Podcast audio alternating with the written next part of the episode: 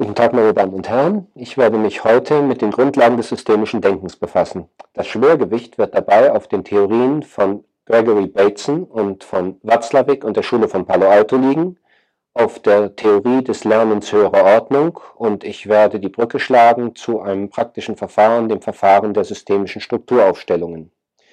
Wenn dieser Vortrag Grundlagen des systemischen Denkens heißt, so heißt das nicht, dass ich alle Arten des systemischen Denkens in der Philosophiegeschichte oder in der Geschichte des menschlichen Denkens umgreifen will, sondern nur, dass ich diejenigen Formen des systemischen Denkens, die als Grundlagen von verschiedenen Formen der systemischen Therapie wichtig geworden sind, berühren möchte. Ich werde auch nicht alle Formen der systemischen Therapie berühren, die sich bis heute entwickelt haben. Die Autoren, mit denen ich mich befasse, sind für die verschiedenen Formen der systemischen Therapie in gewissem Sinn gemeinsame Vorläufer. Ich werde auch voraussetzen, dass Sie ein gewisses Maß an Grundkenntnissen oder Grundideen über diesen Bereich schon haben, vielleicht sogar die eine oder andere praktische Erfahrung. Und ich werde versuchen, theoretische und praktische Zugänge zu dem Thema miteinander zu verbinden. Ich glaube nämlich, dass es keinen Sinn macht, das systemische Denken als eine rein theoretische Angelegenheit anzusehen. Das zeigt sich eigentlich in den Auswirkungen erst, wenn wir es auf praktische Probleme anwenden. Wittgenstein hat einmal gesagt, dass das Denken nicht als ein interner Prozess betrachtet werden darf, dass wir in gewissem Sinne nicht eine Sprache haben, die nur wir sprechen und dass das Denken nicht von der Sprache abgekoppelt betrachtet werden darf.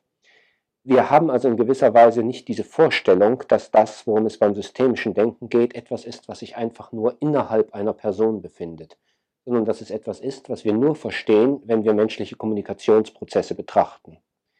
Darum werde ich heute verschiedene Aspekte von menschlichen Kommunikationsprozessen berühren und zeigen, in welcher Weise sie bei Gregory Bateson, Paul Watzlawick und in der Schule von Palo Alto behandelt worden sind und werde von dort überleiten zu bestimmten Formen der Praxis in der systemischen Therapie. Das Thema wird für jemand, der sich zum ersten Mal mit äh, diesen Gebieten befasst, an einigen Stellen etwas schwierig sein. Dennoch wird auch dann äh, die Möglichkeit bestehen, die Grundlagen etwas besser zu verstehen und es wird nur eben erforderlich sein, das eine oder andere bei den Autoren nachzulesen. Ich empfehle dabei insbesondere die beiden Texte von Gregory Bateson, äh, Steps to an Ecology of Mind, auf Deutsch Ökologie des Geistes und Mind and Nature, Geist und Natur, eine notwendige Einheit. Und es gibt ein recht gutes Sekundärbuch von Edmund Mark und Dominique Picard, das heißt Bateson, Watzlawick und die Schule von Palo Alto. Und das ist von den Sekundärwerken darüber eines der klarsten. Watzlawick und Bateson sind selber sehr unterschiedlich gut zugänglich. Äh, Watzlawick ist in gewissem Sinne ziemlich leicht zugänglich, er schreibt etwas gefälliger, aber manche seiner Darstellungen sind nicht ganz genau. Und die Grundgedanken, die wesentlichen Ideen findet man letztlich bei Bateson. Bateson hat eine ganz ungewöhnliche Fähigkeit, einerseits gewisse Grundgedanken sehr direkt und einfach zugänglich zu machen, insbesondere in der Form von Dialogen. Er hat zum Beispiel viele Dialoge mit seiner kleinen Tochter in den genannten Texten. Und äh, diese Dialoge sind in einer Form geschrieben, in der die Fragen scheinbar ganz einfach gestellt sind und in denen er sich durch die Fragen seiner Tochter gezwungen sieht, die Definition zentraler theoretischer Begriffe auf eine ganz neue oder ungewöhnliche Weise wiederzugeben.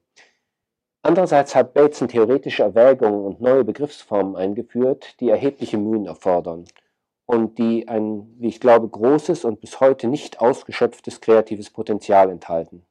Seine Theorie des Lernens höherer Ordnung etwa wird heute an allen möglichen Stellen zitiert, aber unglaublich oft wirklich in den gleichen Beispielen und in der gleichen Form nur zitiert, indem man es schon bei Bateson findet. Und es wird relativ selten kreativ angewendet und es gibt erstaunlich wenig praktische Formen, die seine Theorie verwenden und deutlich über sie hinausgegangen sind. Ich glaube, dass das für die Entwicklung der systemischen Therapie ein Desiderat darstellt und dass es da wirklich ungehobene Schätze gibt und dass das eines der Gründe ist, warum auch jemand, der heute in einer bestehenden systemischen therapeutischen Form arbeitet, sehr viel Gewinn daraus ziehen könnte, wieder und wieder sich mit Gregory Bateson und der Schule von Palo Alto zu befassen. Die Schwierigkeit der Auseinandersetzung mit diesen Theorien beruht auch darauf, dass das keine Frage einer intellektuellen Auseinandersetzung allein ist, sondern dass man Übungen zum Umdenken braucht, dass man die Theorien auf sich selber anwenden muss und an sich selber in Erfahrung erproben muss. Systemisches Denken in diesem Sinn ist eben nicht einfach nur ein Denken, sondern ein Teil einer Praxis, einer Lebensform. So wie bei Wittgenstein ein Sprachspiel immer nur als Teil einer Lebensform zu verstehen ist und nicht isoliert einfach theoretisch betrachtet werden kann. Denn als Teil einer Lebensform ist das Sprachliche verbunden mit unserem praktischen Handeln, mit dem gesamten Netz der Konventionen, Gebräuche, Vereinbarungen und Regularitäten unseres Handelns und Verhaltens. Wittgenstein sagt auch an einer Stelle, die Sprache ist mindestens so kompliziert wie der menschliche Organismus. Nun etwas von diesem geheimnisvollen Netzwerk der Sprache und der Kommunikation und der Art und Weise, wie wir als soziale Gemeinschaft und wie unser Bewusstsein damit verbunden ist.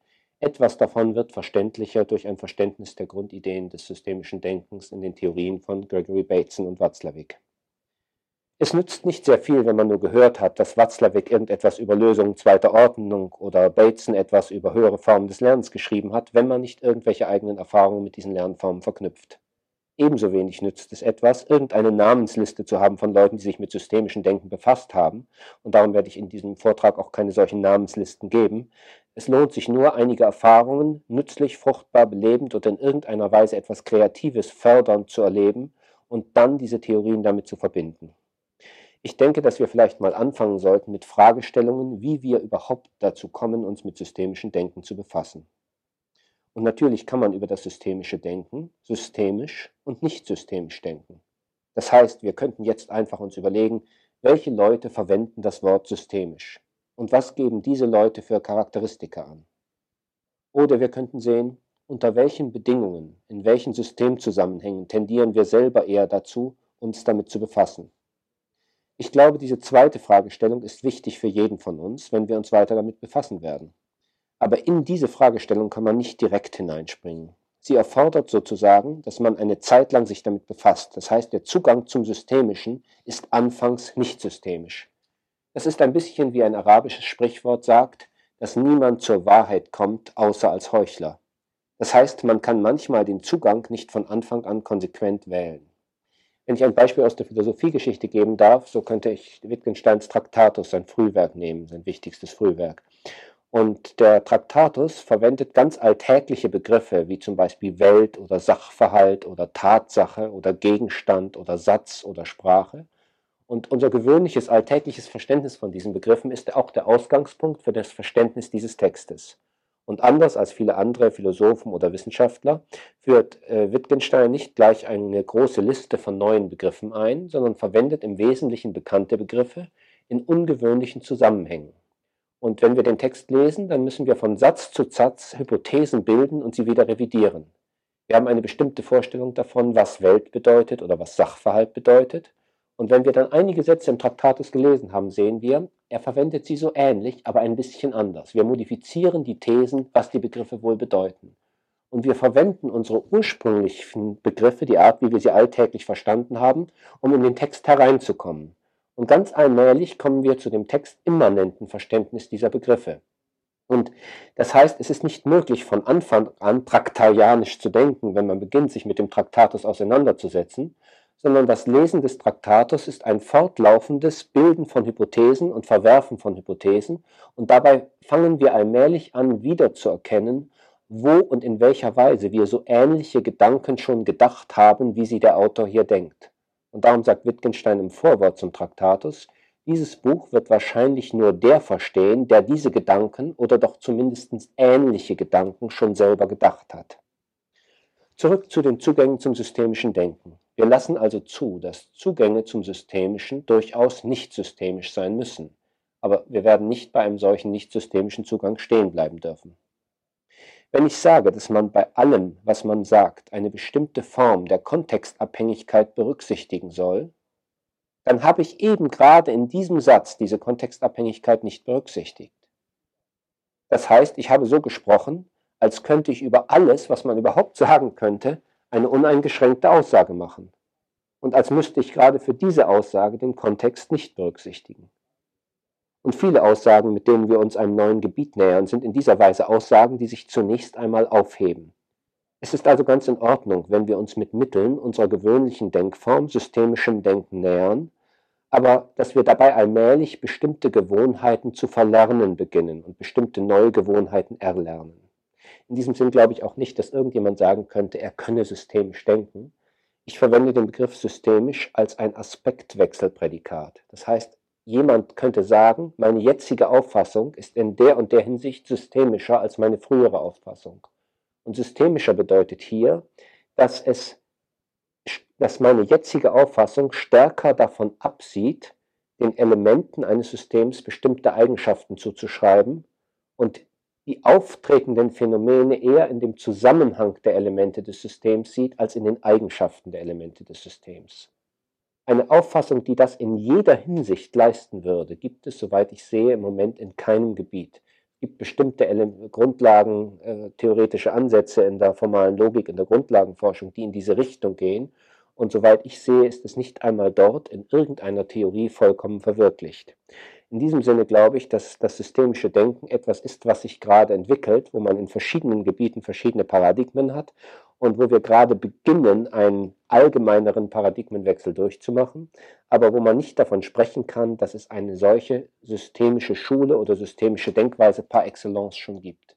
Wenn sich heute verschiedene systemische Therapieschulen streiten oder wenn man den im Moment gerade ganz populären Konflikt zwischen dem systemisch-konstruktivistischen und systemisch-phänomenologischen Vorgehen betrachtet, so habe ich den Eindruck, dass der Versuch, den Begriff systemisch für eine dieser Schulen zu behaupten oder zu fordern oder zu usurpieren absurd ist, denn es geht um einen Lernprozess, an dem alle gemeinsam im Moment teilhaben und den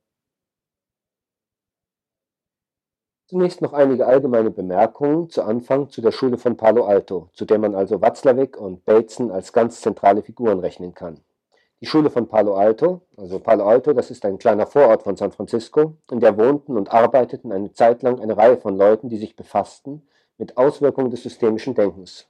Und unter systemischem Denken kann man als allererste Annäherung hier verstehen eine Denkform in Bezug auf soziale, psychische, physische, physikalische und gesellschaftliche Veränderungen, die nicht die Eigenschaften der Elemente, der Bestandteile, sondern die Struktur des Kommunikationsprozesses, die Struktur der Interaktion und die Interaktion selbst sozusagen als kleinste Bestandteile auffasst in der wir also nicht davon ausgehen, dass wir hier eine Gesamtheit von Elementen haben, denen wir irgendwelche Eigenschaften zuschreiben können, zum Beispiel eine Gruppe von Personen, von denen wir sagen können, dieser tendiert dazu, morgens müde zu sein, jener tendiert dazu, morgens um fünf frisch zu sein, dieser hat die Tendenz zur Depression und jener eher zur Euphorie.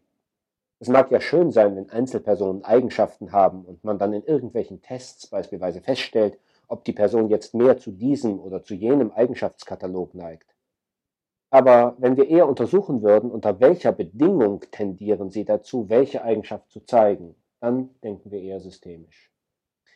Das heißt, wenn wir meinen, jemand gut zu kennen, dann haben wir oft eine Vorstellung, das und das ist typisch für ihn oder das und das ist typisch für sie. Und manchmal überraschen uns dann diese Menschen. Irgendetwas in der Bedingung, manchmal etwas scheinbar Kleines ändert sich und sie reagieren ganz anders. Und manchmal verschwindet dann eine Eigenschaft, die wir jahrelang gesehen haben plötzlich und wir wissen nicht warum. Und wir sind ein klein wenig verwirrt, weil wir dachten, diese Person sei durch diese Eigenschaft charakterisiert. Und weil wir auch dachten, wenn sie oder wenn er sich das abgewöhnen will, dann müsse das ganz lange dauern. Für eine veränderungsorientierte oder lösungsorientierte Therapieform ist ein solcher Wechsel sehr wichtig. Denn wenn ich die Annahme habe, dass Personen in dieser Weise über Eigenschaften charakterisiert sind, dann kann sich ein Wandel, eine Veränderung oder auch eine Heilung natürlich nur langsam, allmählich abspielen. Sollte es aber so sein, dass sich bestimmte Eigenschaften in Personen unter bestimmten Bedingungen zeigen, dann kann ein Wechsel ganz plötzlich sein und eine Eigenschaft kann plötzlich verschwinden. Und dann könnte es sehr interessant sein, in der Therapie zu schauen, was sind Bedingungen, unter denen ein solcher plötzlicher Wandel eintreten kann. Es ist einer der Gründe, warum eine solche veränderte Betrachtungsweise des Menschen eine Bedeutung für die Entwicklung von Therapieformen gehabt hat. Wenn also zum Beispiel irgendeine Eigenschaft zu einer Form des Leidens führt oder irgendeine Eigenschaft gefördert werden müsste, damit irgendein Ziel erreicht werden kann, dann würde man also nicht mehr in erster Linie etwa an ein Training denken. Wie kann ich diese Person trainieren, sodass sie mehr so und so wird, egal was jetzt dieses so und so jetzt ist sondern wie sähen die Bedingungen aus, würde ich dann fragen. Die Bedingungen, unter denen er oder sie mehr so oder so wären, mehr in der Art wären, wie sie es sich wünschten. Wie sähen die Bedingungen aus, unter denen sie oder er mit größerer Motivation das und das tun würde? Oder unter denen sie oder er einen Impuls empfinden würden, zum Beispiel das Haus zu verlassen und nicht leicht gedämpft liegen zu bleiben. Wir würden also weniger Zielarbeit, sondern mehr Pseudoprojektion verwenden. Wir würden weniger in der Steigerung und in dem Ausbau der Motivation arbeiten, sondern wir würden uns eher über den Zustand hinaus versetzen, zu dem ein gewünschtes Ereignis schon eingetreten ist, und im inneren Bild zurückblicken auf den Zustand, wo die Veränderung schon stattgefunden hat. Wenn jemand sich also in einer Phase von Veränderung oder Wandlung befindet, dann würden wir ein Verfahren anwenden, das Milton Erickson, der Gründer der klinischen Hypnotherapie, als Pseudoprojektion in der Zeit bezeichnet hat. Die Pseudoprojektion in der Zeit lässt sich am besten exemplifizieren mit einer Methode, die Milton Erickson die Kristallkugeltechnik nannte. Bei der Kristallkugeltechnik äh, stellt man dem Klienten eine Wahrsagerin vor, die eine Kristallkugel vor sich hat, in der sie ihn sieht oder sie sieht, nach der Lösung eines Problems. Jemand hat also irgendein Problem, zum Beispiel eine Prüfung vor sich. Und in der Kristallkugel sieht er sich nun einen Monat nach der erfolgreich bestandenen Prüfung und schildert aus dieser Perspektive nicht nur, wie es ihr oder ihm da geht, sondern auch, wie er dorthin gelangt ist, was alles in der Zwischenzeit geschehen ist, was die Unterschiede sind, was nach dem Erfolg geschehen würde und was sie oder er da machen würde, wie die Umwelt reagieren würde und so weiter. Und all das, was der Klient da schildert, sind dann Elemente, die der Therapeut aufgreifen kann, um dem Klienten zu helfen, an diesen Punkt zu kommen. In gewissem Sinne ist dadurch der Klient wirklich der Experte für seine eigene Heilung und der Therapeut ist einfach nur ein aufmerksamer Begleiter. Dieses Verfahren ist dann später in einem anderen systemischen Therapieform, der lösungsorientierten Kurztherapie, die ursprünglich auch familientherapeutisch ausgerichtet wurde und dann immer weiter in allgemeine Beratungskontexte ging, in der Schule von Milwaukee von Steve DeShazer und Insu Kimberg weiter ausgearbeitet worden. Dort haben sie eine sehr knappe, karge und klare Form der Pseudoprojektion in der Zeit verwendet, die sogenannte Wunderfrage, the Miracle Question, in der man einfach fragt, wenn das Anliegen, wegen dem Sie heute hier sind, heute Nacht, wenn Sie nach Hause gehen und irgendwann eingeschlafen sind, und über Nacht ein Wunder geschieht, und das Anliegen ist einfach verschwunden, wie mit so einem Schnips. Und sie schlafen aber und sie bemerken nicht, dass das Problem, das Anliegen verschwindet. Und sie wachen am nächsten Morgen auf und das Wunder ist geschehen. Aber sie haben es nicht bemerkt. Was wäre das Erste, was sie bemerken könnten? Woran würden sie merken, dass das Wunder schon geschehen ist? Und diese Form der Pseudoprojektion in der Zeit wäre in diesem Sinne eine typische systemische Vorgehensweise. Das systemische Denken hat gegenüber dem gewöhnlichen Denken eine zusätzliche Schwierigkeit. Wir haben nicht triviale Interpretationen und nicht triviale Interventionen. Das heißt, wenn ich das systemische Denken über Kontexte auf die Erzeugung von Kontexten anwende, so kann ich auf der nächsten Stufe jetzt wieder sagen, eine gute Familie, ein gutes soziales System, ein erwünschter Kontext. Und jetzt kann ich ein neues Label verwenden, ein neues Etikett und diese Familie, dieses System oder diesem Kontext eine Art Zertifikat verleihen. Und jetzt könnte ich so tun, als könnte man nun statt einem guten Einzelpersonentherapeut eben ein guter Familientherapeut sein.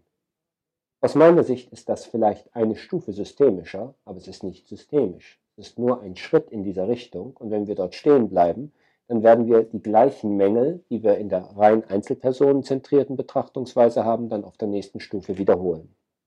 Das also wäre einfach eine Wiederholung des alten Musters, zugegebenermaßen auf der nächsten Stufe. Und an dieser Wiederholung ist zunächst überhaupt nichts falsch. Eine solche Wiederholung ist unvermeidbar. Sie gehört genauso, wie wir uns mit unseren ursprünglichen Begriffsbildungen, den neuen Begriffsbildungen nähern mussten, dazu. Das heißt, wenn wir systemisch zu denken lernen, ist es klar, dass wir in der Stufe darüber zunächst nicht systemisch denken. Zu dieser Schwierigkeit des Zugangs zum Systemischen, dass wir also während wir systemische Denkweisen entwickeln, immer wieder einen nicht systemischen Rahmen bilden, Da gibt es eine gewisse Analogie, wenn man versucht, in der logischen Grundlagenforschung neue Formen zu integrieren. Es gibt sehr viele Formen von nicht-klassischen Logiken. Und dann gibt es natürlich immer die Frage, wenn man jetzt eine solche Logik als formales System aufbaut, beschreibt man sie dann mit den Mitteln der alten Logik oder beschreibt sie mit den Mitteln der nicht-klassischen Logik? Sollte es jemals eine nicht-klassische Logik geben, die sich sozusagen als Gesamtform gegenüber den heute üblichen Logikformen durchsetzen würde, die also in irgendeiner Weise die sogenannte klassische Prädikatenlogik erster Stufe, das ist das heute herrschende Modell, das jeder Logik und jeder Mathematikstudent und jeder, der überhaupt irgendeine formale logische oder mathematische Grundlegung lernt, lernt, kennenlernt.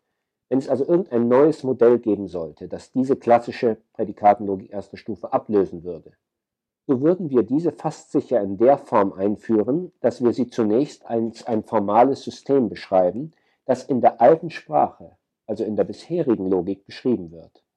Und dass dann erst die Sprache, in der wir es beschreiben, allmählich modifiziert. Das heißt, wir würden dann diese Sprache, mit der wir diese Logik beschreiben, allmählich modifizieren, aber in der zweiten Stufe darüber würden wir immer noch die alte Sprache sprechen. Und in diesem Versuch rückwärts zu gehen, würden wir allmählich eine Intuition entwickeln. Wie wäre es, wenn wir in der neuen Sprache als einer ursprünglichen Sprache denken könnten? Das heißt, selbst in der Entwicklung einer formalen Wissenschaft wie der formalen Logik wäre das Erlernen eines solchen neuen Rahmens ein allmählicher Prozess. Und wir könnten nicht einfach sagen, hier ist die alte Form, hier ist die neue Form, für welche von beiden entscheiden wir uns. Und so ähnlich ist das auch in der Auseinandersetzung mit nicht klassischen, mit mehrwertigen, mit Wahrheitslogiken oder mit den logischen Grundlagen der Paradoxientheorie gewesen. Wenn wir das jetzt so als eine Metapher nehmen für Lernprozesse im Zusammenhang mit systemischen Denkweisen, dann könnten wir sagen, wir gehen in gewissem Sinne rückwärts, wir treten aus einem Kontext heraus, wir betrachten diesen Kontext von außen, wir modifizieren in diesem Kontext, der jetzt für uns vor uns liegt, zu dem wir uns außen befinden, und wir überlegen uns dann, was für Konsequenzen hätte es, wenn der Rahmen, wo wir jetzt außen sind, auf eine ähnliche Weise geändert wird, wie das, was wir jetzt gerade geändert haben. Das heißt, beim Rückwärtsgehen verlieren wir allmählich immer mehr den Kontakt zu der alten Sprache und können dabei sehen, ob der Sprung in die neue Sprache möglich ist oder möglich wird. Dieser Sprung ist bisher bei einigen tausend nicht klassischen Logiken, die bisher vorgeschlagen worden sind, in vielleicht etwas weniger als 100 Fällen versucht worden und in keinem Fall hat es sich bisher als ganz stabil ergeben. Das heißt, bisher. Es gibt schon ein paar Leute, die etwas anderer Meinung sind unter meinen Kollegen. Die meinen, sie könnten schon in diesen anderen Sprachen denken. Es gibt also so etwas wie Schuldifferenzen. Ich tendiere dazu zu sagen, das ist bisher nicht erfolgreich gewesen. Es könnte vielleicht geschehen. So ähnlich ist es, glaube ich, beim systemischen Denken gibt eine ganze Reihe von Leuten, die in ihrem Bereich gelernt haben, in naturwissenschaftlichen oder in sozialen oder in psychologischen Zusammenhängen, manchmal in mehreren, tatsächlich den Blick nicht mehr in erster Linie auf die Objekte zu richten, auf die Elemente, sondern den Blick zu richten auf die Zusammenhänge, auf die Prozesse, auf die Interaktionen und auf die Muster der Interaktionen. Aber in der Regel, eine Stufe dahinter, haben sie dann weiterhin gedacht, dies ist jetzt das erwünschte Kommunikationsmuster. Dies ist eine günstige Form eines Familienprozesses. Dann sind sie manchmal sogar noch eine Stufe dahinter gegangen. Sie haben erlebt, dass ein bestimmtes unerwünschtes Muster dazu führt, dass ein interessantes, nützliches Problem auftaucht und dass dieses nützliche Problem sogar zu einer Reorganisation der ganzen Familienstruktur in eine insgesamt günstigere Form führt. Das heißt, dass es dann sozusagen sehr bedauerlich gewesen wäre, wenn eine bestimmte Form der Störung oder Schwierigkeit nicht vorgelegen hätte. So etwas wie eine wirklich nützliche Krise, ohne die wir nicht weitergekommen wären, obwohl es viel bequemer gewesen wäre, ohne diese Krise zu leben. Wenn das gelingt, das so zu sehen, dann sind wir in dieser theoretischen Betrachtungsweise einen solchen Schritt nach außen gegangen, eine solche Stufe weiter zurückgegangen. Aber immer noch findet man das, was da nun gerade gemacht wurde, dann gut. Und man denkt weiter in dieser Form. Wie es jetzt aussähe, wenn man tatsächlich die Form des Denkens in schließlich endgültig zugeschriebenen Eigenschaften aufgibt, das weiß ich nicht. Das müsste ich dann wirklich schon können. Ich habe sozusagen nur eine Ahnung, wie es aussieht, wenn ich mich von bestimmten Eigenschaftszuschreibungen löse. Und ich kann natürlich jetzt im Moment nur das mitteilen, inwieweit ich das hier selber verstanden habe. Ich denke, es wird schon Menschen geben, die in einem solchen Sinne tatsächlich nicht beurteilend und nicht verurteilend denken können. Aber das gehört dann eher in den Bereich bestimmter religiöser Traditionen und äh, religiöser Zusammenhänge als in den Bereich einer Beschreibung einer neuen Herangehensweise an die wissenschaftliche Sprache oder in die Sprache der Theorie, in der Therapieformen beschrieben werden. Gemeinsam war jedenfalls dieser Schule von Palo Alto, dass sie sich befasst haben mit einer Theorie der Kommunikation und die Theorie der Kommunikation hatte bei ihnen zu tun mit ihrer Theorie von Interaktionen, von allen Arten von menschlichen und biologischen Systemen da sie generell Interaktion eigentlich immer als etwas mit einem kommunikativen Aspekt, etwas mit einem Mitteilungsaspekt Verbundenes gesehen haben.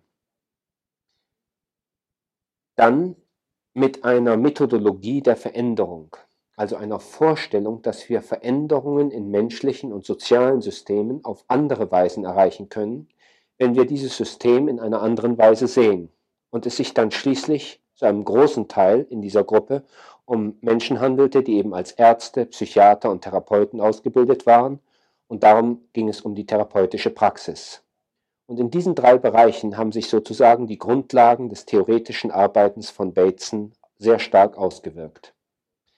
Gemeinsam war dieser Form des systemischen Ansatzes auch, dass sie zurückging auf Ideen, kybernetische Prinzipien zu übertragen auf die genannten Bereichen.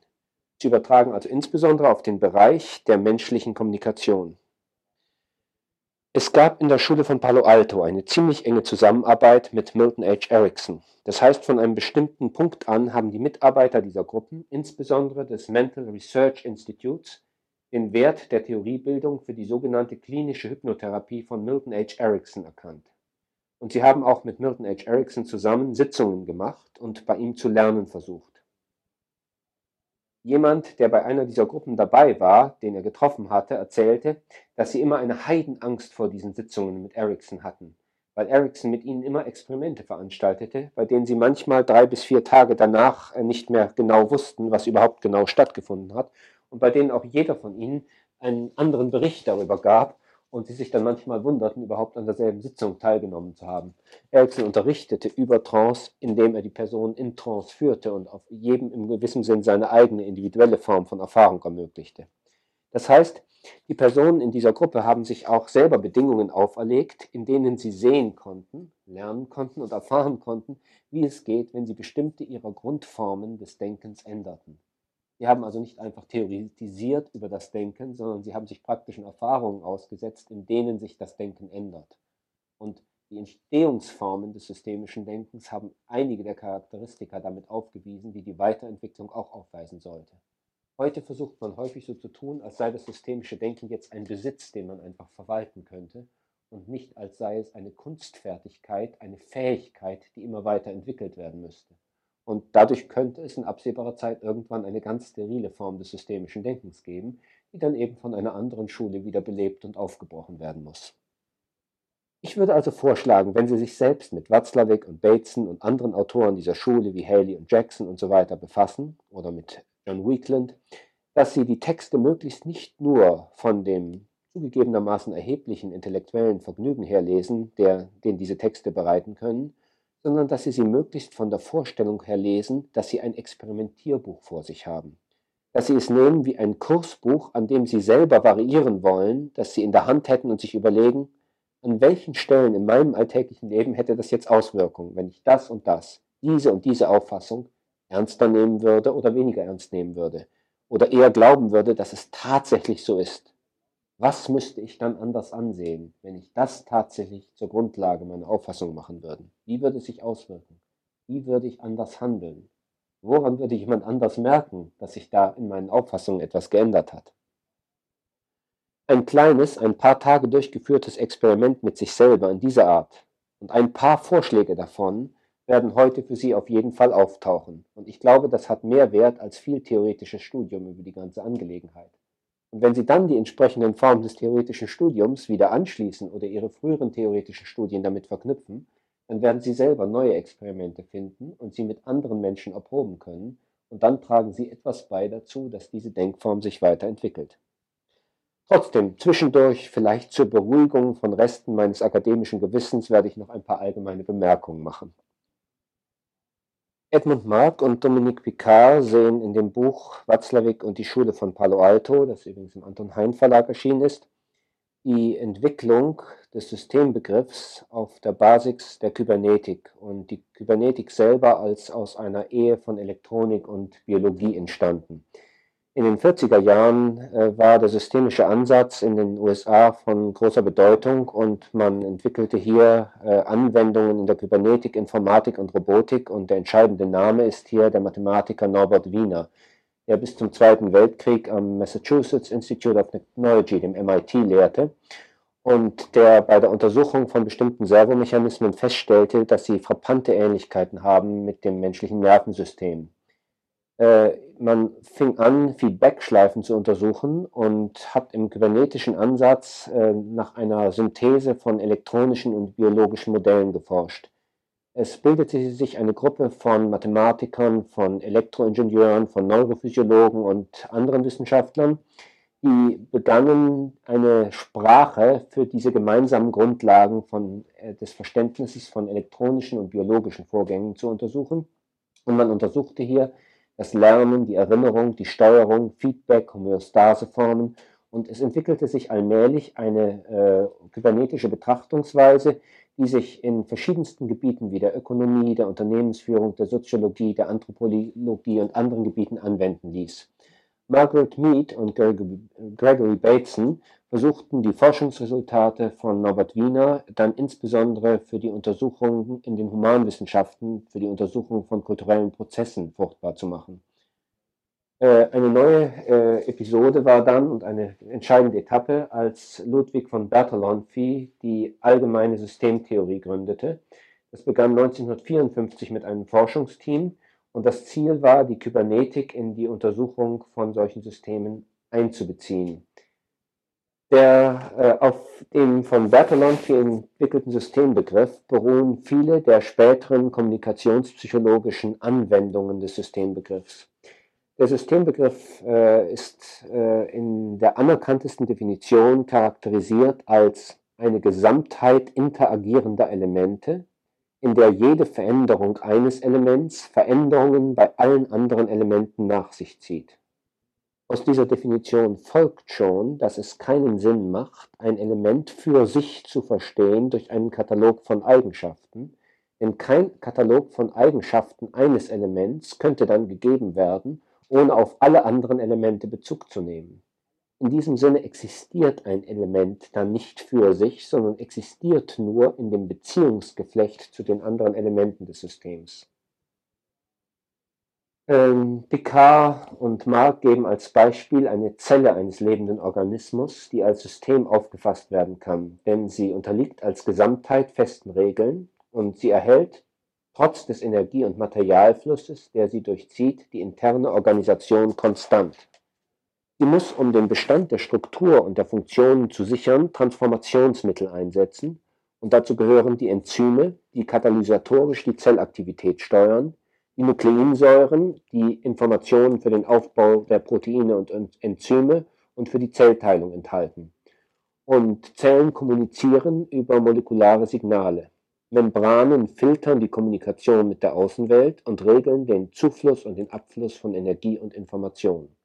Es wäre also eine Betrachtungsweise einer Zelle in einem Organismus und die Zelle selber als System betrachtet. Äh, wenn wir die wesentlichen Bestandteile, äh, die wesentlichen Merkmale, nicht Bestandteile, die wesentlichen Merkmale eines Systems bestimmen wollen, dann ist es vielleicht ganz nützlich, eine relativ knappe, karge und trockene Charakterisierung, die sich bei Marc und Picard findet, kurz zu zitieren. Marc und Picard sagen, Anhand eines Beispiels wie dem eben genannten können wir die wesentlichen Merkmale eines Systems wie folgt bestimmen. Erstens, ein System wird durch eine abgegrenzte Struktur von seiner Umwelt getrennt. Seine Elemente weisen spezifische Eigenschaften auf und sind durch ein Kommunikationsnetz verbunden. Dieses Netz ermöglicht die Zirkulation von Energie, Material und Information zwischen den Elementen. Eine Nebenbemerkung. Aus der Sicht einer äh, konsequenteren Weiterentwicklung des systemischen Denkens ist diese Charakterisierung nicht zufriedenstellend, denn hier wird von den spezifischen Eigenschaften der Elemente gesprochen, so als könnte man sie vorhergeben und erst anschließend die Interaktion betrachten. Das ist typisch für fast alle früheren Texte und auch für die meisten heute bestehenden Texte über das systemische Denken oder systemische Methoden. Auch da, wo systemische Schritte wirklich gemacht worden sind, an einzelnen Stellen schlägt das alte Denken und sogar gerade in den Grunddefinitionen wieder durch. Zweitens, bei Dominique und Picard, nächster Punkt. Daneben zeigt ein System einen funktionalen Aspekt. Sein Funktionieren wird durch das Fließen von Energie, Information und Elementen sichergestellt. Diese sorgen für seinen Bestand, seine Selbstorganisation, seine Reproduktion und seine Anpassung an die Umwelt. Viele der Systemfunktionen sind an einen Informationsaustausch gekoppelt, der einerseits den Zustand des Systems, andererseits dessen Umwelt betrifft. Feedback-Schleifen steuern mittels der gesammelten Daten die funktionalen Prozesse. Drittens.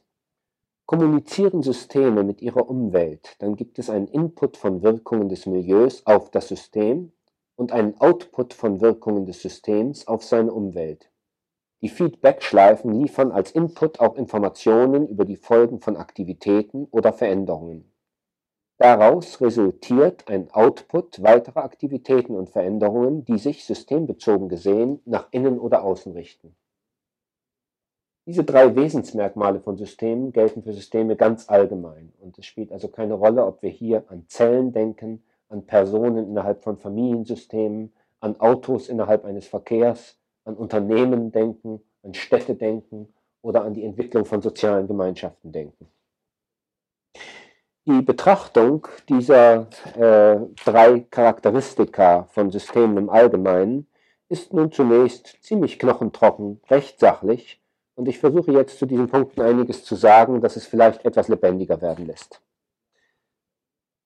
Wenn also ein System etwas ist, das durch eine abgegrenzte Struktur von seiner Umwelt getrennt wird, dann sollten wir noch einmal daran denken, dass wir in systemischen Denkweisen reflektieren können, dann werden wir uns auch daran erinnern, dass die Art und Weise, wie wir die Grenzziehung eines Systems sehen, unter Umständen selber abhängig gemacht werden muss von dem übergeordneten System, in dem wir es betrachten. Bei Dominique und Picard klingt es äh, so, als bei Marc und Picard klingt es so, als ob äh, die Grenzziehung selber eine durch und durch objektive Gegebenheit sei. Das aber ist selber wieder eine nicht-systemische Denkweise, die insbesondere in den stärker konstruktivistisch betonten Formen systemischen Denkens heute angezweifelt würde. Äh, man sieht, wie die Charakterisierungen des Systembegriffs selber immer noch die Merkmale unsystemischerer älterer Denkweisen tragen. Und das würde ich nicht als eine Kritik jetzt etwa des Textes von Marc und Picard sehen, sondern als einen notwendigen Übergangszustand, bei dem neuere Beschreibungsformen eben Schritte darüber hinaus machen müssen. Wenn wir zum Beispiel in einem familientherapeutischen Zusammenhang fragen, wer gehört zur Familie, dann stellt sich in der Regel heraus, dass irgendjemand nicht erwähnt wird. Und meistens sind es dann diese Nicht-Erwähnten, die eine ziemlich große Rolle spielen. Das bedeutet, im weiteren Verlauf von Therapien ist es dann häufig so, dass die abgegrenzte Struktur, um die Formulierung von Marc und Picard aufzugreifen, mit der die Familie intern definiert wurde, nicht die Struktur ist, die dann wirklich wirksam war. Das bedeutet, dass wir sozusagen zwei verschiedene Familienkontexte nebeneinander haben. Einen der Zugehörigkeit, den die Familienmitglieder sozusagen untereinander in einem gewissen Sinne vereinbart haben.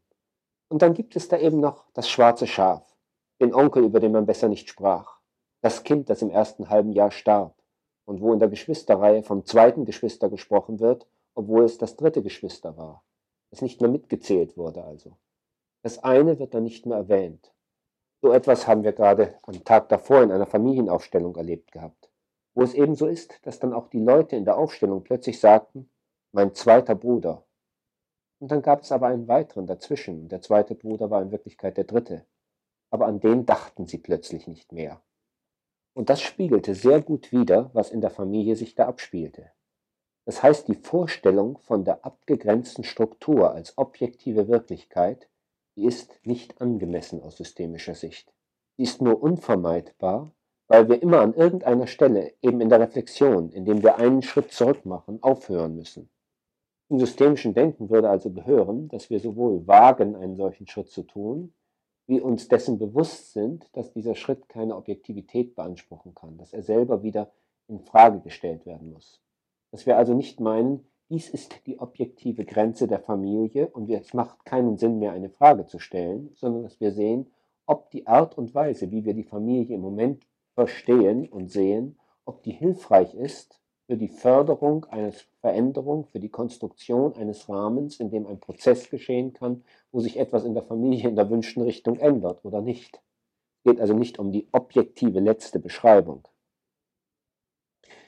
Wenn wir zum Beispiel Sprachanalyse treiben, dann werden wir bestimmte Begriffe unserer Sprache uns kritisch betrachten, überlegen, wie wir sie bisher verwendet haben und wie es angemessen war oder nicht angemessen war, sie zu verwenden.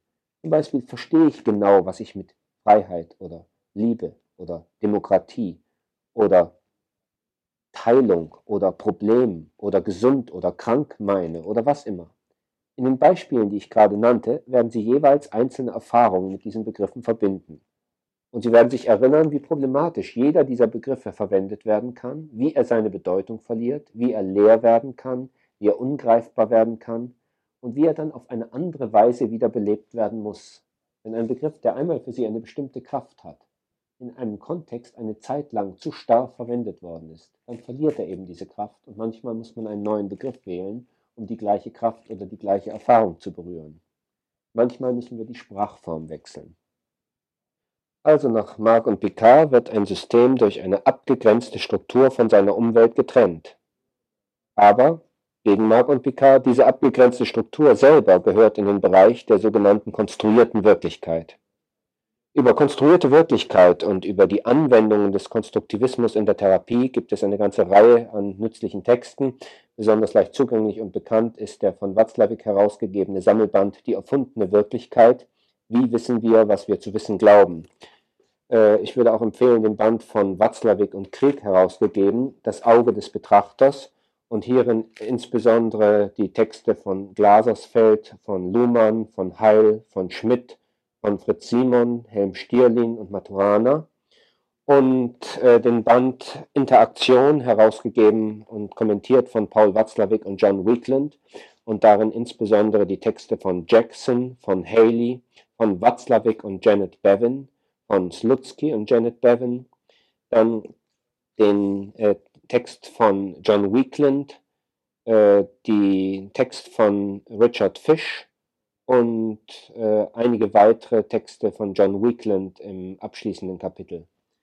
Äh, es gibt eine Fülle von weiteren Texten, unter anderem Sammelbände, die Sammelbände, die Hans-Rudi Fischer herausgegeben hat. Und ähm, in all diesen Texten wird die Frage der Objektivität der jeweiligen Abgrenzung der Struktur äh, problematisiert und es wird deutlich, dass in dieser Hinsicht die systemische Betrachtungsweise schon deutliche Schritte über den Status des Textes von Marc und Picard hinausgegangen ist. Dennoch kann man aus dem Text von Marc und Picard die Basis dieser Entwicklung besser verstehen und da viele der interessanten Ansätze von Gregory Bateson äh, nicht wirklich lebendig weitergeführt worden sind, lohnt es sich immer noch sehr, sich aus meiner Sicht jedenfalls mit seinen Ansätzen zu befassen. Elemente weisen spezifische Eigenschaften aus, auf, heißt es dann in diesem Text von Marc und Picard weiter. Die Elemente des Systems weisen spezifische Eigenschaften auf. Was soll das eigentlich heißen? Es ist ein Satz, der in solchen Büchern steht und der aus meiner Sicht eigentlich überhaupt nichts sagt. Damit ich irgendetwas als Gegenstand in irgendeiner Weise gegeben habe, muss ich spezifische Eigenschaften haben. Man könnte das so sagen. Wenn ich ein System beschreibe, so beschreibe ich im Allgemeinen auch in irgendeiner Weise seine Elemente. Wohlverstanden im Allgemeinen. Wenn die systemische Denkweise internalisiert wird, wenn man also sozusagen konsequenter systemisch zu denken gelernt hat, dann kann es sein, dass man sich tatsächlich für bestimmte Interaktionsmuster in der Familie mehr interessiert als für die Beteiligten an diesen Mustern.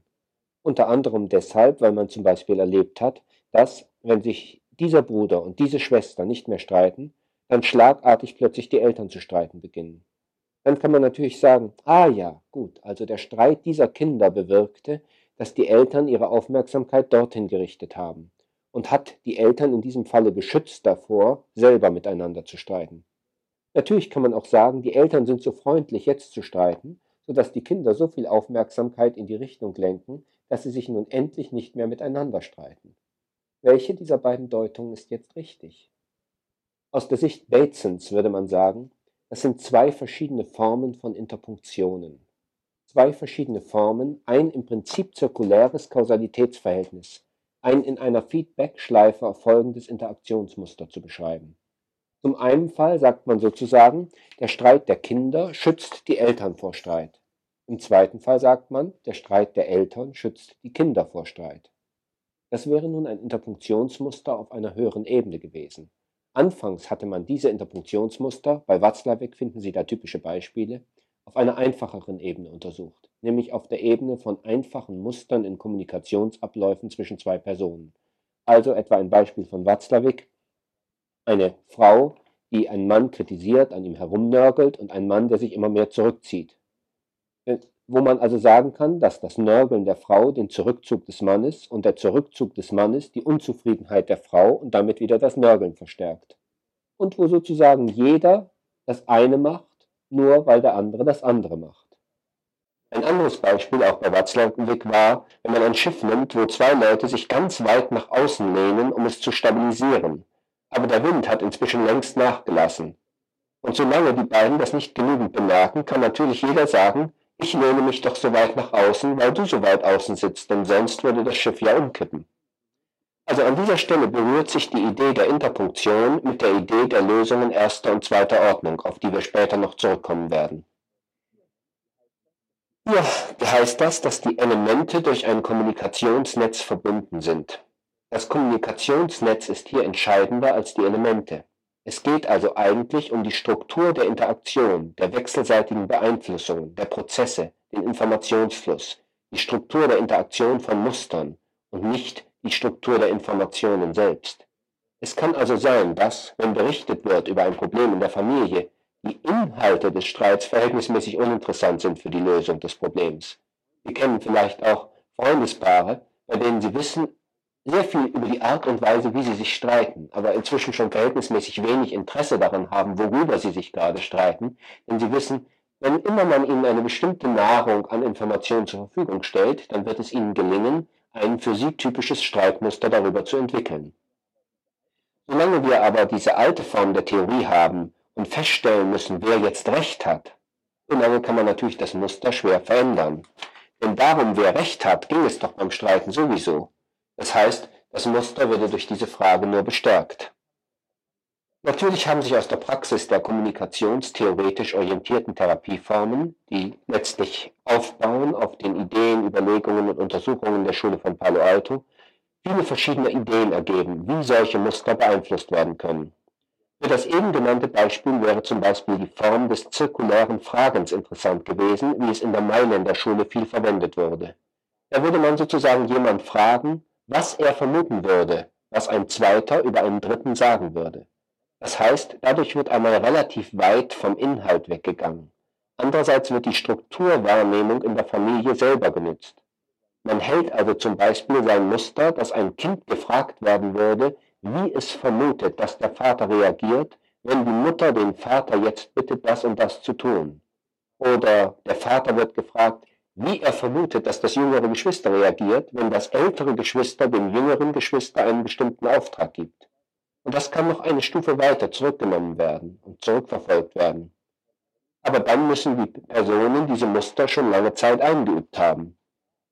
Und die, die befragen, müssen schon eine gewisse Erfahrung haben mit den zirkulären Fragen, um mehrere Stufen dieser Frageformen auf einmal durchführen zu können.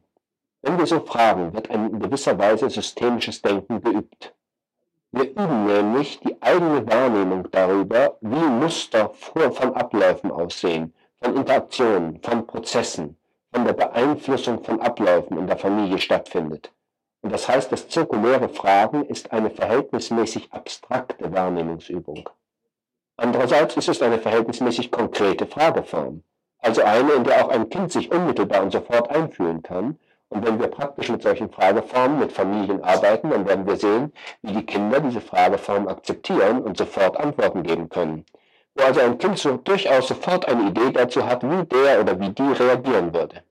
Im Gegenteil, man kriegt häufig von den Kindern hier die Antworten etwas schneller als von den Erwachsenen, weil die Erwachsenen gern noch ein bisschen an der inhaltlichen Ebene festhalten, wenn es schließlich darum geht, dass wir vernünftige und erwachsene Leute sind, die wissen, worum es eigentlich geht. Ich denke, das ist vielleicht auch einer der Gründe, warum Bateson eine, einige seiner Grundideen am Anfang von der Ökologie des Geistes in Dialogen mit seiner kleinen Tochter erläutert weil teilweise in so einer Form manchmal leichter etwas zugänglich wird als in der gewohnten, scheinbar ernsthafteren Form, an die wir uns viel zu lange schon gebunden fühlten. Das heißt, dieses Netz, dieses Kommunikationsnetz ermöglicht die Zirkulation von Energien, Material und Information zwischen den Elementen. Das war der Satz bei Marc und Picard. Also, das Interessante bei diesem Satz von Marc und Picard ist nicht, dass dieses Netz die Zirkulation ermöglicht, irgendwie würden wir es sonst nicht Kommunikationsnetz nennen, wenn es das nicht ermöglichen würde, sondern es sind die Kategorien dessen, was zirkuliert wird. Das Netz der Kommunikation zirkuliert nach Marc Picard Energie, Material und Information. Das können wir in einer gewissen Weise also auf alle diese Zusammenhänge, seien es technische, biologische, psychologische, einzelpsychologische, familienpsychologische oder soziale Zusammenhänge übertragen. In diesem Sinn ist das systemische Denken immer ein interdisziplinärer Ansatz, weil wir einfach aus der Verbindung von diesen verschiedenen Gebieten füreinander lernen können und weil wir dadurch Fortschritte, die in einem Gebiet gemacht äh, wurden, verwenden können, um Experimente für ein anderes Gebiet zu entwerfen und zu sehen, was würde diese Einsicht, die wir da gewonnen haben, in dem anderen Gebiet bringen. Und auf die Weise sind hier sehr abstrakte und sehr konkrete Vorgehensweisen auf eine außerordentlich reizvolle Weise miteinander verbunden. Bei den Familiensystemen kann man zum Beispiel sagen, Energie zirkuliert einmal natürlich einfach in der Form, in der Frage des, wer sorgt in irgendeiner Weise dafür, dass jemand versorgt wird, mit Unterkunft, mit Nahrung und so weiter. In einem anderen Sinne aber auch, welches Verhalten von wem mit wem berührt den Freiraum von wem wie stark. Das heißt, wenn in einer Familie jemand eine bestimmte Tätigkeit ausübt, wer muss sich dafür in welcher Weise verhalten, damit diese Tätigkeit ausgeübt werden kann. Die Fragen, die ich jetzt stelle, die klingen häufig, glaube ich, unerträglich abstrakt und indirekt. Wir sind einfach gewohnt daran, ordentliche Fragen zu bekommen, mit einem klaren Kontext, bei dem man dann hoffen kann, eine relativ schnelle Antwort zu geben. Bateson hat aber unter anderem dadurch eine fruchtbare Wirkung gehabt, dass er gelehrt hat und ermutigt hat, wie man mit diesen auf den ersten Blick nicht so einfachen Fragen weiterkommt. Steve DeShazer betont bei der kurztherapeutischen Vorgehensweise immer simple, not easy.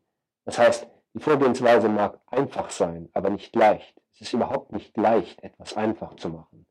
Und die, wenn eine therapeutische Form kurz sein soll, wenn man mit ganz wenigen Sitzungen eine Veränderung haben will, manchmal mit einer einzelnen Sitzung, dann ist es wichtig zu betonen, dass der Schritt selber ein schwieriger Schritt, dass die Frage selber eine schwierige Frage ist. Es ist nebenbei bemerkt auch ein Aspekt der Höflichkeit und des Rapports mit dem, mit dem man spricht. Denn wenn ich so tue, als sei dieser Schritt nicht nur schnell, sondern auch noch leicht, dann tue ich so, als wüsste ich es besser und als hätte sich der andere womöglich unnötig jahrelang mit etwas abgequält. Und Sie können sich vorstellen, wie schnell das einen Rückfall oder eine andere Form von Verzicht auf eine Problemlösung fördert.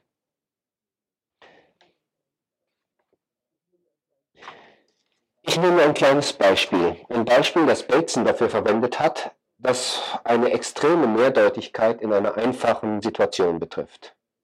Nehmen wir das Beispiel, eine bestimmte Mutter belohnt den kleinen Sohn mit Eiscreme, wenn er seinen Spinat gegessen hat. Und Bateson fragt nicht, wie das zu beurteilen ist. Er fragt auch nicht, was es bewirken wird, sondern er fragt über die Kontexte der Kontexte dieser Situation. Diese seltsame Frage stellt er in der folgenden Art. Welche zusätzliche Information würden Sie brauchen, um voraussagen zu können, ob sich bei dem Kind folgende Entwicklung einstellen wird? A. Es wird schließlich den Spinat lieben oder hassen. B. Es wird schließlich das Eiscreme lieben oder hassen. Und drittens, es wird schließlich die Mutter lieben oder hassen. Ich würde vorschlagen, dass Sie einfach eine kleine Übung machen, und das tatsächlich im Moment hier durchführen. Versuchen Sie doch einmal, sich hier in Vierergruppen zusammen über diese Frage zu unterhalten. Wenn Ihnen das Eiscreme- und Spinatbeispiel gerade nicht zu lieb ist, dann können Sie ein beliebiges anderes Beispiel nehmen mit einer Person, die einen Reiz durch eine bestimmte Form von Belohnung in irgendeiner Weise, ein Verhaltensmuster, die eine bestimmte Art von Belohnung zu stärken versucht. Dann können Sie das nehmen, was Sie dann als Beispiel lieber nehmen. Aber Sie können auch einfach bei dem Beispiel bleiben. Versuchen Sie einfach vielleicht in Ihrer Gruppe sich ruhig mal zu unterhalten, ob Ihnen für jede dieser vier möglichen Entwicklungen, also Eiscreme wird geliebt, Eiscreme wird gehasst, Spinat wird geliebt, Spinat wird gehasst, Mutter wird geliebt und Mutter wird gehasst, für jede dieser Formen eine Bedingung einfällt. Dann sehen Sie sozusagen, in welchem unglaublichen Maße schon mit dieser verhältnismäßig einfachen Frage diese einfache Geschichte sich als kontextabhängig erweist. Und Überlegungen der Art, wie Sie sie jetzt anstellen, sind dann Überlegungen, bei denen Sie das systemische Denken bei sich fördern. Und es sind die Arten von Erfahrungen, die natürlich mit etwas komplizierteren Geschichten Therapeuten dazu bewegen, sich mehr mit dem systemischen Denken zu befassen. Versuchen Sie diesen, dieses Experiment einmal und tauschen Sie sich dann bitte in der Gruppe darüber aus. Noch ein Hinweis für die Gruppen. Es wäre also nützlich, dass ihr, wenn ihr ein Beispiel dafür wählt, ein kleines Paradigma nehmt, das ihr übertragen könnt auf beliebige Fragestellungen, an denen ihr gerade Interesse habt. Ihr könnt das vorgeschlagene Beispiel von Bateson wählen oder ein anderes Beispiel, an dem ihr gerade Interesse habt. Typischerweise haben wir bei Fragestellungen, an denen wir Interesse haben, mehr Bereitschaft, neue Alternativen zu sehen. Aber normalerweise, wenn wir überhaupt länger darüber nachdenken, auch irgendeine Art von Problem. Und Problem heißt normalerweise auch eine eingeschränkte Alternativenwahl. Und aus therapeutischen Zusammenhängen weiß man ja, dass es sehr oft so ist, dass die Hauptaufgabe eines Therapeuten das Wiederaufdecken übersehener oder vergessener Verhaltensalternativen ist. Wenn wir also eine große Fantasie entwickeln in der Art und Weise, wie Fragestellungen dieser Art zu ganz verschiedenen Antwortrichtungen führen können, dann werden wir uns mit Sicherheit im therapeutischen Handeln oder im Handeln in anderen Bereichen, die in gewissem Sinne Problemlösungscharakter haben, flexibler verhalten. Und dazu nützt die Betrachtung, so einfach zu erweitern. Ich erinnere mich, als ich dieses Beispiel zum ersten Mal bei Bateson las, dass ich dachte, was will er denn aus diesem Beispiel herausholen? Das klingt doch wirklich sehr klar. Und dass ich dann irgendwie sah, dass bei diesem einfachen Beispiel mir ein paar Sachen einfielen, und den ersten zwei oder drei Freunden, die ich auch ein bisschen, äh, die auch etwas von therapeutischen Zusammenhängen wussten und die ich danach fragte, dass denen vollkommen andere Lösungen einfielen. Und dann stellte ich fest, ach, diese einfache Frage von Bateson ist in einem viel höheren Maße unterdeterminiert in den Antworten, als ich ursprünglich gedacht habe. Also man kann eine Frage unterdeterminiert in den Antworten nennen, wenn die Antworten sich sehr stark voneinander unterscheiden können. Während wenn ich frage, was ist die Hauptstadt von Italien, habe ich eine sehr determinierte Frage und die Antworten können nicht sehr stark voneinander abweichen. Dann habe ich begonnen, mir das so zur Übung zu machen, bei vielen Fragen diese Art von Fragen mir zu stellen. Und diese Übung ist dann eine Fortsetzung von dem, was Sie jetzt gerade miteinander machen. Und ich schlage es Ihnen allen vor und Sie werden ziemlich interessante Erfahrungen damit machen. Ich werde jetzt bei den Gruppen anschließend einfach fragen, welche Vorschläge so einzeln aus den Gruppen gekommen sind. Und wir können es dann so machen, dass immer zu einem dieser sechs Fälle etwas genannt wird und von den anderen Gruppen dann auch irgendwelche Beispiele dazu kommen. Die erste Gruppe berichtete Überlegungen zu all diesen Fällen und insbesondere hatte sie den Vorschlag, dass es auf die Form der Mitteilung von Seiten der Mutter ankommt dass also die Mutter, wenn sie dem Kind sagt, dass äh, es nach dem Spinat Eis bekommt, dass es wesentlich ist, dass das Kind wirklich eine, ein Gefühl einer Wahl hätte.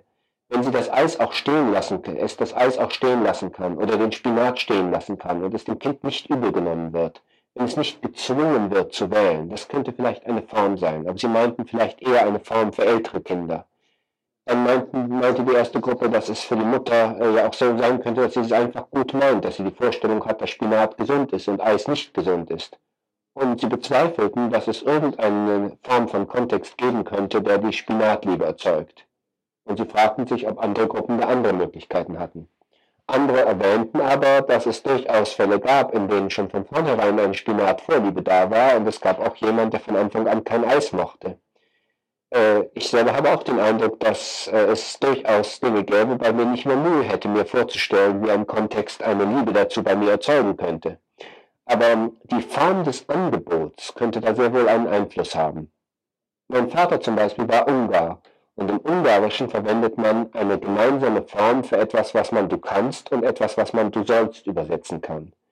Das Wort du sollst klingt natürlich im Deutschen sehr biblisch.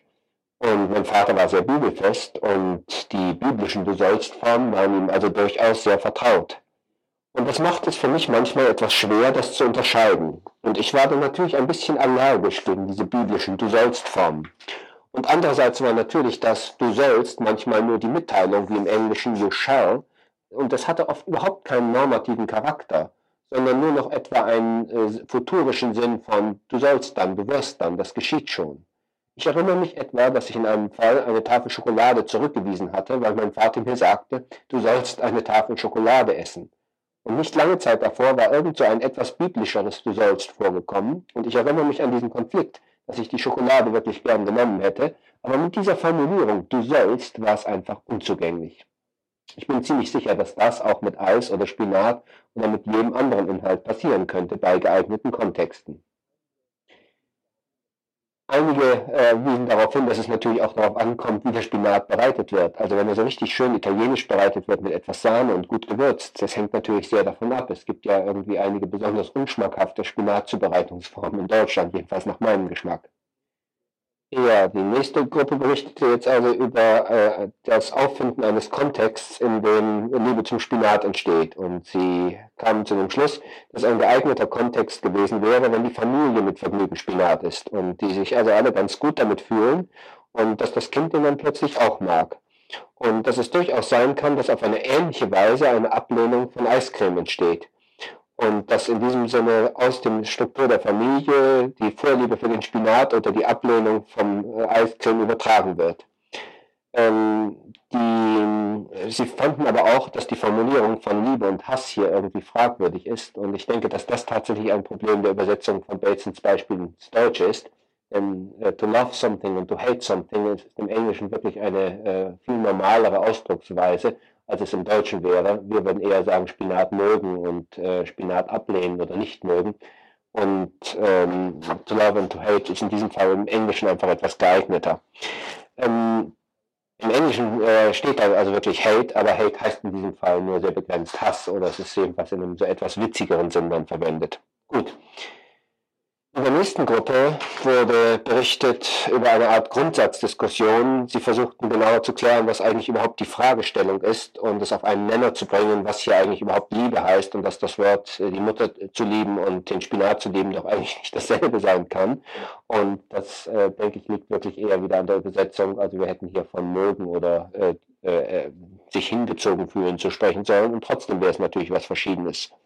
Also auch das ist eine Form, die entsprechend der Uneindeutigkeit des Kontexts der Fragestellung von Bateson zu sehen ist. Also hier sehen wir etwas von der Schwierigkeit, um die es bei dieser Fragestellung geht.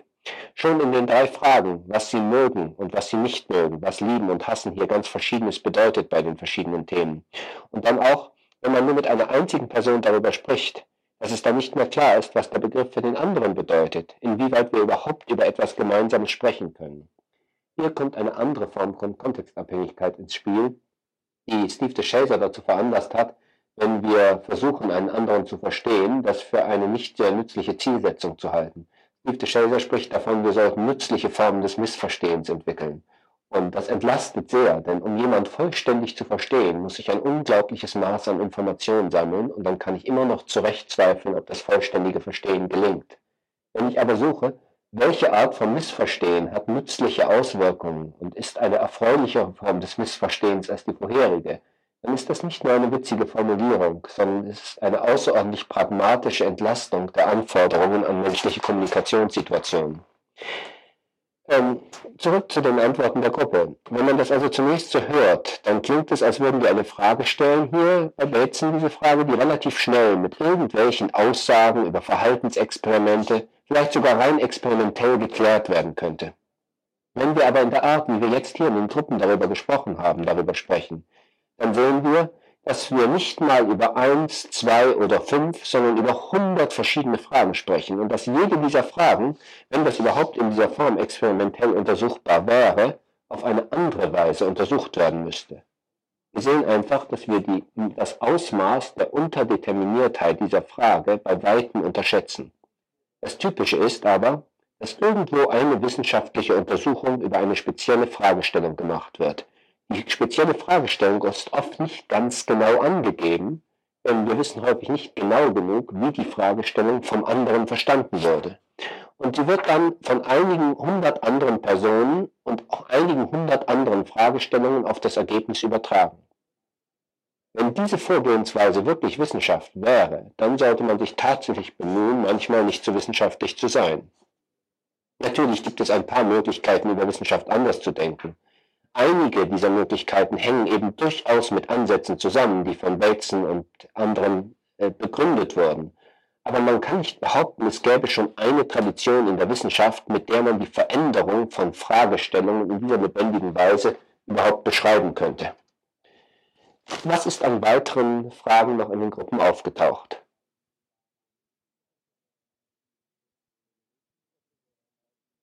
Ja, in der nächsten Gruppe wurde ein Beispiel erzählt, wo es um einen Tag ging, der, an dem auch Spinat immer gekocht wurde aber der war aus anderen Gründen schlimm. Der wurde also zeremoniell für einen bestimmten Anlass gekocht und da waren andere Sachen, die an dem Tag stattfinden, fanden schlimm. Und der Tag war, wurde an sich als schlimm erlebt. Und in dem Sinne war der Spinat gar nicht mehr so tragisch, weil der Tag selber eigentlich das Bedrohliche war.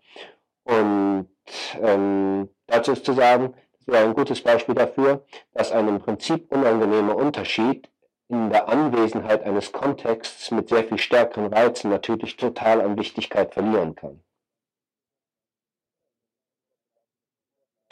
Ja, in der nächsten Gruppe gab es noch den Vorschlag, es könnte ja auch so sein, dass das Kind nur so tut, als ob es keinen Spinat mag. Und natürlich, äh, wenn ein Kind wirklich äh, den Spinat eigentlich mag, so wird es wahrscheinlich, wenn es etwa Geschwister hat, durchaus mitkriegen, dass die anderen vielleicht nicht so tun, sondern dass die wirklich keinen Spinat mögen. Und ähm, dann berichtete jemand in der Gruppe, dass sie, wie sie es formulierte, ein schwerer Spinatfall war und heute Spinat liebt und fragte sich, was da eigentlich dazwischen passiert ist. Und sie erinnerte sich, dass als Kind äh, sie den Spinat sehr unangenehm fand, weil er irgendwie die Schleimhäute so zusammenzog. Und sie wurde eben nicht mehr dazu gezwungen und niemand fragte je wieder nach Spinat. Und dann hat sie plötzlich gemerkt, dass Spinat gut ist. Dann trat natürlich auch die Frage auf, warum eigentlich eine Mutter überhaupt zu so zwanghaften Erziehungsmethoden greifen muss. Und eine der Teilnehmerinnen machte den Vorschlag, dass es etwas zeigt von einem mangelnden Vertrauen der Mutter dem Leben, Leben gegenüber und dass dieses mangelnde Vertrauen der Mutter sich natürlich auf das Kind übertragen könne. In gewisser Weise ist, wenn wir das Beispiel so betrachten, dass ein Schritt in einen Kontext hinter einem Kontext der ursprünglichen Frage.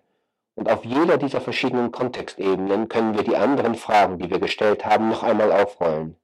Wenn wir das täten, dann würden mehrere Tage jetzt schon nicht mehr ausreichen, um alle Fragestellungen, die wir aus dieser harmlosen Frage gemacht haben, auch nur noch niederzuschreiben. Und weil wir ein so hohes Maß an Komplexität schwer ertragen, haben wir so unsere Strategien, mit denen wir ganz schnell Fragestellungen eindeutiger machen, eindeutiger machen, als sie ursprünglich sind und das ist für viele Zusammenhänge außerordentlich nützlich und angemessen, ist eine Komplexitätsreduktion. Und Komplexitätsreduktion ist ein wesentliches Hilfsmittel als Überlebensstrategie. Aber das heißt natürlich auch, dass es eine systematische Einschränkung der Ressourcen darstellt. Eine systematische Einschränkung der Fantasie, die wir haben für Verhaltensweisen, für andere, für neue Verhaltensweisen. Und darum ist es, wenn es um Veränderung geht, wenn es um therapeutische Prozesse geht, sehr nützlich, wenn wir an bestimmten Stellen diese Gewohnheit wieder so weit durchbrechen, dass wir eben schneller auf die vielen anderen Facetten der gleichen Fragestellung kommen. Und das gehört auch zu den Grundformen, wie man das systemische Denken entwickelt, trainiert und erweitert. In ähnlicher Weise ist es also mit therapeutischen Aufträgen. Man kann nur sagen, dass ein therapeutischer Auftrag auch so etwas ist wie eine Frage. Ob man jetzt einen therapeutischen Auftrag nimmt oder einen Auftrag in einem Beratungsbüro oder vielleicht einen Auftrag zur Durchführung eines wirtschaftlichen Projektes, in jedem dieser Fälle ist ein Auftrag auch eine Fragestellung in der Art, können Sie machen, dass das und das geschieht? Können Sie bewirken, dass mehr von dem und dem geschieht oder dass das und das weniger stattfindet? Und immer tendieren wir dazu, die Fragestellung schon so halbwegs für eindeutig zu halten oder schnell dazu auffordern, sie ein bisschen eindeutiger zu machen und das Ergebnis dann nach relativ kurzer Zeit für ein ziemlich eindeutiges Ergebnis zu halten. Würden Übungen, wie wir sie jetzt gerade verwenden, darauf angewendet, dann würde man sehen, dass man innerhalb einer Fragestellung einen unglaublichen Lösungsspielraum hat und fast immer ein analytisches oder synthetisches Problemlösen zu einem dialektischen Problemlösen machen könnte. Unter analytischen oder synthetischen Problemlösen versteht man Formen des Problemlösens, bei denen das Ziel erhalten bleibt. Dabei ist beim analytischen Problemlösen auch vorgegeben, welche Mittel zum Problemlösen möglich sind und es geht nur noch um die Anordnung, die Kombination, die Reihenfolge des Einsatzes der Mittel, mit denen wir das Problem lösen. Beim synthetischen Problemlösen kann der Umfang der Mittel, die wir einsetzen, um ein Problem zu lösen, erweitert werden. Unter dialektischen Problemlösen versteht man dagegen ein Problemlösen, bei dem das Ziel selber sich während des Problemlösens ändert, während beim synthetischen Problemlösen das Ziel gleich bleibt, aber zusätzliche Mittel dazukommen könnten. Und beim analytischen Problemlösen ist also das Ziel klar und die Mittel sind klar und sie können nur noch verschieden angeordnet werden. Diese Unterscheidung von Problemlösekategorien stammt von Dörner. Man hat eine Reihe von Möglichkeiten. Man kann einen Helfer anrufen, man kann irgendwo auf den Speicher gehen, man kann dort ein Werkzeug holen, man kann versuchen, irgendein Hausgerät Zweck zu entfremden und damit die Reparaturarbeit sofort durchzuführen. Und deshalb nur die Frage, was mache ich als erstes, was mache ich als zweites, was mache ich als drittes. Das wäre analytisches Problemlösen. Wenn einem aber während dieses Prozesses ein neues Verfahren einfällt, also irgendwas, was vielleicht die Arbeit ganz überflüssig macht, was es ermöglicht, dieses Problem gar nicht mehr lösen zu müssen, das wäre schon ein dialektisches Problemlösen, wenn man das Ziel dann ändert, die Haltung zum Problem ändert. Wenn ein Schachspieler während der Schachpartie etwa aufhört, auf Gewinn zu spielen, weil er merkt, dass er in Gefahr geraten ist zu verlieren und nun auf Remis spielt, dann hat er in gewissem Sinne während der Schachpartie das Ziel geändert und in diesem Sinne ist eine solche Änderung der Strategie eine Form eines dialektischen Problemlösens. Äh, es wurde noch eine Frage gerade gestellt zum synthetischen und zum dialektischen Problemlösen. Beim synthetischen Problemlösen lassen wir also das Ziel außerhalb jeder Diskussion. Das synthetische Problemlösen erlaubt mir, die Ressourcen zu erweitern, den Rahmen der Ressourcen, den Ressourcenraum zu erweitern. Das dialektische Problemlösen dagegen erlaubt nicht nur, den Rahmen der Ressourcen zu erweitern, sondern das Lösungsziel zu verändern. Wir begeben uns in gewissem Sinn in eine andere Welt. Eine Welt, in der ich ein anderes Ziel und andere Möglichkeiten habe, sieht von der Welt, in der ich ursprünglich über das Problem gedacht habe, innerlich betrachtet so verschieden aus, dass es in einem gewissen Sinne Sinn macht, mit Wittgenstein davon zu sprechen, wir hätten die Welt geändert. Wittgenstein sagt im Traktatus, wenn das gute oder böse Wollen die Welt ändern kann, so kann es nur die Grenzen der Welt ändern, nicht die Tatsachen. Und darum sagt er an einer anderen Stelle auch im Traktatus, die Welt des Glücklichen ist eine andere als die des Unglücklichen. Ich gehe jetzt nicht so weit auf Wittgenstein an, ich wollte es nur kurz anmerken. Also, wir hatten dialektisches Problemlösen beim Schach betrachtet. Synthetisches Problemlösen beim Schach zu finden ist ein bisschen schwieriger. Das taucht schon irgendwo auf, in Legenden zum Beispiel, wenn ein Spieler dem anderen das Brett über den Kopf schlägt, sodass der andere tot zusammenbricht. Das wäre dann zweifellos die Einführung eines neuen Mittels in der Auseinandersetzung. Es ist auch einmal bei einer Simultanveranstaltung im Schach vorgekommen, dass jemand mit dem Turm vom Nachbarbrett recherchiert hat. Das wurde dann publiziert unter die ganz lange Rochade. Und der Gegner sich dann wunderte, warum äh, plötzlich ein Turm mehr auf dem Felde war. Aber sagen wir, das sind die seltenen Fälle des synthetischen Problemlösens beim Schachspielen. Also diese Begriffsbildung von Werner, das analytische, synthetische und dialektische Problemlösen wurden eingeführt, um Problemlösen in hochkomplexen Systemen zugänglicher zu machen und dafür Simulationsmodelle zu bauen. Gruppe wurde jetzt noch darüber gesprochen, dass die Bestimmung der geeigneten Kontexte, wo Zuneigung oder Abneigung zu einem dieser Aspekte, Spinat, Eiscreme oder der Mutter auftaucht, dass die ja schließlich auch zusammenhängt mit der Stärke der Abneigung zum Unerwünschten oder der Zuneigung zum Erwünschten.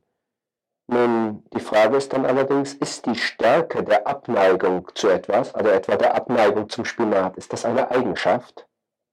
Das heißt, natürlich können wir zunächst sagen, es hängt davon ab, wie sehr wird der Spinat gemocht oder wie sehr wird das Eis gemocht, wie sehr wird er abgelehnt oder äh, wie, sehr wird vielleicht sogar das Eis abgelehnt.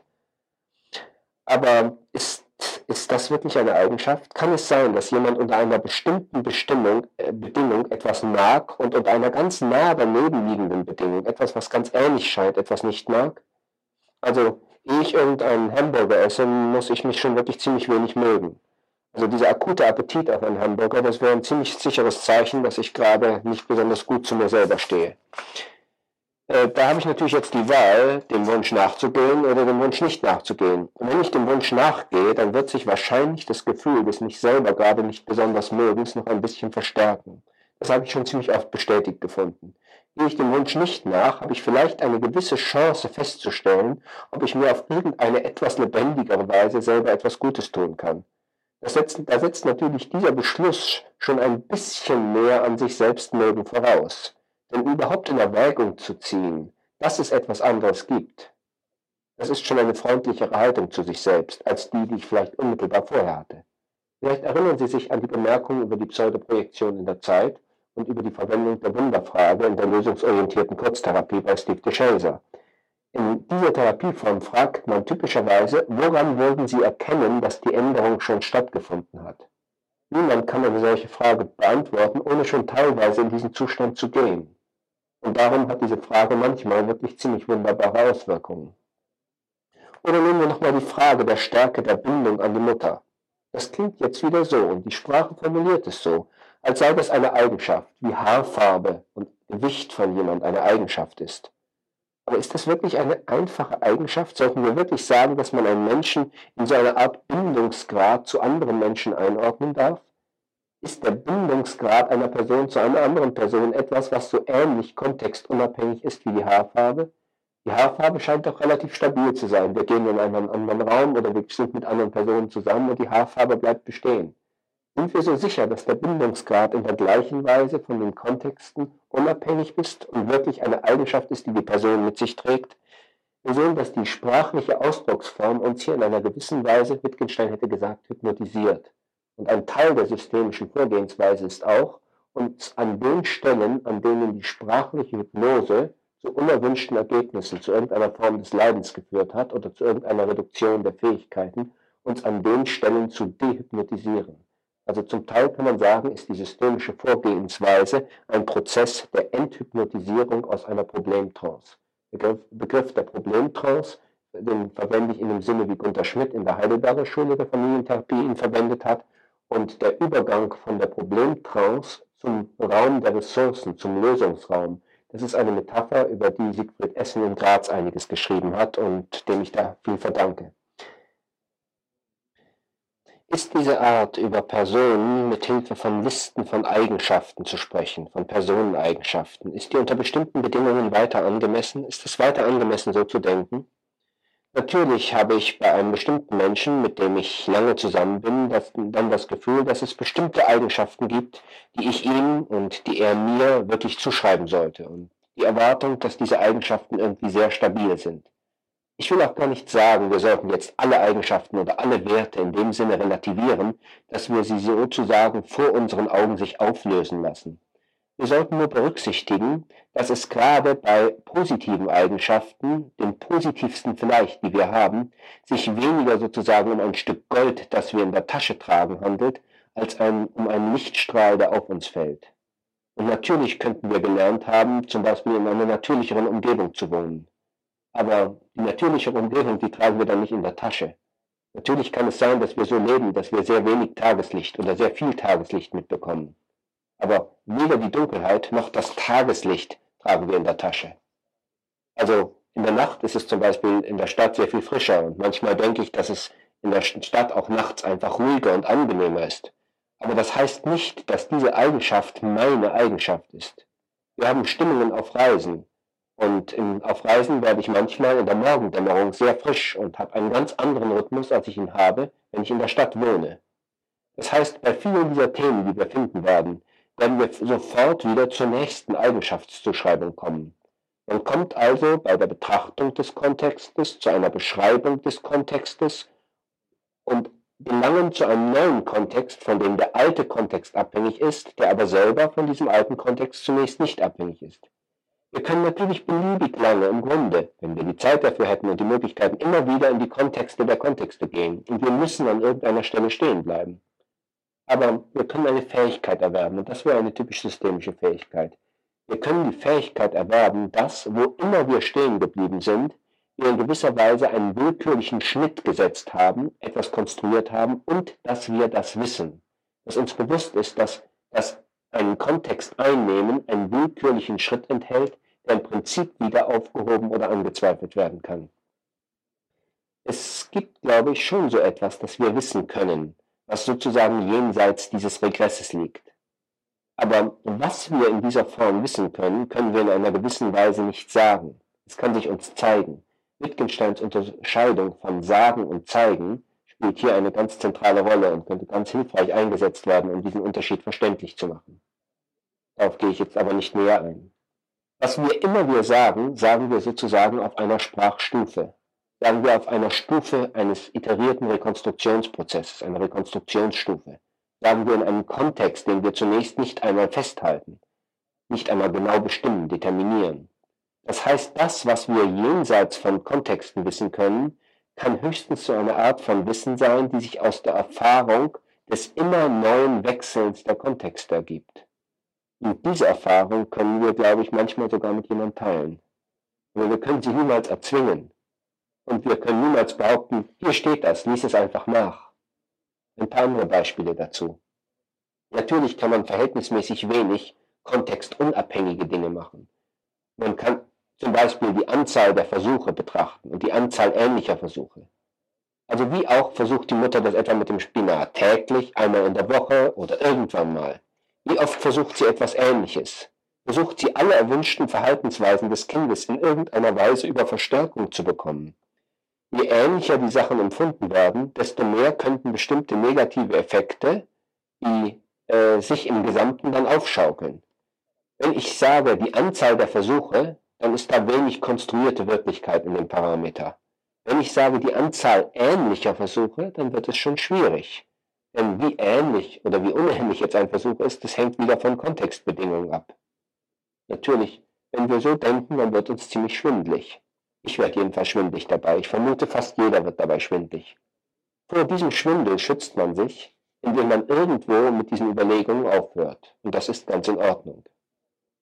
Die Aufforderung zum systemischen Denken heißt also nicht, denke ununterbrochen in allem über alle Systeme, sondern nur, lass ein gutes Stückchen mehr zu und lass auch zu, dass es manchmal um den Kontext dessen geht, was du bisher beschrieben hast.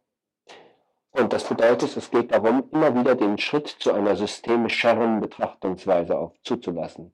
Der Begriff des Systemischen hat also mit einer Veränderung von Sichtweisen zu tun und nicht mit einer einzelnen festgelegten letzten Sichtweise. Vielleicht noch ein paar weitere Bemerkungen.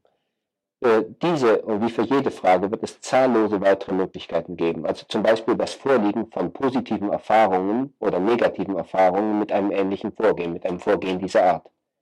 Das heißt also, wenn jemand zum Beispiel erlebt hat, dass etwas für sie oder für ihn unangenehm ist, und durch ein Vorgehen von der oder jener Art angenehm wurde, dann wird er oder wird sie wahrscheinlich Mittel einsetzen, bei denen er sich selber oder sie sich selber irgendein Verhalten zu fördern versucht, das so ein Vorgehen durchaus akzeptiert wird.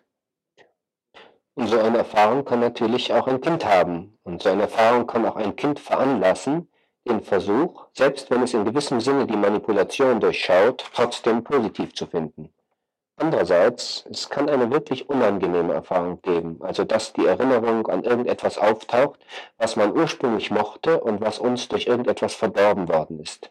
Und dann kann sozusagen schon der erste Versuch, das uns wieder nahe zu bringen, eine außerordentlich starke Gegenreaktion auslösen.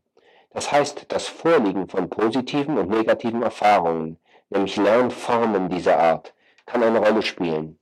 Eine Erfahrung mit einer Lernform, also zum Beispiel eine Lernform mit Verstärkung, Belohnung oder Bestrafung, ist aber nicht eine Erfahrung mit einem Inhalt. Eine Erfahrung mit einer Lernform ist etwas, was bei Bateson schon in die Richtung des Lernens höherer Stufe geht. Da lerne ich nicht über den Inhalt, da lerne ich etwas über das Lernen. Wenn ich etwas über das Lernen gelernt habe, dass ich zum Beispiel manchmal etwas Unangenehmes durch eine Art Belohnung, die jemand oder die ich mir selber gebe, jemand mir gibt oder ich mir selber gebe, angenehm zu finden lernen kann.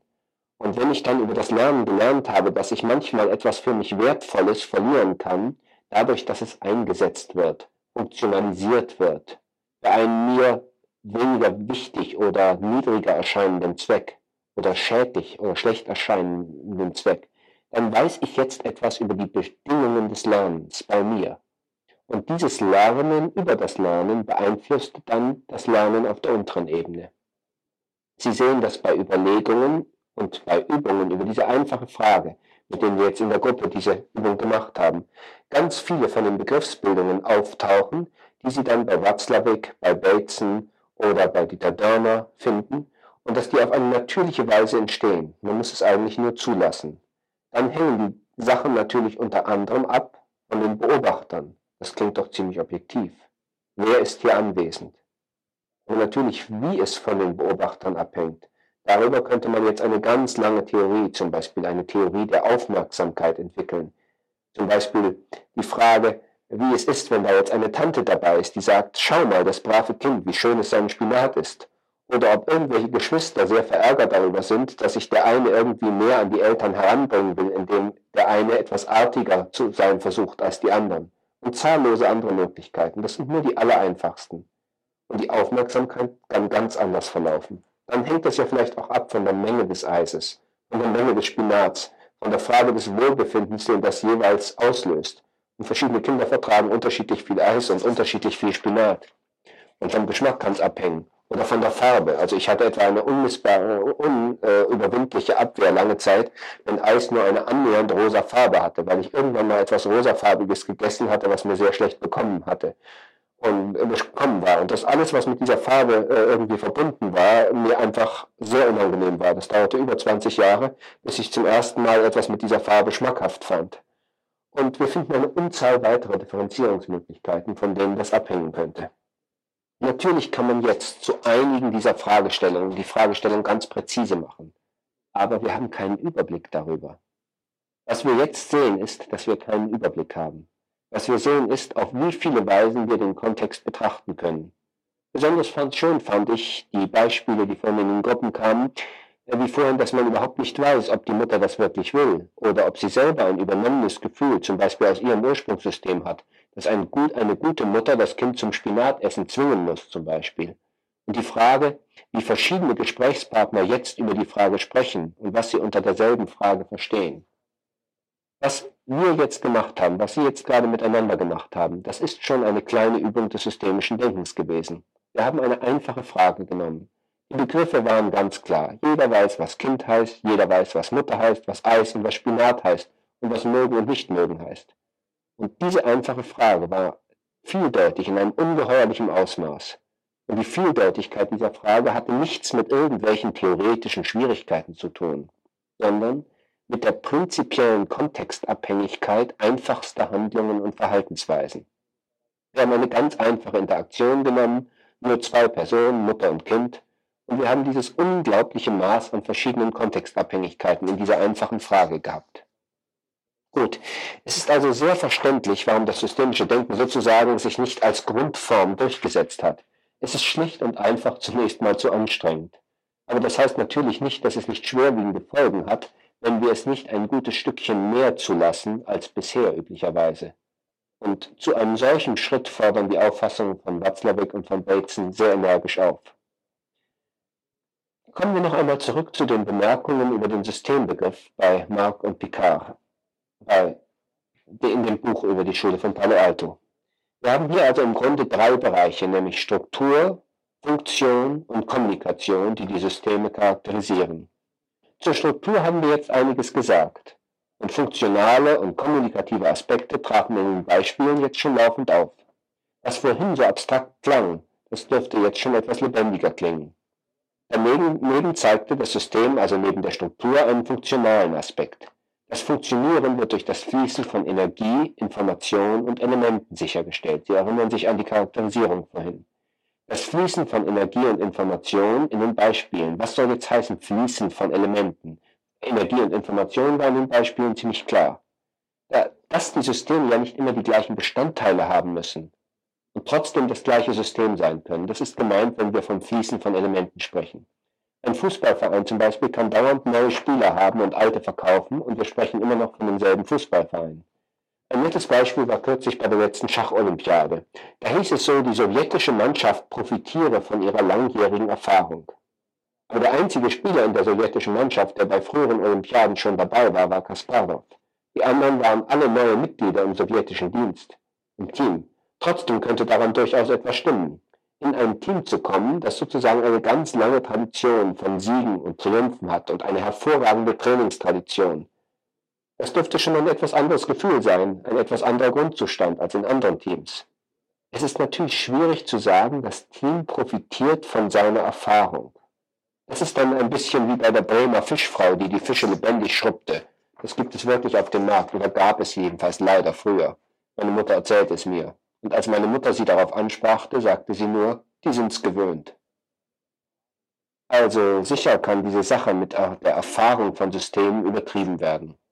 Aber es gibt durchaus solche Fälle, wo wir sagen können, dass auch wenn die Elemente ausgetauscht werden, in gewissem Sinne das System das gleiche bleibt. Die Bilder vom morphogenetischen Feld bei Sheldrake, auch wenn dieser Begriff in vieler Hinsicht sehr problematisch ist, haben auch mit dieser Systemauffassung zu tun. So wie die Elemente stärker austauschbar sind, so kann man sagen, dass wir tatsächlich nur noch die Interaktionen, nur noch die Prozesse, nur noch Varianten höherer Ordnung der ursprünglichen Struktur als Grundthema vom System haben. In dem Text heißt es bei Marc und Picard weiter, dass das Fließen von Energien usw. So für den Bestand des Systems, die Selbstorganisation des Systems, die Reproduktion des Systems und die Anpassung des Systems an die Umwelt sorgt. Viele der Systemfunktionen sind an einen Informationsaustausch gekoppelt, der einerseits den Zustand des Systems, andererseits die Umwelt des Systems bestimmt. Also in unserem einfachen Mutter-Kind-Beispiel hatten wir jetzt viele verschiedene Beispiele, wie sozusagen die Informationen der Umwelt aussehen könnten.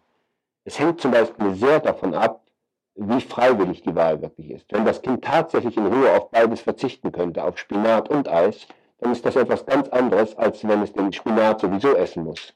Wenn es ihm weniger widerwillig ist, dass das Eis dann eben als Belohnung folgt und so weiter und so weiter. So etwas wäre bezüglich dieser einfachen Frage eine Form der Rückkopplung mit der Umwelt. Andere Formen der Rückkopplung wären eventueller Applaus oder Nichtapplaus von Tanten und Geschwistern oder anderen Beobachtern. Dann Feedback-Schleifen hatten wir natürlich bei dieser ganzen Sache auf verschiedenen Ebenen. Auf der unmittelbaren Ebene wären Feedback-Schleifen solche, die den unangenehmen Reiz angenehm machen oder die den angenehmen Reiz unangenehm machen. Auf einer höheren Ebene kann es so etwas auch geben, aber man muss dann beachten, dass die Lernprinzipien der verschiedenen Ebenen also das Lernen selber und das Lernen des Lernens andere Prinzipien sind. Dass wir also nicht voraussetzen können, dass die Prinzipien für das Lernen von Inhalten dieselben Prinzipien sind wie die Prinzipien für das Lernen über Lernformen. Wenn jemand etwa eine bestimmte Form der Verstärkung gelernt hat, wie er bestimmte Handlungen bei sich mehr oder weniger leicht ausführt, heißt das nicht, dass das Lernen über das Lernen auf die gleiche Weise funktioniert. Wenn also ein, gewisser Teil unserer Erfahrungen, unserer Theorien in Bezug auf das Lernen dadurch blockiert worden sind, dass man glaubt, das Lernen über das Lernen und das Lernen über die Bedingungen der Veränderung des Lernens, das wäre jetzt Lernen 3 bei Bateson, darauf kommen wir nachher noch einmal, dass man da annahm, dass sie denselben Lerngesetzen unterliegen, wie das, wo man sozusagen, äh, wie die Lerngesetze, die man sozusagen auf den unteren Stufen beobachtet hat, dann blockiert das unsere Entwicklungsmöglichkeiten. Und das bedeutet, dass wir sozusagen für diese Bereiche noch nicht die entsprechende Theorie haben. Feedbackschleifen der höheren Art hatten wir eben in der Anwendung, wenn man sagt, angenommen, jemand hat schon gelernt, er hat schon Erfahrung damit, wie man er oder sie einen angenehmen Reiz für sich äh, unangenehm oder wie einen unangenehmen Reiz für sich angenehm macht. Nun wird der Betreffende sich vielleicht eher darauf einlassen, dass er bei irgendeiner Sache verstärkt wird, wenn er zum Beispiel die Erfahrung damit gemacht hat, dass etwas Unangenehmes, das aber aus irgendeinem Grunde als notwendig erscheint, auf die Weise angenehmer wird. Oder jemand hat zum Beispiel erlernt, er hat Erfahrung damit, wie etwas ihm Kostbares dadurch, dass es funktionalisiert, zu sehr für einen bestimmten Zweck eingesetzt wird, wie es dadurch verdorben wurde, weil es eingesetzt wurde, nur um etwas zu erreichen. Dann wird er für den Einsatz von etwas Angenehmen eventuell negativer reagieren das hätte dann Ähnlichkeiten mit positiver und negativer Verstärkung. Aber es wäre trotzdem etwas anderes, weil das Verstärken selber ein Lernprozess über das Lernen wäre. Und es wäre nicht einfach etwas Erlerntes. Ich hoffe, dass ich damit, dass ich hier hin und her gehe zwischen dem einfachen Beispiel und den abstrakten Themen, um die es bei Bateson geht, die abstrakten Themen etwas weniger abstrakt wirken lasse. Ich kann nicht ganz vermeiden, dass es hier manchmal ein wenig äh, abstrakt wirkt. Und manchmal schmerzt mich aber das wissenschaftliche Gewissen ich habe das Gefühl, ich müsste eigentlich noch etwas exakter sein. Aber so wie ich es ein bisschen exakter mache, wird es dadurch noch ein bisschen abstrakter und dadurch schwieriger. Ich glaube, es ist besser, wenn ich einige Texte von Watzlawick und Bateson, wenn Sie einige Texte von Watzlawick und Bateson nehmen, sie selber lesen und so viel wie mögliche Erfahrungen damit verknüpfen. Dann sind die Texte wirklich wert, gelesen zu werden. Und was ich hier mache, wird, dient dazu, wenn es erfolgreich ist, Ihnen die Lektüre der Texte und die Experimente, die Sie dann selber mit diesen Texten machen, zu erleichtern. Hier im Text bei Marc und Picard heißt es weiter über den Systembegriff, dass Struktur und Funktion zentral sind für den äh, Systembegriff. Er betrachtet die kommunikative Struktur von Systemen. Und dann heißt es hier, kommunizieren Systeme mit ihrer Umwelt, ist es ein Input von Wirkung des Milieus auf das System und ein Output von der Wirkung des Systems auf seine Umwelt.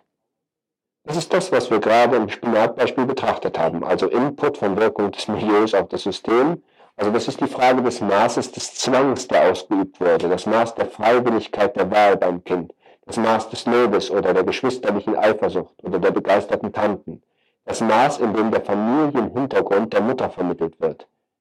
Sie ist nur eine gute Mutter, wenn sie das und das macht, diese Vorstellung zum Beispiel. Die Frage, inwieweit die Beeinflussung des Essverhaltens des Kindes irgendetwas zu tun hat mit der Kommunikationsstruktur der Eltern untereinander. Also inwieweit sozusagen das Lass ihn doch selber spüren, was gut tut. Oder wir müssen es davor schützen, dass es etwas ist, was ihm nicht gut tut. Also inwieweit das irgendetwas zu tun hat mit dem Verhältnis der Eltern zueinander. Inwieweit das da eingesetzt wird und die Eltern vielleicht davor schützen kann, irgendeinen direkten Konflikt zwischen sich anzusehen. Die Schutzfunktion des Verhaltens des Kindes.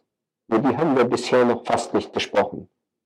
Welche Schutzfunktion kann eine Lösung bzw. Nichtlösung des Problems mit dem Verhalten des Kindes in Bezug auf das Essen in einer bestimmten Weise auf andere Teile der Familienstruktur haben. Das Einfachste wird, wenn wir so fragen, sofort erstaunlich kompliziert. Und kann man es dann nicht einfach gleich lassen? Kann man nicht einfach sagen, es sei nicht da?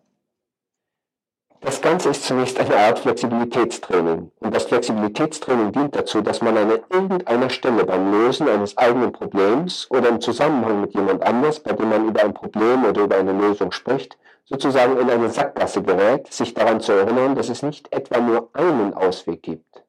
Die Flexibilität besteht dann darin, dass man sieht, dass es im Allgemeinen unzählige Richtungen von Auswegen gibt, auch wenn man sie im Moment gerade nicht sieht. Und in dem Moment, wo man beginnt, wieder so hinzusehen, da begibt man sich in einem gewissen Sinne vom Problemsystem ins Lösungssystem oder vom Problemsystem ins Ressourcensystem. Sie erinnern sich an die Bemerkungen über Gunter Schmidt und Siegfried Essen vorhin. Das heißt, die Vorstellung ist auch, dass jedes Problem in gewissem Sinn einen hypnotischen Charakter hat. Dass es sozusagen eine spezifische Form von Trance darstellt, in die wir uns begeben haben.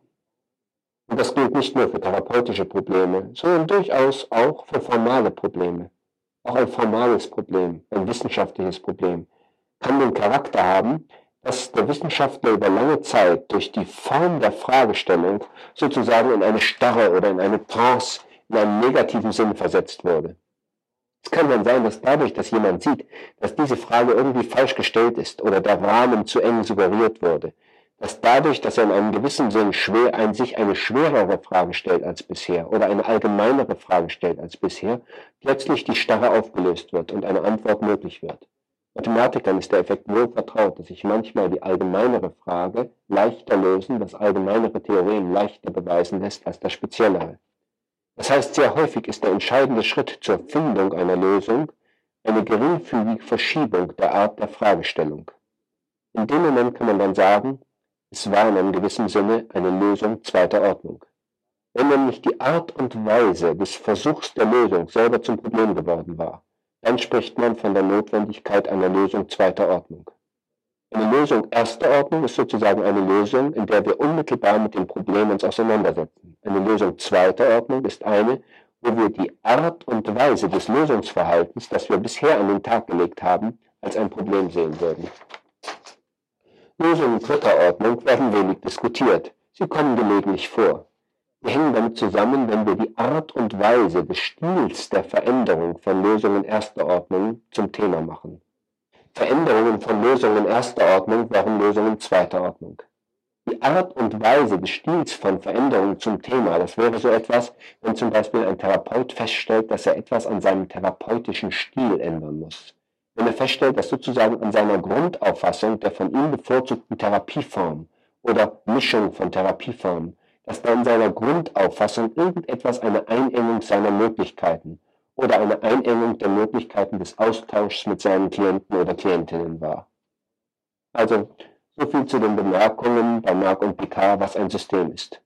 Wichtig für diese sehr allgemeine, abstrakte Beschreibung ist, dass wir dadurch die Möglichkeiten haben, Überlegungen von biologischen, technischen, sozialen, psychologischen, einzel- und gruppenpsychologischen Systemauffassungen in einem gewissen Sinne aufeinander zu übertragen. Wir haben ein reiches Maß an möglichen Strukturanalogien und können die Strukturanalogien dann auch nutzbar machen. Ein paar Bemerkungen über allgemeine Eigenschaften offener Systeme, die in einer ganz nützlichen Weise auch übertragen werden könnten, zum Beispiel auf therapeutische Kontexte, seien angefügt. Das sind Begriffe, die sich alle in verschiedenen Formen erläutert finden, etwa in dem bekannten Buch von Watzlawick oder in verschiedener Weise bei Autoren wie äh, Watzlawick, Bevan Jackson, äh, bei Haley, bei Milton Erickson und bei anderen. Sie finden immer letztlich die Begriffe nur teilweise unter anderen Namen wieder. Also kommen wir zu Eigenschaften offener Systeme, die eine wichtige Rolle spielen bei der Betrachtung der Therapie, der Beratung des systemischen Denkens und systemischen Vorgehens. Ja, zunächst füge ich jetzt noch einige theoretische Teile an über Eigenschaften offener Systeme und ich werde sie nicht in der gleichen Ausführlichkeit äh, behandeln wie die bisherigen Theorieteile, denn ich möchte anschließend noch mit Ihnen gemeinsam etwas Praktisches machen, eine, einige typische systemische Denk- und Empfindungsweisen verdeutlichen an einem praktischen Experiment. Und als Experiment würde ich gerne mit Ihnen eine systemische Strukturaufstellung durchführen. Eine systemische Strukturaufstellung ist ein Aufstellungsverfahren, das sich entwickelt hat aus der äh, systemischen Familienaufstellung im Sinne von Hellinger und den systemischen Familienskulpturen und der Familienrekonstruktion im Sinne von Virginia Satir. Und bestimmte Einflüsse auf das Verfahren sind auch ausgegangen von der lösungsorientierten Kurztherapie von Steve DeShazer und der klinischen Hypnotherapie nach Milton Erickson. Insa Spar, meine Frau und ich, wir haben äh, die systemischen Strukturaufstellungen verwendet, um die Kommunikationsstruktur von Systemen, die nicht Familiensysteme sind, in Analogie zu Familiensystemen zu betrachten und haben dann allmählich Repräsentation von Systemeigenschaften abstrakterer Systeme gefunden, die sich nicht unmittelbar auf Familiensysteme reduzieren lassen. Äh, die Aufstellungsform, mit der wir heute hier arbeiten werden, nennen wir Problemaufstellung und nachher, wenn wir mit der Übung beginnen, werde ich das näher erläutern. Die theoretischen Teile äh, werde ich jetzt also ein wenig schematischer halten, aber ich glaube, dass Sie die Möglichkeit haben, es mit praktischen Themen zu verknüpfen, auch wenn ich nicht diese Verknüpfung explizit angeben kann, sondern nur einige Andeutungen zur Praxis machen werde. Betrachten wir also die Charakterisierungen offener Systeme in der Art, wie es in dem mehrfach jetzt verwendeten Buch von Marc und Picard erläutert wurde. Marc und Picard führen vier Prinzipien an, die in der Schule von Palo Alto typisch waren für die Betrachtung offener Systeme. Das war das Prinzip der Totalität, das Prinzip des Feedbacks, das Prinzip der Homöostase und das Prinzip der Äquifinalität. Zu all diesen Prinzipien finden Sie äh, entsprechendes in dem Buch von Watzlawick, Bevan und Jackson und in verschiedenen anderen der zitierten äh, Bände oder auch äh, einige wichtige Hinweise in vielen der Schriften von Heinz von Förster. Das Prinzip der Totalität, darüber haben wir jetzt schon implizit eine ganze Reihe von Bemerkungen gemacht. Das Prinzip hat im Wesentlichen damit zu tun, dass wir Systeme nicht auffassen können als eine Gesamtheit oder als ein Aggregat von, einer, von an, voneinander unabhängigen Elementen dass sozusagen die kleinsten Bestandteile eines Systems eigentlich schon Interaktionen sind. Geht noch ein bisschen weiter. In gewissem Sinne verlieren wir die Elemente. Was ein Element eines Systems ist, wird in gewisser Weise erst darüber definiert, was die Interaktionen des Systems sind. In gewissem Sinne sind also die Interaktionen primärer, elementarer als die Elemente. Wenn Sie Martin Buber kennen und sein wunderbares kleines Buch Ich und Du und das etwas in Erinnerung haben oder vielleicht die Anwendung dieses Buchs in der Gestalttherapie kennen, die Gestalttherapie, die sich in ihrer Entwicklung ja zum Teil manchmal auf Martin Buber beruft, dann ist es dort ja so, dass wir die Vorstellung haben, dass das Ich allein nicht ein angemessenes Wort ist, sondern bei Buber ist das Ich eigentlich nur in einer Paarform gegeben. Und eines dieser beiden Grundwortpaare, wie Buber das nennt, ist das Ich Du und das andere ist das Ich Es. Und ganz grob und vereinfacht gesagt heißt das, dass das Ich sich auf zwei ganz verschiedene Weisen konstituiert. Nämlich einmal in der Art und Weise, wie es in Bezug auf Gegenstände ist und zum anderen, wie es in der Form seiner Beziehungen auf ein Gegenüber ist, auf verschiedene Gegenüber. Und die Annahme, dass diese beiden Ich, das Ich, das sich auf Gegenstände bezieht und das Ich, das einem Gegenüber begegnet, voll identifiziert werden kann, das wird also aus dieser Sicht zurückgewiesen. Die Annahme, dass Ich sei überhaupt selber so gegenstandsartig, dass wir es hätten, ehe wir diese Beziehung haben, die wird zurückgewiesen. Das Ich entsteht in der Beziehung. Der Mensch wird erst am Du zum Ich, ist eine der Formulierungen bei Buber. Buber geht noch etwas weiter in einem Gespräch mit einer Gruppe von amerikanischen Psychiatern. Über das Unbewusste sagt er dort, dass es aus seiner Sicht nicht in uns ist, sondern zwischen den Menschen. Und äh, in dem Protokoll des Vortrags wird nur vermerkt, große Unruhe im Saal.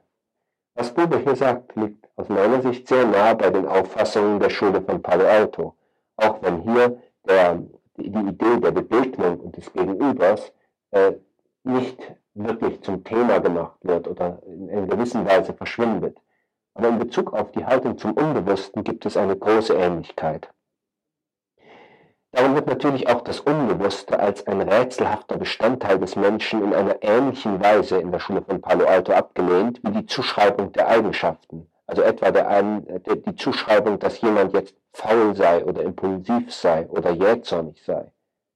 Äh, aus der Sicht der Heidelberger Schule, etwa in der Art, wie Gunter Schmidt damit umgeht, könnte man auch sagen, wie nützlich ist es wohl, jemanden so zu beschreiben? Zu welchen Ressourcen findet jemand wohl Zugang? Wenn man ihn als faul oder als jähzornig oder als überimpulsiv bezeichnet. Also sowohl der Apparat, aus dem diese Fähigkeiten angeblich kommen oder diese Eigenschaften angeblich kommen, wie diese Fähigkeiten oder Eigenschaften selbst werden jetzt nicht mehr gesehen als Färbungen oder Bestandteile oder Eigenschaften der Elemente des Systems. Das Prinzip der Totalität sagt, Systeme können nicht einfach als Aggregate oder Zusammenfügungen unabhängiger Elemente aufgefasst werden. Sie können nur verstanden werden über das Gesamtmuster der Interaktionen innerhalb des Systems. Dann das nächste der Prinzipien für offene Systeme, die bei Mark und Picard für die Schule von Palo Alto betrachtet wurden, war das Prinzip des Feedbacks, das bedeutet, dass wir die Abläufe im System nicht über einfache lineare Kausalhypothesen erfassen können. Das heißt, dass wir nicht dadurch, dass wir sagen, dieses Verhalten bewirkt jenes Verhalten, zu einer guten Beschreibung des Systems gelangen, sondern dass wir sehen, in welcher Weise Verhaltensmuster in einem Netz verknüpft sind, derart, dass dann bestimmte Veränderungen an einer Stelle des Netzes bestimmte Veränderungen an allen anderen Stellen des Netzes bewirken. Die einfachsten Fälle sind natürlich solche Feedback-Schleifen, die in diesen Interpunktionsbeispielen gegeben wurden. Also etwa das Beispiel, der Mann nörgelt, die Frau zieht sich zurück oder umgekehrt. Und die Frage, bewirkt das Nörgeln den Rückzug oder bewirkt der Rückzug das Nörgeln? Andere Interpunktionsbeispiele finden sich etwa bei Watzlawick, zum Beispiel der berühmte Fall der amerikanischen Soldaten und der englischen Mädchen, die sich mit den Soldaten einließen. Und ähnliches gab es natürlich in Deutschland die jeweils das Gefühl hatten, der Partner sei aber ziemlich dreist oder ziemlich schamlos. Und das hat man untersucht und festgestellt, dass in den Ritualen, in dem äh, Ritual der Annäherung, dem Ablauf der Verhaltensmuster bei den Engländerinnen und bei den Amerikanern äh, die Stufenreihenfolge sehr verschieden war. Man hatte da etwa 30 Stufen und sagen wir auf Stufe 25 erfolgte der erste Kuss bei den Engländerinnen. Aber bei den Amerikanern war der erste Kuss an einer früheren Stelle. Und das bedeutete, dass ein Amerikaner für eine Engländerin dann sehr aufdringlich war, weil er ein Verhaltensmuster von Stufe 25 schon zeigte, als sie eigentlich erst auf Stufe 5 waren. Und die 20 Stufen der Annäherung, die eigentlich dazwischen lagen, um die hat er sie betrogen. Andererseits analog war natürlich für den Amerikaner das auf die Stufe des Küssen folgende Verhalten. Also wenn die Engländer das akzeptierte, dann war er schon ziemlich nah am Ziel. Dann hieß es also in irgendeiner Weise, dass die Amerikaner das nächste Verhalten der Engländerin dann außerordentlich schamlos fanden. Und auf die Weise haben natürlich beide gesagt, der andere hat es aber eilig. Was da stattfand, das war einfach, dass sozusagen zwei Grundmuster für die Konstruktion des Ablaufs da waren. Und sie führten zu verschiedenen Interpunktionen desselben Verhaltensablaufs. Und beide hatten das Gefühl, so schnell will ich das doch gar nicht. Also, das wäre ein typisches Beispiel, wo man jetzt entsprechende Aufschaukelungen wieder untersuchen kann. Und hier haben wir es noch relativ leicht. Wir haben nur die Aufschaukelungen zwischen zwei Personen zu betrachten. Aber natürlich sind die Interaktionsmuster nicht so einfach, dass man sagen kann, sie finden generell zwischen zwei Leuten statt. In einer Familie kann eine so allmähliche Dramatisierung eines Zustands unter, Beteiligten, unter der Beteiligung sämtlicher Familienmitglieder stattfinden. Und das genau äh, bedeutet, dass die Feedback-Schleifen in Familien unglaublich kompliziert sein können. Edward Kinney schrieb ein interessantes Buch, Aesthetics of Change, die Wahrnehmung des Wandels könnte man es übersetzen, oder auch die Ästhetik des Wandels. Und ähm, Deutsch wurde es unter dem Titel Wahrnehmung und Wandel herausgebracht. Und hier geht es um die Anwendung der sogenannten Kybernetik zweiter Ordnung. Hans von Förster nannte das die Kybernetik der Kybernetik. Diese hat etwas mit der Anwendung der Theorie des Lernens höherer Ordnung von Bateson zu tun. Man kann da ganz schön sehen, in welcher Weise die Ablaufmuster in der Familie betrachtet werden können, etwa wie bestimmte Tanzrituale. Man nimmt die Verhaltenssequenzen, die in einer bestimmten Modalität aufeinander folgen. Man sieht in diesen Verhaltenssequenzen ein gewisses Muster. Dann sieht man bei bestimmten Problemen bestimmte Beeinflussungsformen des Musters. Das wäre im Tanzbeispiel etwa so, wenn ein Paar ein bisschen in die Enge gerät im Tanzsaal oder in die Ecke vom Saal gerät und nicht mehr so klar ist, wie das Muster zu Ende geführt werden kann. Wie rettet es sich im Walzer daraus? Wie schafft es sozusagen wieder in die Mitte zu kommen? Oder wenn der Saal zu voll ist, dann gibt es natürlich in bestimmten Fällen keine Lösung mehr. Und in manchen Fällen doch noch eine. Dann wichtig war in dieser Schule die Unterscheidung von positivem und negativem Feedback. Also positives Feedback, das ist das, was wir jetzt mit Schneeballeffekt bezeichnen könnten.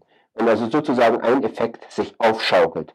Negatives Feedback wäre in so einem Beispiel, also hier das Ehekrachbeispiel, wenn die Frau es wagt, den Ärger zu zeigen und der Mann dann erst recht aggressiv wird. Und ein Schneeballeffekt wäre, wenn dann die Frau zu schreien beginnt und der Mann Gegenstände zu werfen beginnt. Es schaukelt sich etwas auf, bis die Wohnung hinreichend verwüstet ist oder sonst irgendwie eine Grenze gesetzt wird.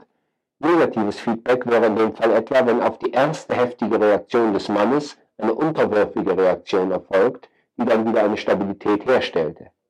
Dann, wenn man wenn also irgendein Feedback-Mechanismus einer dieser Arten entsteht, dann wird das System insgesamt stabil werden. Es befindet sich in einer Art von Fließgleichgewicht während das Auftra Austragen eines solchen Aufschaukelungsprozesses dieses Fließgewicht lokal zunächst nicht erreicht, erreicht es global das Fließgleichgewicht sehr wohl. Denn irgendwann werden zum Beispiel beim Streit beide Partner einfach erschöpft sein. Betrachten wir als nächstes das Prinzip der Homöostase. Das ist äh, so zu charakterisieren, Homöostase oder Gleichgewicht ist ein Charakteristikum von selbstorganisierten Systemen, das heißt, die Systeme haben eine gewisse Fähigkeit, auf Störungen flexibel zu reagieren. Das heißt, sie können auf irgendeine Weise relativ schnell ein bestimmtes Gleichgewicht wiederherstellen. Homöostase ist ein notwendiges Merkmal von offenen Interaktionssystemen und es sichert die Identität und Beständigkeit in der Zeit. Der Umstand, dass ein System in gewisser Weise seinen Bestand hat, dadurch, dass es eine bestimmte Form eines solchen Fließgleichgewichts aufrechterhält, kann dazu führen, dass man den Homöostasebegriff relativ zum ganzen System einfach als gut sieht. Das wäre jetzt eine unsystemische Denkweise über einen systemischen Grundbegriff. Günter Schmidt hat sehr hübsch in äh, einem Vortrag darauf hingewiesen, er sprach vom Homöostase-Götzen oder so ähnlich. Und äh, der Homöostase-Götzen, der wird sozusagen angebetet da, wo im Dienste eines Gleichgewichts der Therapeut sich für eine Familie vergattern lässt, um dieses Gleichgewicht um jeden Preis irgendwie aufrechtzuerhalten. Das gehört dann wohl zu den Arten von Aufträgen, deren Ablehnung die erste therapeutische Aufgabe wäre. Das heißt, es kann ganz zentral sein, sich nicht dafür vereinnahmen zu lassen, eine bestimmte Form von außerordentlich problematischem Gleichgewicht aufrechtzuerhalten. Andererseits ist aber Gleichgewicht des Systems für Systeme so ein ähnlicher Begriff wie Existenz oder die Existenzbedingungen für ein Objekt oder einen Gegenstand. Und im Allgemeinen wird es daher sozusagen automatisch positiv belegt. Die Fähigkeit, den Homöostasebegriff, den Gleichgewichtsbegriff in Bezug auf Systeme selber etwas wertfreier zu sehen, ist eine systemische Fähigkeit. Vielleicht nicht wertfreier, sagen wir relativer zu den Kontexten, in denen er auftaucht. Das wäre also eine typische Form des systemischen Denkens über das systemische Denken. Es ist ein bisschen viel verlangt, wenn man so über systemisches Denken von Anfang an denken soll. Wenn man von vornherein dauernd systemisches Denken über systemisches Denken von sich fordern würde. Aber ich betone das bei diesem Vortrag, weil ich den Eindruck habe, dass zurzeit eine Überzahl von Texten entstanden ist und weiter entsteht, die immer das gleiche nicht systemische Denken einfach eine Stufe drüber wiederholen. Und auch wenn man das so macht, wenn man weiß, dass es im Prinzip internalisiert werden kann, dass die Begriffe, die wir auf der nächsten Ebene haben, selber wieder in dem Kontext hier verstanden werden können, dann werden wir mit ihnen etwas leichter, etwas flexibler und letztlich etwas intelligenter umgehen. Und darum, auch wenn wir dann so vorgehen, dass wir nicht ständig zwei oder drei Stufen zurückgehen und den Kontext des Kontexts reflektieren, wenn wir wissen, dass das im Prinzip möglich ist, dann verändert das die Vorgehensweise, die wir haben, schon auf der ersten Stufe. Wenn wir also zum Beispiel wissen, dass man seinen Therapiestil ändern kann, dann führt das zu anderen Typen von Lösungen zweiter Ordnung, als wenn dieses Wissen fehlt oder in Vergessenheit geraten ist. Als viertes Prinzip bei der Betrachtung offener Systeme bei Marc und Picard für die Schule von Palo Alto wurde das Prinzip der Äquifinalität erwähnt. Das Prinzip der Äquifinalität äh, betont die Bedeutung der Struktur gegenüber der Genese. Wenn man also sagt, dass vollkommen verschiedene Typen von Prozessen mit der gleichen Struktur führen können, dass sehr verschiedene Wellen dasselbe Muster im Sand hinterlassen können, dass sehr verschiedene Dietriche dasselbe Schloss öffnen können, dass sehr verschiedene Arten von Ausgangsbedingungen zu denselben Leistungen in einem bestimmten Gebiet führen können. Das bedeutet jetzt nicht, dass die Geschichte oder das Leben uninteressant werden oder dass aus der Geschichte der Genese eines Systems nicht ungeheuer viel gelernt werden könnte bedeutet nur, dass wir uns die Freiheit geben, die gegenwärtige Struktur in einer Form zu betrachten, in der ein großer Teil des Verständnisses ihres Funktionierens nicht von der im Prinzip mehrdeutigen Möglichkeit des Weges abhängig ist, den wir zurückgelegt haben, um zu diesem Punkt zu gelangen. Natürlich hat es auch so etwas wie eine polemische Auseinandersetzung etwa zwischen psychoanalytischen Therapieformen und der Schule von Palo Alto gegeben.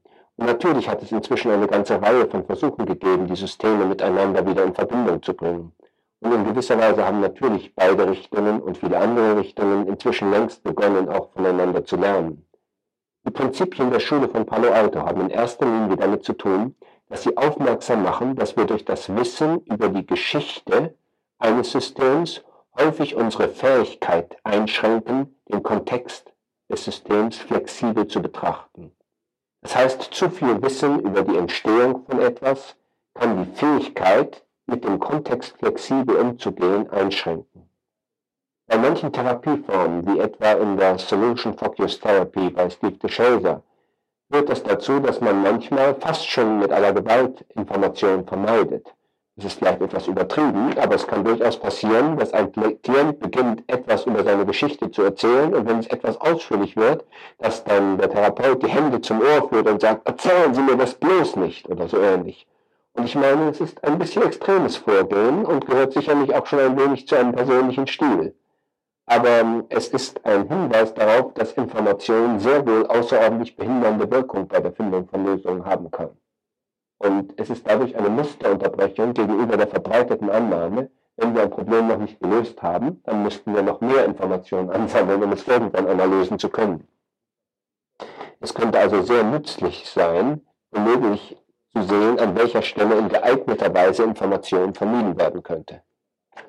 Ein Bereich, wo allgemein bekannt ist, dass ein Informationsmangel ein Vorteil sein kann, ist der Bereich der Supervision sei es von Instituten, sei es von therapeutischen Verläufen oder auch in Unternehmensberatungszusammenhängen. Denn ein Supervisor hat natürlich viel weniger historische Informationen über das System als jeder der beteiligten Therapeuten oder Unternehmensberater oder und so weiter. Und der Umstand, dass er zwei Tage jetzt im Unternehmen bleibt und ein paar Stunden mit jemand zusammenarbeitet oder ein Therapeut einige Stunden mit einem Institut zusammen ist, das er supervidiert, das wird diese Informationslücke sicher nicht aufheben. Jetzt kann man das natürlich ersetzen durch die Vorstellung, der Supervisor müsse eben ein besonders begnadeter Magier sein. Manchmal nützt es einfach, dass er weniger weiß. Darauf beruht die Möglichkeit von Systemen kollegialer Supervision oder Intervision. Da gibt es einfach die Möglichkeit, dass die anderen über den eigenen Fall gerade etwas weniger wissen. Und dadurch, dass sie weniger wissen, sind sie manchmal weniger verwickelt und haben die Möglichkeit, flexibler auf die Situation zu reagieren. Darauf beruhen auch einfache Dinge, die wir aus unserer alltäglichen Kommunikation kennen. Ich erlebe es etwa bei Freunden von mir so, dass wir uns dauernd wechselseitig an etwas erinnern, an das wir am Tage zuvor den anderen erinnert haben oder wenige Wochen davor dass ich etwa bei einem Problem des anderen Dinge sagen konnte, die ich fünf Tage oder fünf Monate später dringend selber brauche und die ich mir dann nicht selber sagen könnte. Und gut funktionierende Freundschaften oder gut funktionierende soziale Netze, die haben so eine Funktion von wechselseitiger Erinnerung. Und die beruht eben auch auf dem Vorteil von Informationsmangel. Der mögliche Vorteil von Informationsmangel hat viel zu tun mit der Anwendung des Prinzips der Äquifinalität in den kommunikationstheoretisch orientierten therapeutischen Schulen. Das waren jetzt also vier Prinzipien für offene Systeme und einige Anmerkungen, wie man diese Prinzipien auf therapeutische Kontexte anwenden kann. Ich möchte nur noch einige Bemerkungen machen über Schlüsselbegriffe der Schule von Palo Alto. Schlüsselbegriffe, auf die wir in diesem Seminar nicht allzu ausführlich eingehen können, aber auf die ich gerne in Fragen noch eingehen werde. Diese vier Schlüsselbegriffe sind zum ersten die Unterscheidung von Mitteilungsebenen. Dann zum zweiten die Unterscheidung von analoger und digitaler Kommunikation, die manchmal auch unter dem Stichwort Dualität von Mitteilungen behandelt wird. Dann der Interpunktionsbegriff, den ich jetzt schon einige Male verwendet habe. Und schließlich viertens der Begriff der Metakommunikation. Jeder dieser vier Begriffe spielt bei Watzlawick und manchmal in einer etwas anders formulierten Weise bei Bateson eine wichtige Rolle. Äh, zu jedem dieser Begriffe ließen sich eine Reihe von kritischen Aspekten anführen, insbesondere zu der Art und Weise, wie sie bei Watzlawick ausgeführt sind. Äh, aus meiner Sicht hat Watzlawick die äh, zum Teil erheblich tiefere Intuition und Intention Batesons nicht voll erfasst. Dass in den Texten von Bateson eine ganze Reihe sozusagen wichtiger Anregungen stecken, die bis jetzt einfach nicht genügend ausgewertet worden sind, ist einer der Gründe, weshalb ich hoffe, dass die Beschäftigung mit äh, Batesons Anregungen und Batesons Theorieentwürfen noch weiter ausgeführt werden wird. Die geeigneten formalen Denkmodelle existierten zur Zeit Batesons zum Teil noch nicht. Bateson selber hatte Bekanntschaft gemacht mit der Typentheorie von Bertrand Russell und Whitehead. Und er hatte versucht, die Russellsche Typentheorie zu übertragen auf soziale und psychologische Kontexte. Die Typentheorie von Bertrand Russell war entwickelt worden, um Grundlagenprobleme in der Logik zu lösen. Anfang dieses Jahrhunderts gab es eine berühmte Grundlagenkrise in der formalen Logik. Und diese Krise äußerte sich darin, dass in den Systemen des großen deutschen Logikers Gottlob Frege, der zum ersten Mal etwas wie einen Aufbau der Grundlagen der Mathematik aus der Logik geleistet hatte, Widersprüche entdeckt wurden. Das heißt, das System baute auf nach langer immer wieder wiederholter Betrachtung sehr vernünftig erscheinenden Prinzipien auf, die sozusagen mathematisch, philosophisch, logisch akzeptabel schienen. Aber leider ließ sich aus diesen Prinzipien ein Widerspruch ableiten. Normalerweise nennt man einen auftretenden Widerspruch ja nur eine Widerlegung des Systems. Man nennt sie noch keine Paradoxie. Eine Paradoxie wird man so etwas annehmen, wenn alle Prinzipien, aus denen der Widerspruch abgeleitet wird, notwendig, akzeptabel, wünschenswert und eigentlich unverzichtbar sind. Und wenn man das Ergebnis aber nicht akzeptieren kann, dann hat man ein Dilemma. Man sprach dann von den beiden Hörnern des Dilemmas schon im Mittelalter. Man sprach davon, dass man die Prinzipien nicht aufgeben will und in gewissem Sinne nicht aufgeben kann, aber dass man das Ergebnis, das aus den Prinzipien folgt, nicht akzeptieren kann. Wenn man so etwas hat, dann sagt man nicht nur, dass das System widerlegt sei, sondern man nennt dann diesen Widerspruch eine Paradoxie. Eine solche Schwierigkeit, eine Paradoxie, trat auf in dem System von Frege.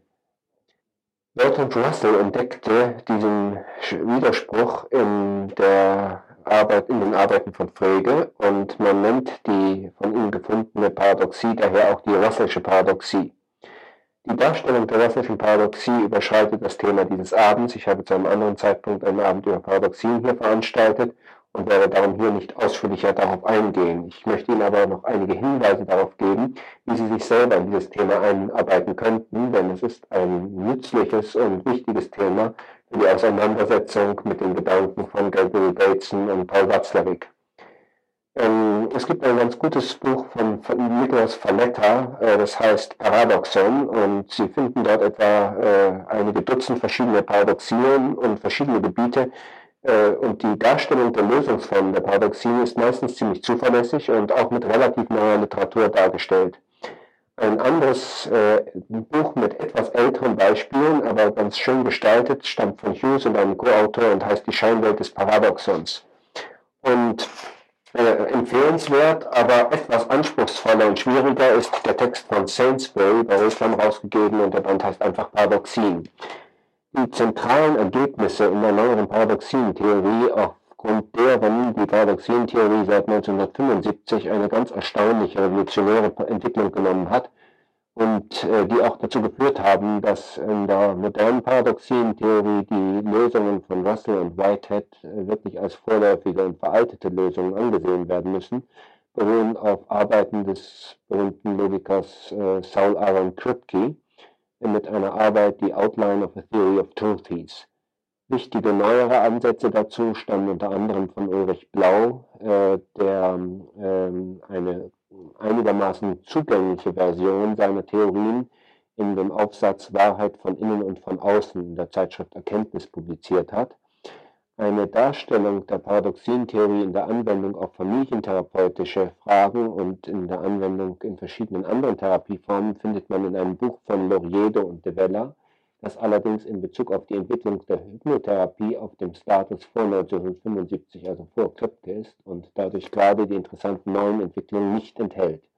Diese neuen Entwicklungen sind aber zentral für das äh, Verständnis der Entwicklungsmöglichkeiten der Theorie von Bateson, denn Bateson hatte einige Desiderate genannt, wie eine geeignete Theorie aussehen müsste, um seine Stufenidee, äh, die Idee der verschiedenen Ebenen, auf denen wir Kommunikation betrachten, besser darstellen zu können. Und zu seiner Zeit war eben die Theorie von Russell und Whitehead die beste, die verfügbar war. Die modernen Ansätze, die jetzt bestehen, erlauben, die Theorie von Bateson in diesem Sinne auf einem sehr viel höheren Niveau zu rekonstruieren, als das für Bateson selber mit den Mitteln von Russell und Whitehead zu seiner Zeit möglich war. Aber diese Rekonstruktion ist bis heute nicht oder nur ansatzweise geleistet worden und ich kann hier nur einige Angaben oder Andeutungen machen, wie dies aussehen könnte. Die Lösungsideen für Paradoxien äh, beruhen kurz gesagt darauf bei äh, Russell und Whitehead, dass bestimmte Zirkularitäten verhindert werden. Paradoxien entstehen in der Regel durch Formen der Selbstbezüglichkeit. Die Russellsche Paradoxie ist in dieser Hinsicht den meisten anderen Paradoxien ähnlich. Sie hat eine Verwandtschaft, eine nicht ganz direkte, aber ziemlich gute Verwandtschaft mit der klassischen Lügner-Paradoxie. Äh, diese Paradoxie entsteht, wenn man einen Satz betrachtet, der von sich selber sagt, er sei nicht wahr. Also etwa, wenn ich sage, das, was ich jetzt gerade sage, stimmt nicht. Und dann denken Sie selber für sich ein bisschen darüber nach, was daraus folgt. Nach kurzer Zeit sagen Sie, naja, das ist Unsinn. Aber spätestens, wenn Sie das gesagt haben, stimmt es deshalb also nicht, denn ein Unsinn stimmt ja nicht. Aber der Satz sagte doch, dass er nicht stimmt. Also wenn ich einfach sage, es ist Unsinn oder ein solcher Satz hat keinen Wahrheitswert, dann kommt man so nicht raus aus der Paradoxie, denn sie sagt ja gerade, dass sie nicht wahr ist. Russell hat nun aufgefordert, dass Eigenschaften nur angewendet werden dürfen in Bezug auf Gegenstände, die sozusagen schon gebildet werden können, ehe wir die Eigenschaften betrachten dass man also auch so einen Schichtenaufbau bekommt in der Wirklichkeit, dass ein Prädikat daher nicht selber auf sich angewendet werden kann. Das heißt, wenn ich den Begriff wahren Satz bilde, dann muss sozusagen der Begriff des wahren Satzes schon festgelegt worden sein. Und ich kann jetzt nicht mich mit dem Satz, dieser Satz ist wahr, auf diesen Satz beziehen. denn dieser Satz kann ja nicht gebildet worden sein, ehe ich das Prädikat nicht wahr anwende. Er hat sozusagen einen ungeeigneten Typ. Und daher spricht man dann von Typentheorie. Oder wenn man von Begriffen spricht, die auf sich selber zutreffen, oder Begriffe, die nicht auf sich selber zutreffen, das gibt dann die sogenannte Heterolog-Paradoxie. Dann hat man Begriffe, die auf sich selber zutreffen, wie zum Beispiel das Wort Wort. Denn Wort ist ein Wort. Aber das Wort Farbe ist natürlich keine Farbe. Also ist das Wort Wort homolog und das Wort Farbe ist heterolog. Das Wort kurz ist ziemlich kurz, aber das Wort lang ist entschieden nicht lang. Also wäre kurz in diesem Sinne homolog, aber das Wort lang wäre heterolog. Also auf diese Weise kann man Begriffe finden, die auf sich zutreffen und welche, die nicht auf sich zutreffen. Und dann kann man sich die Frage stellen, ist heterolog heterolog? Also ist das Wort heterolog heterolog? Heterolog heißt jetzt ein Begriff, der nicht auf sich selber zutrifft. Und auf die Weise gewinnt man eine neue Variante der Lügnerparadoxie. Denn heterolog trifft genau dann auf sich selbst zu, wenn er nicht auf sich selbst zutrifft. Bertrand Russell hat dieses Problem in den logischen Grundlagen zu lösen versucht, indem er seine Typentheorie entwickelte. Eine Typentheorie, in der alle Ausdrücke der Sprache einen Typ zugeordnet bekommen, derart, dass ein Prädikat nur auf Ausdrücke eines niedrigeren Typs angewendet werden kann. Es gibt dann noch eine einfache und eine verzweigte Typentheorie, aber auf diesen Unterschied gehe ich hier nicht ein. Russell hat dadurch in gewisser Weise verhindert, dass die Paradoxien ausgesprochen werden können, jedenfalls nicht in einem wohlgeformten, einem grammatisch wohlgeformten Satz im Sinne der Typentheorie. Denn ein Satz von der Art ist heterolog heterolog oder heterolog ist heterolog kann nicht ausgesprochen werden, denn angenommen, das Wort heterolog hat den Typus n. Damit ich nun heterolog auf heterolog anwenden kann, muss das zweite Prädikat einen höheren Typ haben. Heterolog muss also auch den Typ n plus 1 haben. Das geht nicht zugleich. Daher ist diese Frage sinnlos. Und das ist für bestimmte mathematische Zwecke tatsächlich eine recht gute Lösung.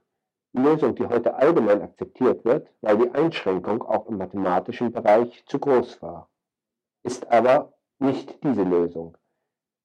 Das Prinzip entspricht einer Vorgehensweise, die sagen wir wie ein sehr starkes Antibiotikum wirkt. Es hat schwere Nebenwirkungen. Man kann alle möglichen ganz einfachen Sachen nicht mehr sagen. Zum Beispiel, ich spreche jetzt Deutsch. Das kann ich nicht mehr sagen, denn es verletzt die Typentheorie, weil ich dabei tatsächlich innerhalb eines Satzes über diesen Satz spreche. Man kann also ganz harmlose Sätze, die über sich selbst sprechen und die wir üblicherweise für wahr halten würden, dann nicht mehr als grammatische Sätze bezeichnen und aussprechen.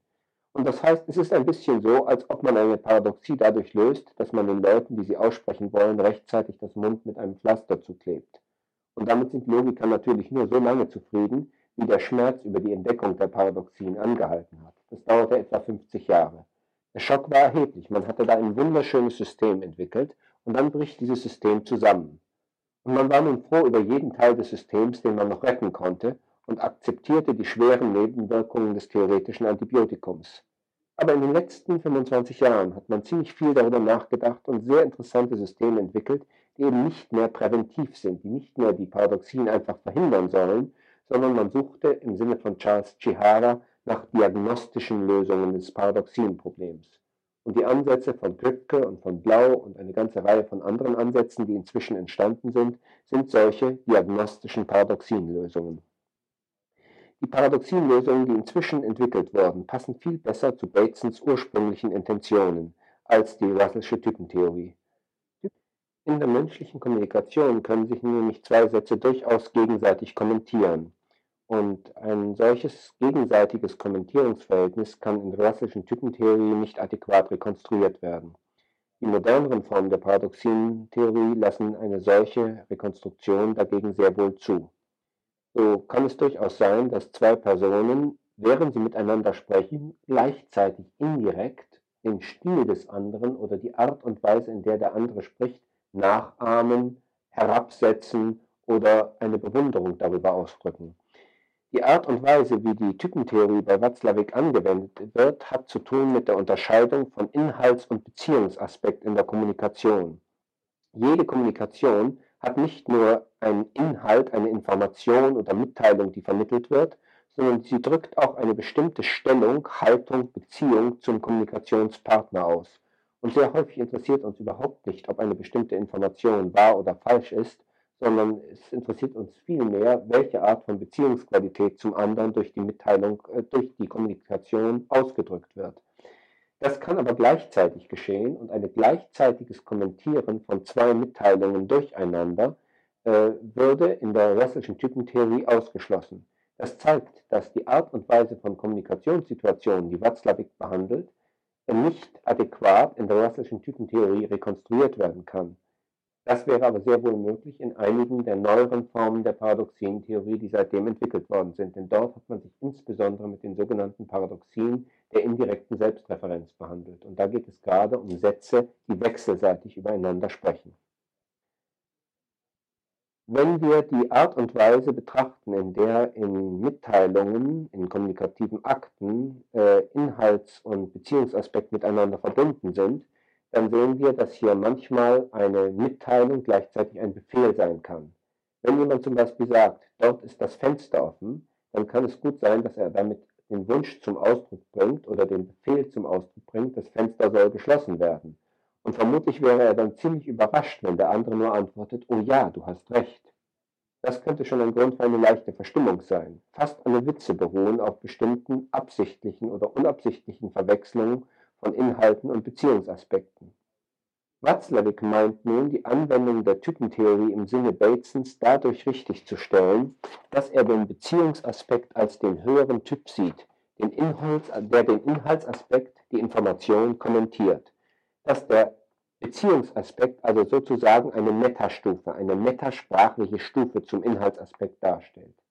Das aber widerspricht gerade der Möglichkeit der wechselseitigen Kommentierung von Sätzen oder kommunikativen Akten durcheinander.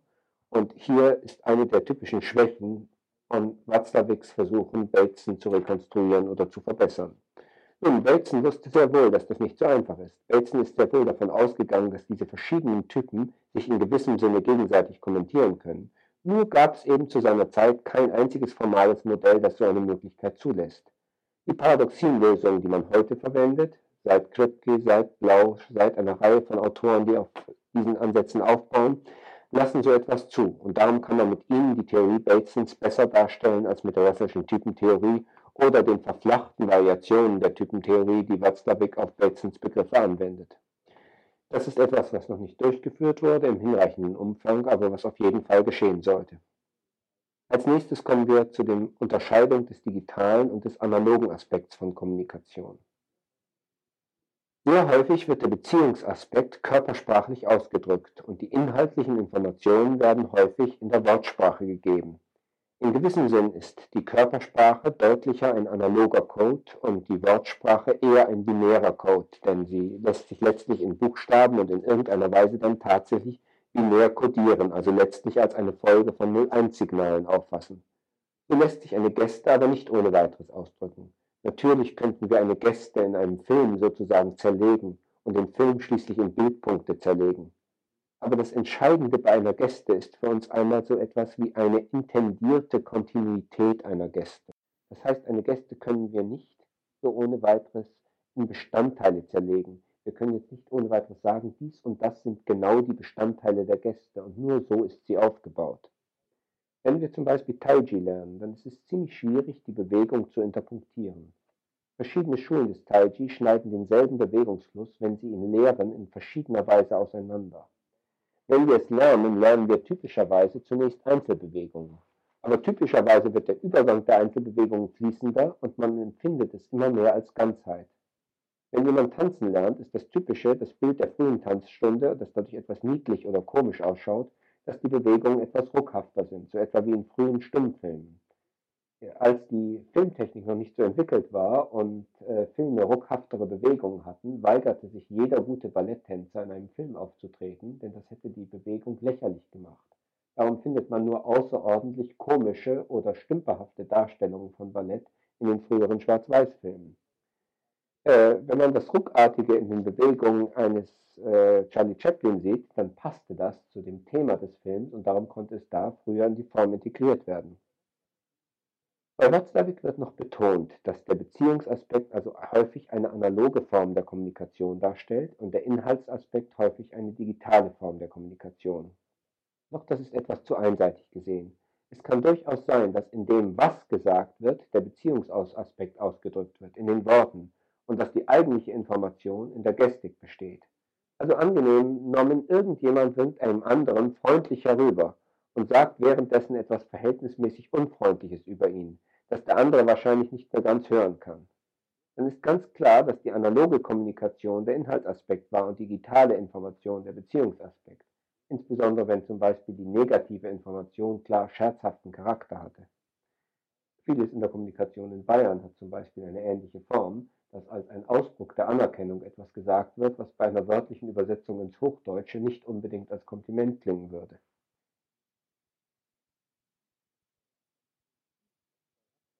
Vieles, was Sie bei Watzlawick finden können, ist nicht ganz so einfach, wie es da steht, und wir hätten im Moment durchaus Möglichkeiten, Modelle zu finden, in denen das adäquater beschrieben wird.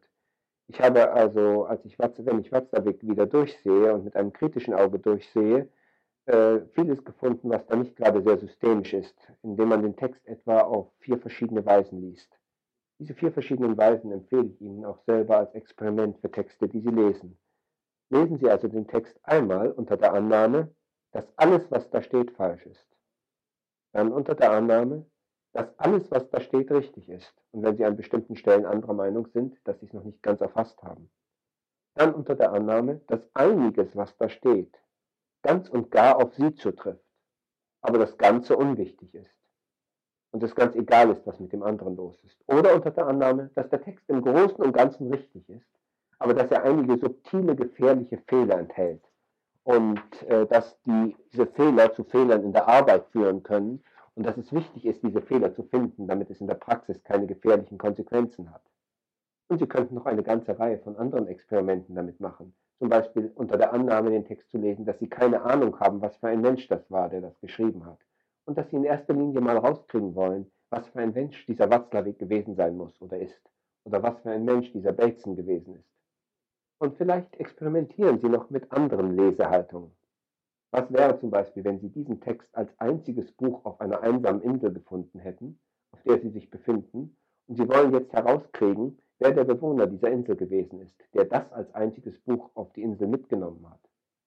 Oder stellen Sie sich vor, Sie wachen auf und finden ein Manuskript neben sich, und das Manuskript ist in Ihrer eigenen Handschrift.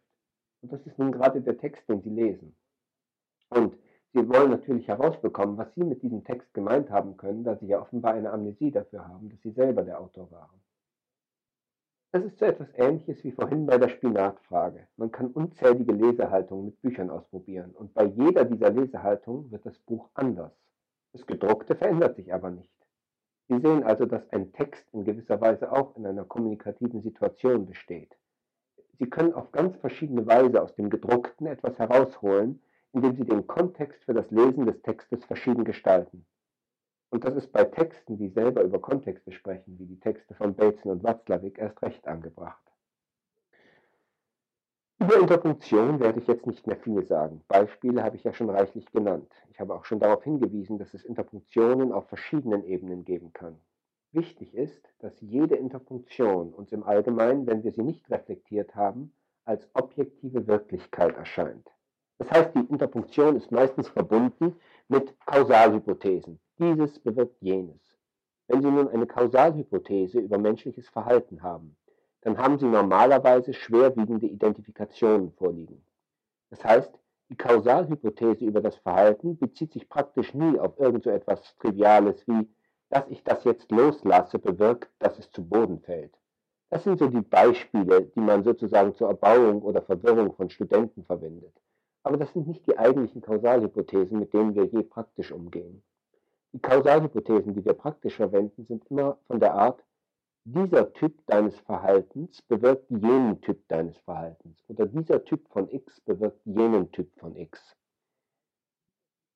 Das heißt, dieser Typ deines Verhaltens zum Beispiel auch bewirkt jenen Typ deiner Befindlichkeit. Aber das Verhalten von einem Zeitpunkt hat mit vielen anderen Verhältnissen von Verhalten zu anderen Zeitpunkt, hat man damit mit vielen anderen Fällen von Verhalten zu einem anderen Zeitpunkt zu einem gemeinsamen Objekt gemacht. Und es ist sehr fraglich, ob diese Objektbildung angemessen und noch mehr, ob es die einzig mögliche ist. Man kann wirklich sagen, kann man wirklich sagen, dass all die Fälle, in denen man jemand kritisiert, wirklich eine Art von Verhalten, kritisieren, darstellt? Kann manchmal etwas sehr Mutiges sein, wo man Widerstand leisten kann gegen einen starken Gruppendruck, eine Kritik. Und an einer anderen Stelle kann Kritik eine reine Suchtform darstellen, ein gewohnheitsmäßiges etwas destruktiv behandeln.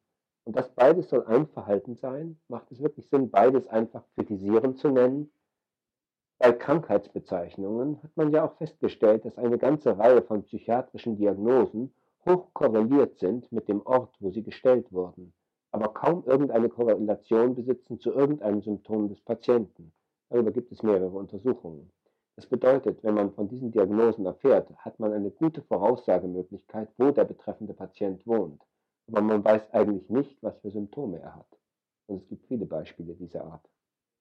Wenn man mehr über Interpunktionen nachdenkt, erfährt man ziemlich viel über die konstruierten Aspekte der Wirklichkeit, auch der eigenen Wirklichkeit. Und wenn wir konstruierte Aspekte der eigenen Wirklichkeit erfassen, dann heißt das nicht, dass der Boden irgendwie schwammiger wird. Er wird nicht, er verliert seine Festigkeit. Das stimmt aber wir gewinnen andere Möglichkeiten. Denn andere Möglichkeiten haben, heißt ja meistens nicht, dass wir die Welt verändert haben müssen, sondern dass wir nur sehen, dass die Welt nicht nur so ist, wie wir bisher geglaubt haben. Schließlich der Begriff der Metakommunikation. Er wird bei Watzlawick und in der Schule von Palo Alto einfach charakterisiert als Kommunikation über Kommunikation. Metakommunikation kann sowohl den Inhalts- wie den Beziehungsaspekt betreffen. Wenn man etwas sagt, mit jemand spricht, in Kommunikation ist, dann kann es Stellen geben, wo wir zu einer Kommunikation über die Kommunikationsform übergehen, wenn an irgendeiner Stelle eine Schwierigkeit auftaucht. Das wäre also der Wechsel von der ursprünglichen Kommunikation, die auf den Inhalt ausgerichtet war, zu einer Kommunikation über die bisherige Kommunikationsform. Die Untersuchung der Bedingungen, unter denen Metakommunikation erfolgt oder erfolgen sollte, um bestimmte Abläufe zu fördern, ist eines der zentralen Themen der Schule von Palo Alto gewesen. Die Untersuchung von Metakommunikation ist auch etwas, das, wenn man die Typentheorie nicht mehr in der alten Form wie bei Russell anwendet, interessanter wird. Denn wenn wir fest glauben, eine Kommunikation sei stets objektsprachliche Kommunikation oder sie sei stets schon Metakommunikation, es ist wahrscheinlich eine Illusion, das ist konstruiert. Es ist nicht einfach eine Eigenschaft der Kommunikation, Meta- oder Objektkommunikation zu sein. Es ist eine Art und Weise, wie wir Kommunikation betrachten. Und wir erfahren dadurch etwas anderes über die Kommunikation, wenn wir sie unter dem einen Aspekt oder unter dem anderen Aspekt betrachten. Es ist mehr so, wie wenn wir zwei verschiedene Farbfilter verwenden, wenn wir etwas betrachten. Fast immer kann man in einer ganz einfachen inhaltlichen Mitteilung nicht nur einen Beziehungsaspekt, sondern auch eine Bezugnahme auf die bisherige Gestaltung der Kommunikation entdecken, zum Beispiel in der Art und Weise der Wortwahl und der Betonung. Das heißt, es gibt viel subtilere Wechsel des Themas vom inhaltlichen zum Beziehungsaspekt und umgekehrt. Auch zum Beispiel, indem man übergeht vom Sprechen über die Zubereitung einer Speise zum Sprechen über mögliche Gewürze, die man nehmen könnte. Schon dieser Wechsel kann als Nebenwirkung etwas enthalten, was nicht nur Beziehungsaspekt ist, sondern auch Hinweis darüber, wie man bisher darüber gesprochen hat. Oder die Erinnerung an jemand, der über Kochrezepte auf eine andere Weise spricht. Das heißt, die injunktiven Elemente sind nicht direkt in der sprachlichen Bedeutung enthalten, aber über die Assoziationen, die wir mit den Wörtern verbinden, werden sie in der Sprache angedeutet. Sie enthalten sehr häufig nicht nur einen Hinweis auf den Beziehungsaspekt der üblichen Kommunikation, sondern auch über das Maß der Zufriedenheit mit dem bisherigen Ablauf der Kommunikation, enthalten also einen metakommunikativen Anteil. Die starre Unterscheidung von Kommunikation und Metakommunikation bei Watzlawick ist also aus meiner Sicht selbst eine Form der konstruierten Wirklichkeit und eine willkürliche Interpunktion und kann in gewissen Fällen anders interpunktiert werden. Natürlich gibt es etwas, was scheinbar klar ist in diesem Sinne, zum Beispiel wollen wir doch einmal darüber sprechen, wie wir bisher miteinander gesprochen haben. Das klingt ganz eindeutig nach Metakommunikation. Ich kann genauso gut sagen, das ist eine andere Art, den Beziehungsaspekt auszudrücken. Zum Beispiel der eine hat mehr mit Psychologie zu tun, der andere weniger. Aber selbst eine solche Aussage, wollen wir doch einmal darüber sprechen, wie wir bisher miteinander gesprochen haben, kann natürlich ironisch verwendet werden und darauf hinweisen, dass häufig solche Formulierungen zum Psychologisieren verwendet werden Und das bedeutet, sie ist viel kontextabhängiger, als es zunächst scheint. Eine Mitteilung kann aber auch, eine Mitteilung dieser Art kann auch eine pure Form der Machtausübung sein. Zum Beispiel, ich zeige dir jetzt, dass ich von den Abläufen, die zwischen uns bestehen, mehr verstehe als du. Und genau in diesem ziemlich negativen oder destruktiven Sinn wird ein Vorsprung an psychologischen Kenntnissen bei Paaren ja gelegentlich eingesetzt.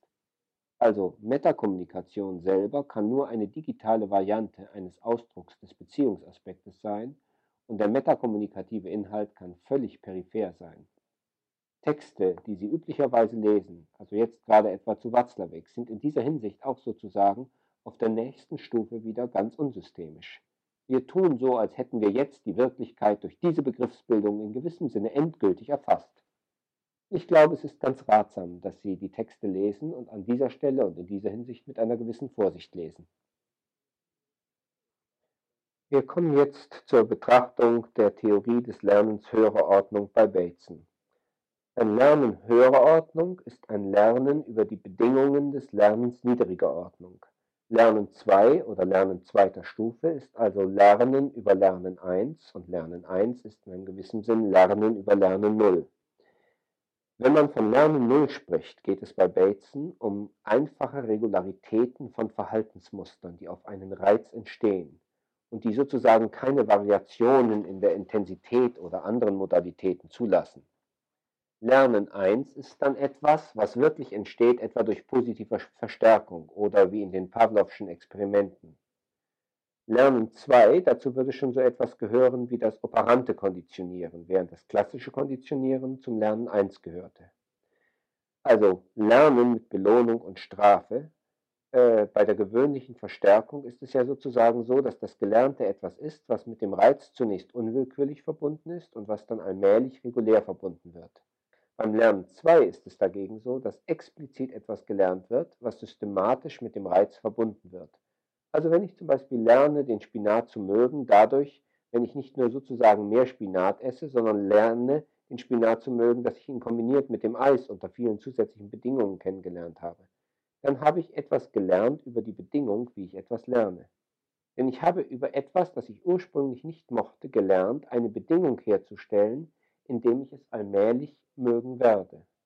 Insbesondere wenn ich gelernt habe, unter anderen Bedingungen bei mir selber mit Belohnung oder irgendwelchen motivationsfördernden Verhaltensweisen mit mir selbst umzugehen, um irgendein gewünschtes, aber mir schwerfallendes Verhalten bei mir zu fördern, dann hat ein derartiger Lernprozess stattgefunden. Lernen 3 ist schon eine recht eigentümliche Sache. Es ist schwieriger und im Prinzip auch gefährlicher. Lernen 3 ist sozusagen, wenn ich die Art und Weise, wie ich zum Lernen 2 komme, wenn ich darüber etwas lerne. Bei Lernen 3 geht es also um etwas, was nur selten, nur ganz gelegentlich auftaucht. Und es kann auftauchen in Form von großen kreativen Schritten oder in Form von Erkrankungen, nach Bateson in, von, in Form von bestimmten psychotischen und neurotischen Zuständen, die tatsächlich zu tun haben mit einer fehllaufenden Variante von Lernen 3. Ein typisches Beispiel ist die sogenannte Experimentalneurose bei Tieren. Das ist äh, ein Experimentform, äh, bei der man Tiere zum Beispiel Unterscheidungen durchführen lässt und die Bedingungen für diese Unterscheidung immer schwieriger werden lässt.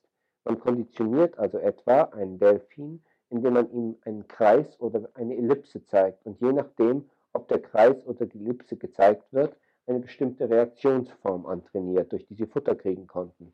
Sie mussten also Kreise und Ellipsen unterscheiden konnten. Und dann ließ man die Unterschiede der Kreise und der Ellipsen immer kleiner werden. In dem Moment, wo der Kreis und die Ellipse für die Tiere ununterscheidbar wurden, zeigten die Tiere plötzlich neue Verhaltensweisen, manchmal Sprünge, die die Trainer, die Pfleger noch nie gesehen hatten, und häufig traten gestörte Verhaltensweisen auf. Das wäre ein typisches Beispiel, wo man sozusagen einerseits eine höhere Lernstufe erreicht, es wird ein neues Verhalten gezeigt, unter günstigen Bedingungen können solche neuen Verhaltensweisen kreative Sprünge sein, aber unter ungünstigen Bedingungen können es sozusagen Formen sein, die ganz einfach im Sinne von Verzweiflung Störungen darstellen. Also neue Muster gestörter Muster könnten auch so installiert werden. Bateson meint, dass äh, grundlegende Stilrichtungsänderungen bei einem Künstler in gewissem Sinne mit Prozessen zu tun haben, die mit Lernen 3 bezeichnet werden können. Bei Lernen 4 meint Bateson, dass sie im Leben eines einzelnen Menschen im Allgemeinen nicht mehr auftreten dürften, vielleicht innerhalb der Entwicklungsgeschichte der Menschheit. Die interessanten Teile der Theorie, Lerntheorie Batesons sind also wohl die Hinlenkung auf die übersehenen Aspekte der Unterscheidung der Bedingungen von Lernen 1 und Lernen 2 und die Idee der Möglichkeiten eines Übergangs von Lernen 2 auf Lernen 3. Äh, in der Lerntheorie wurde vor Bateson wohl nicht ausreichend berücksichtigt und man muss sagen, nach Bateson wohl auch nicht, dass die Ergebnisse, äh, dass die Bedingungen für Lernen 2 und Lernen 3 ziemlich verschieden sein könnten. Und daher gibt es auch keine besonders brauchbare Lerntheorie, die etwas zu tun hat mit der Förderung kreativer Prozesse. Man kann sagen, da ist die Theoriebildung noch völlig am Anfang und mir scheint, dass die Ideen von Bateson einen ganz wichtigen Grundstock eines systemischen Kreativitätstrainings enthalten. Man könnte es auch so ausdrücken, wenn man die Lerntheorie Batesons nochmal zusammenfassend betrachten will. Lernen 1 stellt bestimmte Varianten im Verhalten her. Lernen 2 ist ein Lernen über die Varianten, die so hergestellt wurden im Lernen 1, über das, was in den Mustern im Prozess gleich bleibt beim Herstellen dieser Varianten. Lernen 3 zeigt nochmal eine Stufe höher, Varianten in der Entwicklung des Lernen 2. Das ist natürlich tatsächlich schon etwas abstrakt. Ich rate Ihnen, die entsprechenden Abschnitte in den Texten Geist und Natur und Ökologie des Geistes etwas genauer nachzulesen und die entsprechenden Stellen auch in dem vorhin schon zitierten Buch von Edward Keeney, The Aesthetics, Aesthetics of Change, also Wahrnehmung und Wandel. Äh, wenn wir unser schon so viel zitiertes Spinat, Mutter und Eis Beispiel betrachten, haben wir eine ganze Reihe von Formen von Lernen auf verschiedenen Stufen betrachtet. Manche Sachen, die in den Gruppen genannt wurden, hatten etwas zu tun, das schon fast in Richtung Lernen 3 klang. Wenn zum Beispiel jemand, der so einem Lernprozess ausgesetzt wird, auf die Idee kommt, dabei nach den Bedingungen zu fragen, wie die Mutter ihren Lernkontext hätte ändern können, so dass sie nicht mehr den Zwang, eine gute Mutter zu sein, verbunden gesehen hätte mit dem Auftrag, dem Kind gerade dieses Verhalten zu vermitteln. Das ist eine Fragestellung, die verwandt ist mit einer bestimmten Form von Lernen 3. Dies führt nämlich dazu, dass man die Eigenschaft, dass die Mutter das so macht, nicht als Eigenschaft der Mutter sieht. Den Widerstand des Kindes sieht man auch nicht mehr als eine Eigenschaft des Kindes, den Widerstand des Klienten nicht als eine Eigenschaft des Klienten, sondern nur als eine Eigenschaft des Systems, das aus Therapeut und Klient besteht, und zwar unter bestimmten Bedingungen. Unter Schmidt betont, äh, dass man Widerstand als ein kostbares Kommunikationsangebot des Klienten an den Therapeuten auffassen sollte, der eine Mitteilung darüber enthält, wie eine angemessene Umgestaltung des Rahmens der Therapie zu erfolgen hätte. Shazer sagt etwas lapidarer, Widerstand ist Therapeutenirrtum. Und das führt letztlich dazu, wenn wir jetzt äh, die Betrachtung äh, der Personeneigenschaften in dieser Weise, systemisch modifizieren, dass wir nach einer gewissen Zeit nicht mehr so genau wissen, was die Personen sind. Unsere einfachen Beschreibungen, die Person ist so und so, sie hat die und die Eigenschaften, die lassen wir dann nicht mehr zu, weil sie uns fraglich werden. Denn wir definieren ja dann uns selber und wir definieren die anderen im Allgemeinen zunächst über Eigenschaften oder Verhaltensregularitäten. Um so denken zu können, müssen wir also fähig sein, in gewissem Sinne weniger nicht nur zu verurteilen, sondern sogar weniger zu beurteilen. Und das ist nicht etwas, wo wir einfach beschließen, okay, das machen wir jetzt so, sondern es ist eher so etwas wie ein lebenslanger Verlernprozess. Wenn wir beginnen, Regularitäten des Verhaltens auf mehreren Ebenen in einem systemischen Kontext zu sehen, dann wird einiges von unseren gewöhnlichen Ich- und Selbstdefinitionen höchst fragwürdig. Und ich denke, damit hängt auch etwas von der Gefahr bei Lernen 3 zusammen. Lernen 3 ist eine sehr starke Intervention. Es wird sozusagen unsere bisherige Ich- oder Selbstdefinition sehr stark angegriffen. Und das enthält natürlich auch eine gewisse Gefahr. Und es können Abwehrreaktionen verschiedener Art dadurch in Gang gesetzt werden. Ich denke, da liegt etwas von einer gewissen Gefahr, die es manchmal bei künstlerischen Prozessen gibt und bei anderen kreativen Prozessen. Die Homöostasemechanismen kann man ein wenig sehen als eine Art psychisches Immunsystem, das uns erlaubt, die Selbstdefinition aufrechtzuerhalten. Wir wissen aber, dass bestimmte sehr wertvolle kreative Prozesse verbunden sein können mit einer aktiven Änderung des Selbstbilds und auch mit einem Wissen, wie überhaupt Bedingungen und Veränderungen von Selbstbildern aussehen. Es führt auch dazu, dass wir in einer gewissen Weise daran insgesamt sehr viel ändern müssen, weil die Vorstellung, Subjekte seien praktisch Gegenstände mit einem Konglomerat an Eigenschaften, diese Vorstellung verlieren wir zu einem gewissen Teil. Es führt darum sozusagen schon zu sehr grundsätzlich anderen Denkformen, als sie diese im üblichen Weltbild heute verbreitet sind. Das heißt, manche Begriffsbildungen bei Bateson erinnern manchmal an Texte in der buddhistischen Erkenntnistheorie, an Texte, die im Allgemeinen nicht gerade leicht verständlich sind und äh, in denen äh, die Annahme der unabhängigen Selbstexistenz, wie das dort formuliert wird, äh, von Gegenständen abgelehnt wird. Äh, ein typischer Ausdruck im Madhyamika-Buddhismus ist Pratitya Samutpada. Und unter Pratitya Samutpada, wird häufig übersetzt, als die wechselseitige Erzeugung der Erscheinungen in Abhängigkeit voneinander. Das ist ein sehr systemischer Grundbegriff.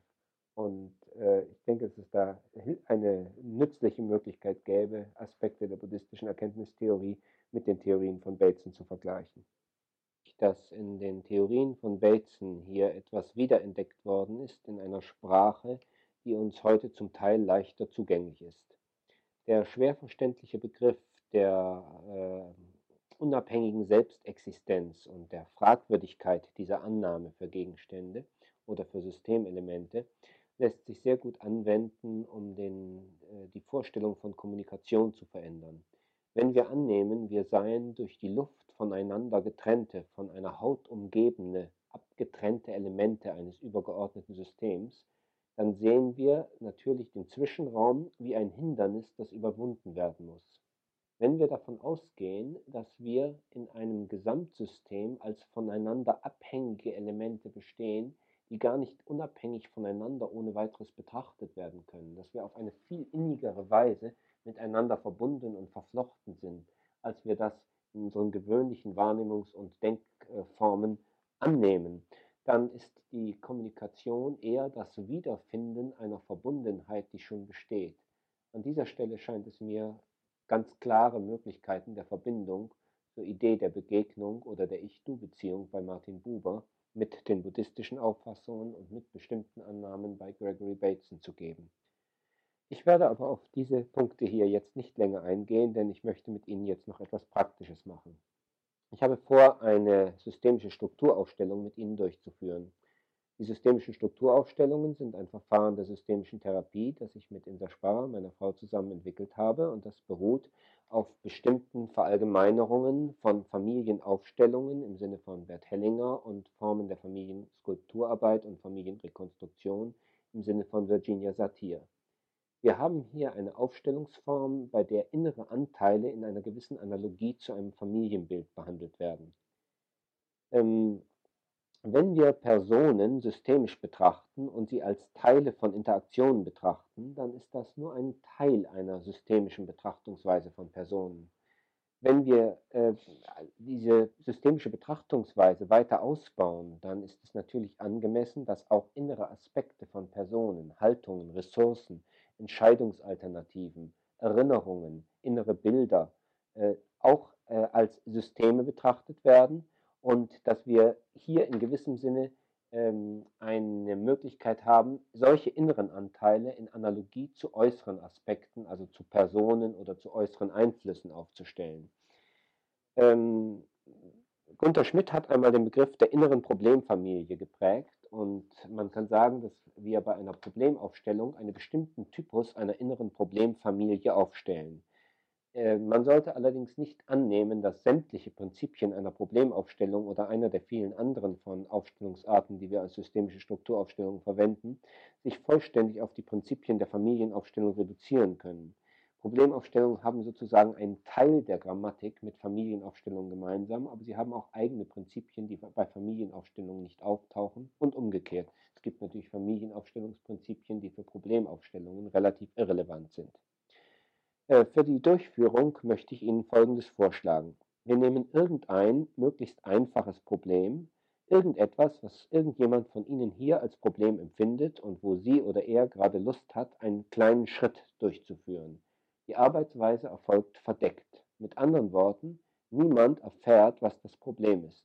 Es sei denn, Sie haben anschließend selber Lust, uns darüber zu berichten. Das heißt, Sie könnten ein Problem nehmen, bei dem eine gewisse Chance besteht, dass Sie vielleicht im Moment noch keine große Lust dazu hätten oder wenig Bereitschaft empfänden, anschließend Andeutungen darüber zu machen. Wenn es sich so entwickelt, dass Sie dann anschließend doch etwas darüber berichten wollen, ist das natürlich in Ordnung. Aber es ist nicht erforderlich für, den, für das Experiment, das wir miteinander durchführen. Für dieses Problem brauchen wir dann noch Personen, die bestimmte Teile des Problems darstellen. Welche Teile des Problems das sein werden, das erläutere ich dann denen, die mitmachen. Ich würde jetzt einfach vorschlagen, dass Sie kurz in sich hineinspüren, wer bereit wäre, irgendein Problem zu nehmen und die anderen für sich etwas arbeiten zu lassen, etwas von seinem oder ihrem Problem darstellen zu lassen. Sie selber müssen dabei nichts Besonderes tun, außer kurz die Personen im Raume anzuordnen. Und was sie da anordnen, das müssen sie nicht vorher wissen, das machen einfach ihre Hände. Das heißt, sie lassen sich überraschen, was rauskommt. Und was immer sich dann ergibt, wird richtig sein, wird passend sein. Und sie sind dann in der angenehmen Lage des Beobachters. Und die, die aufgestellt werden, die müssen auch nicht irgendetwas spielen oder vorspielen oder so tun. Sie berichten dann nur, wie sich der Körper gerade anfühlt. Also wie die Atmung wie also die Atmung geht, ob ihnen heiß oder kalt ist, wie der Atem geht, wie der Herzschlag ist, ob er regelmäßig oder unregelmäßig ist, flach oder kräftig. Nur die körpereigene Wahrnehmung. Und daraus wird die Struktur des Problems schon etwas klarer werden. Und wie gesagt, wir alle müssen nicht wissen, was das Problem ist. Am Schluss können Sie, wenn Sie wollen, ein paar Worte darüber sagen, aber Sie können es auch lassen. Beides ist in gewissem Sinne gleich wertvoll. Das, was wir hier machen werden, ist eine Form der verdeckten Arbeit an einem Problem. Und es ist in diesem Sinn ein verhältnismäßig starker Schutz für den Klienten, wenn man das therapeutisch so verwendet. Ja, also wenn es jemand gibt, der Lust hätte oder bereit wäre, ein Problem von sich zum Thema zu machen, und sie oder er muss nichts dazu sagen, sie mussten lediglich jemanden auswählen, der dann steht für Blockaden auf dem Weg zum Ziel, jemanden auswählen, der steht für das Ziel, die Äußerungen der Klienten und der Rollenspieler werden im Folgenden zwischen den direkten Anweisungen zur Strukturaufstellung berichtet.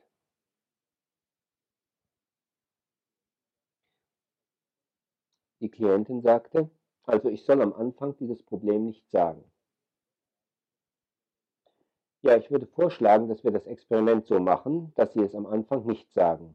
Und Sie können am Schluss etwas darüber erzählen, wenn Sie das Bedürfnis haben aber Sie müssen es nicht. Es wird fürs Gelingen nicht erforderlich sein. Ja gut, dann würde ich vorschlagen, dass Sie aufstehen. Und wenn irgendjemand aus irgendeinem Grunde als Rollenspieler nicht mitmachen möchte, dann bitte einfach ablehnen. Sie können jetzt die Leute fragen, ob sie das machen können, ob sie das machen möchten. Machen Sie es bitte so, dass Sie zunächst jemand wählen für Ihr Persönlichkeitszentrum, für Ihre Blickrichtung in dieser Frage, also für die Mitte Ihres Felds, Ihre Mitte. Wählen Sie jemand aus, der dies darstellt.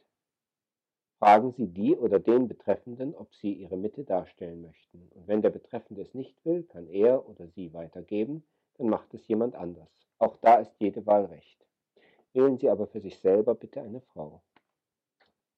Klientin fragt eine Teilnehmerin, möchtest du meine Mitte darstellen? Und die Teilnehmerin stimmt zu. Gut, dann wählen Sie jetzt bitte jemand für das Ziel. Mit einem Problem ist ja normalerweise irgendein Ziel oder eine Richtung verbunden. Wählen Sie jemand, der das Ziel dieses Problems darstellen möchte. Das Ziel, das erreicht würde, wenn das Problem gelöst ist. Und die Aufgestellten bitte schon stehen bleiben. Es geht dann nämlich schnell los. Gut, dann würde ich vorschlagen, dass wir für das Problem Blockaden dazu nehmen. Sie können die Anzahl der Blockaden wählen, die dem Problem im Wege stehen. Nehmen wir eine, zwei oder drei Blockaden. Wie viele Blockaden haben Sie das Gefühl, sollten wir nehmen? Die Deutung, die Interpretation dieser Blockaden ist jetzt nicht wichtig. Nur eine Blockade, sagt die Klientin. Gut, dann wählen Sie ein Hindernis, das Haupthindernis, das der Lösung dieses Problems entgegensteht. Dann wählen Sie einen verborgenen Gewinn, den Sie dadurch haben, dass Sie das Problem noch nicht gelöst haben. Also der Umstand, dass das Problem nicht gelöst wurde bisher. Ein Problem ist nie ein Problem, wenn man nichts davon hat oder wenigstens nicht einmal etwas davon hatte. Der verborgene Gewinn, den Sie davon haben, dass das Problem bisher noch nicht gelöst wurde. Also wir haben jetzt die Mitte, das Ziel, die Blockade. Und jetzt kommt der verborgene Gewinn. Dann kommt die verdeckte Fähigkeit, das heißt eine Fähigkeit, die Sie verwenden könnten, um das Problem zu lösen, aber die Sie bisher nicht verwendet haben. Ja, Sie fantasieren, Sie verwenden Ihr Wissen über das, was Sie nicht wissen, also verdeckter Gewinn und verborgene Fähigkeit. Dann nehmen Sie bitte etwas, mit dem Sie fertig werden müssten, wenn Sie das Ziel erreicht hätten. Etwas, mit dem Sie fertig werden müssten, wenn das Ziel jetzt schon da wäre. Und das nennen wir die künftige Aufgabe. Wenn man ein Problem gelöst hat, dann gibt es im Allgemeinen eine neue Aufgabe. Und das, mit dem man fertig werden muss, wenn man das Ziel erreicht hat. Gut, die Klientin hat inzwischen die entsprechenden Rollenspiele ausgewählt. Ich glaube, damit können wir anfangen. Manchmal muss man später noch neue Teile einführen. Jetzt machen Sie bitte Folgendes. Das Aufstellen geschieht schweigend und so, dass Sie auf Ihre Hände schauen und einfach mal neugierig sind, was Ihre Hände machen. Wir fangen an mit der Mitte und wir gehen kurz nochmal die Darsteller durch. Hier steht die Mitte, dies war das Ziel, dies war das Hindernis auf dem Weg zum Ziel, also die gegenwärtige Blockade. Dies hier war der verdeckte Gewinn, dann die verborgene Fähigkeit und die künftige Aufgabe. Gut. Jetzt beginnen Sie bitte mit der Darstellerin für Ihre Persönlichkeitsmitte. Gehen Sie zur Mitte des Raums, fassen Sie sie an beiden Schultern und führen Sie sie einfach ein bisschen durch den Raum. Und lassen Sie irgendwann die Hände wieder los, so wie es jetzt gerade ist. Trauen Sie Ihren Händen zu, das richtig zu machen.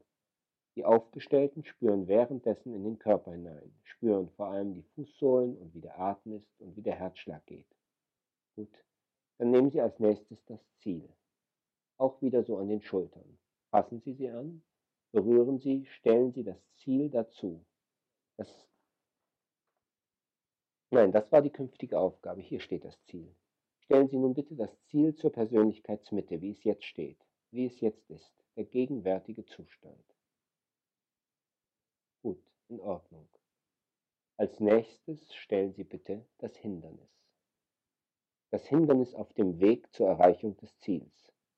Das stellen Sie nun bitte dazu. Wo befindet sich jetzt das Hindernis? Gut, einfach stehen. Die Stehenden bitte auch sozusagen möglichst die Hände nur hängen lassen, in den Körper hineinspüren. Die einzigen Unterschiede sind die Winkel der Anordnung und die Entfernungen.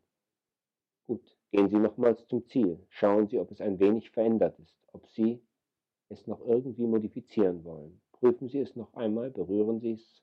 Offenbar geht es so. Weiter. Gut. Stellen Sie bitte den, als nächstes den verdeckten Gewinn dazu. Wo steht jetzt der verdeckte Gewinn?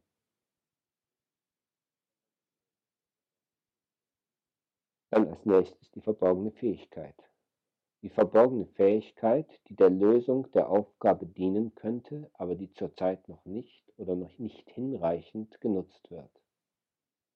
Danke. Und als letztes, ja gut. Und alle, die schon gestellt sind, spüren in den Körper rein, vom Boden bis zur Scheiteldecke, durch alle Sinnesorgane. Wie sie innen und außen sehen und hören, vielleicht sogar Geschmacks- oder Geruchsempfindungen, alle Unterschiede links und rechts oben und unten, hinten und vorne, alle Wahrnehmungen von Unterschieden und Veränderungen. Und jetzt die künftige Aufgabe. Stellen Sie bitte noch. Auch wieder die Hände es machen lassen. Also einfach hingehen und schauen, was die Hände machen, wie sie es machen. Wenn Sie zu viel Abstand lassen, ist es eher eine Möglichkeit, zu viel zu denken. Also die künftige Aufgabe, einfach die Hände auf die Schulterblätter legen und sie dazustellen lassen und mal schauen, was die Hände machen.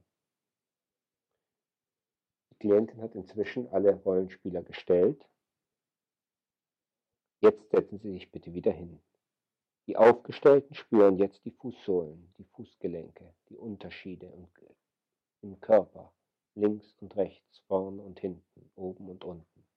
Die Unterschenkel, die Knie, die Oberschenkel, die Beckenregion, das Kreuz, die Wirbelsäule aufwärts, den Nacken, den Brustkorb, den Herzschlag, den Atem, wie der Atem fließt, leicht oder blockiert, Hitze oder Kälte, Gleichgewicht, Raumgefühl, wie Sie hören, innen wie außen, Geschmack und Geruch. Wie nehmen Sie wahr? Wen nehmen Sie wahr? Wen möchten Sie wahrnehmen? Wie spüren Sie die anderen? Wie ist die Distanz oder die Entfernung? Fangen wir an mit der Mitte. Wie geht es Ihnen? Die Mitte sagt, ja, ich bin so leicht im Rotieren in meinem Stand. In welcher Richtung? Ja, ich, ich bin mit mir selbst beschäftigt. Ich weiß nicht so recht, was ich damit anfangen kann. Irgendwie sehe ich das Ziel nicht. Es ist auch eine, irgendwie eine Erregung da, keine Orientierung.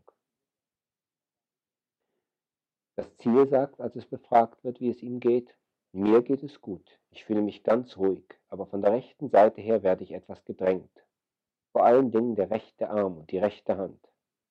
Und rechts von dem Ziel befindet sich das Hindernis. Noch etwas? Sonst fühle ich mich ganz gut, sagt das Ziel. Das Hindernis wird befragt und sagt, ich fühle mich auch etwas blockiert. Ich merke, dass ich Schwierigkeiten habe mit dem Atmen. Irgendwie auch ein Druck. Ich spüre meine Füße schon ganz gut, aber ich stehe wahnsinnig schwer. Ja, ja mir ist ziemlich heiß und ich, ich bin müde.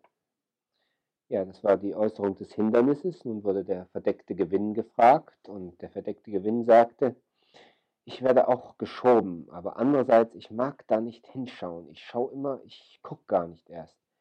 Ich schaue nicht nach außen, ich will nicht nach außen schauen. Ich fühle mich auch so schwer und müde und komisch, als ob diese Energie sich absorbieren würde, aber in mir, aber ich kann sie nicht umwandeln, nicht umsetzen. Wir suchen jetzt nach einer Umstellung dieser Anordnung, bei der sich alle Beteiligten wohlfühlen. Die Idee ist, dass das veränderte innere Bild einen veränderten Zugang zu den Ressourcen gibt.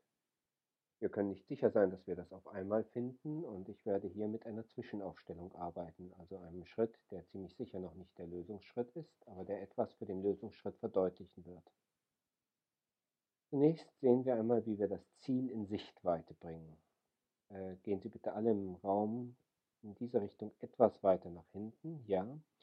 Und äh, ich bringe nun das Ziel in Sichtweite für alle, aber so, dass es mit der Mitte nicht direkt konfrontiert ist. Direkt wäre vielleicht noch etwas bedrohlich. Ich stelle es etwas schräg so auf, sodass es gut zu sehen ist aus dem Augenwinkel. Und ähm, dann stellen wir das Hindernis dazu. Und zwar so, dass es jetzt wirklich dazwischen steht, dass es klar ist, wo das Hindernis steht. Das Hindernis steht jetzt so dazwischen, dass es beide sehen können und dass das Hindernis zu beiden rübersehen kann. Dann der verdeckte Gewinn. Der sollte hier zunächst wirklich möglichst vom Hindernis verdeckt werden für die Mitte. Ja, dann die verborgene Fähigkeit. Die wird nun auch sichtbar und die sollte so sein, dass sie den verdeckten Gewinn sehen kann und dass der verdeckte Gewinn die verborgene Fähigkeit sehen kann. Und die künftige Aufgabe, die werden wir hier in die Nähe des Zieles stellen. Nun machen wir einen ersten Versuch. Fühlt euch bitte wieder alle in den Körper ein, wie es euch geht was sich verändert hat, ob es jetzt besser oder schlechter ist, ob das Raumgefühl angenehmer oder unangenehmer ist. Eventuelle Veränderungswünsche. Spüren Sie bitte von den Fußsohlen aufwärts bis zu den Schultern, zur Gesichtsmuskulatur, zum Nacken, zur Kopfhaut. Und dann beginnen wir wieder mit der Mitte.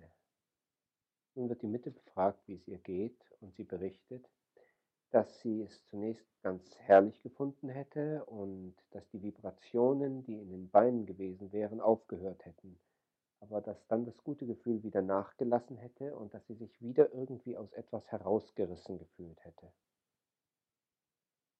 Und ich denke, dass das daran liegt, dass wir zunächst das Ziel ganz frei in den Blick äh, gestellt hatten und dass wir dann inzwischen das Hindernis dazwischen gestellt haben. Das war eine Art Verschlechterung wieder und die ist jetzt zu spüren. Aber ähm, dies war ja auch noch keine direkte Lösungsaufstellung, sondern ein Zustand, der wahrscheinlich auf dem Weg zur Lösung auftreten wird oder könnte. Also einer, wo das Ziel sichtbar wird, aber in gewisser Weise nun wirklich durch das Hindernis verdeckt wird, wo die verborgene Fähigkeit auftritt und wahrnehmbar wird und wo die verborgene Fähigkeit und der verdeckte Gewinn in gewissem Sinne kommunizieren können, aber das noch nicht tun. Wie geht es dem Ziel jetzt? Das Ziel berichtet, besser als zuvor, ich fühle mich gut. Die Bedrängnis von der rechten Seite ist gewichen. Aber ich habe das Gefühl, dass jetzt beide Arme irgendwie schwer werden. Das Hindernis sagt, dass es immer noch etwas blockiert ist. Der verdeckte Gewinn sagt, dass die Energiespaltung, die er vorher gespürt hat, jetzt verschwunden ist. Und der linke Arm aber sich irgendwie schlechter anfühlt. Der verdeckte Gewinn hat äh, ein gewisses Maß an Energieverlust und das tritt regelmäßig bei Problemaufstellungen bei der ersten Umstellung ein, denn der verdeckte Gewinn hat beim Bestehen des Problems in gewissem Sinne eine zu große Macht. Er fühlt sich daher bei der Umstellung häufig zunächst etwas schlechter. Wenn man dann in der Aufstellung und in der Lösung nichts für den verdeckten Gewinn tut, dann wird der verdeckte Gewinn wegfallen und wird damit zu einem Bedingung werden, die den Rückfall fördert. Es ist also klug zu versuchen, ob man den verdeckten Gewinn umwandeln kann, so dass es ihm bei der Aufstellung schließlich auch gut geht. Wir fragen jetzt weiter bei der verborgenen Fähigkeit, wie es ihr geht. Die verborgene Fähigkeit berichtet, ihr fühlt jetzt alles ganz gleichmäßig verteilt. Von vorne, also nicht mehr von der Seite, von vorne eine Wärme, die auf sie zukommt. Sehr angenehm und so ein aufrecht stehendes Gefühl. Die künftige Aufgabe hat noch ein, einige Vorbehalte gegen die Stellung und ist nicht ganz zufrieden und fühlt sich auch noch nicht in Kontakt. Nun folgt eine weitere Umstellung. Also als nächstes werde ich die verborgene Fähigkeit äh, etwa so wie ein älteres Geschwister in der Familienaufstellung stellen. Sie wird äh, also sich etwas rechts von der Mitte befinden. Und der verdeckte Gewinn muss einen Platz bekommen, sodass er seinen Charakter, seine äh, Art der Wirkung verändern kann. Ich stelle jetzt den verdeckten Gewinn, weil er früher da war als die verborgene Fähigkeit, auf und ich stelle sie jetzt hier wie ein jüngeres Geschwister, also wie ein Anteil, der wie ein innerer oder kindlicher Anteil noch vorhanden ist und noch weiter wirkt, links neben die Mitte. Und ich stelle sie so, dass der verdeckte Gewinn die verborgene Fähigkeit sehen kann. Also die drei Mitte, verdeckter Gewinn und verborgene Fähigkeit in einem leichten Bogen, in gleicher Blickrichtung. Das Hindernis stelle ich hier seitlich und es wird wahrscheinlich auch dabei seinen Charakter verwandeln. Hindernisse werden meistens schließlich während der Aufstellung zu Schutzfunktionen oder zu Helfern. Aber wir werden noch sehen, wozu es führt. Es ist nicht bei allen Problemen das gleiche. Das Ziel stelle ich jetzt so hin, dass es in diese Richtung schaut. Ich stelle die künftige Aufgabe noch ein bisschen weiter, dass die künftige Aufgabe auch so wie das Ziel in Richtung auf die Mitte schaut. Hier gibt es keine starren Regeln für diese Umstellungen. Ich gebe hier so ein paar Überlegungen an, während ich umstelle, aber das geschieht nicht nach einer starren Regel, sondern nach vielen kleinen Hinweisen und Merkmalen. Ich stelle die künftige Aufgabe mit etwas mehr Abstand zum Ziel. Das ist vielleicht so etwas wie eine Andeutung einer entfernteren Zukunft. Da gibt es manchmal Ähnlichkeiten zur Zeitlinienarbeit. Gut, schauen wir mal, wie es jetzt geht. Ich habe das Hindernis noch ein bisschen mehr sozusagen schon in der Reihe. Nenne das ein Hindernis an dieser Stelle normalerweise um, weil das Wort Hindernis eindeutig negativ belegt ist. Alle, die einen nicht eindeutig positiven Namen haben, bekommen im Laufe der Zeit bei der Aufstellung andere Namen. Am Anfang sind sie Hindernisse. An dieser Stelle nenne ich es nur noch Schwelle. Also von jetzt an trägst du einfach den Namen Schwelle. Mitte, wie geht es dir? Besser wie vorher, sagt die Mitte. Seitdem die verborgene Fähigkeit an meiner Seite ist, kann ich die künftige Aufgabe wirklich wahrnehmen und das Ziel. Das Ziel konnte ich irgendwie gar nicht sehen. Ich hatte gedacht, das läge an dem Licht, Das wäre also eine Antwort, die vielleicht für dich passen wird. Denn das heißt, dass die verborgene Fähigkeit nötig ist, um überhaupt die künftige Aufgabe in Sichtweite zu bekommen, um mit der künftigen Aufgabe in Kontakt zu kommen. Vorher gab es da so etwas wie eine Kontaktlosigkeit. Und die Mitte sagt noch einmal, das ist jetzt was anderes, denn wenn jetzt das die eine Schwelle ist, dann wird der verdeckte Gewinn gefragt. Der verdeckte Gewinn sagt, das Stehen fällt mir schwer im Moment. Ich bin jetzt mehr außen, aber es ist immer noch so ein unsicherer Stand und auch wieder, da könnte noch was kommen. Also der verdeckte Gewinn fühlt sich nicht ganz wohl. Die Schwelle sagt, mir geht's auch anders. Ich fühle mich nicht mehr so schwer. Ich kann auch mehr wahrnehmen.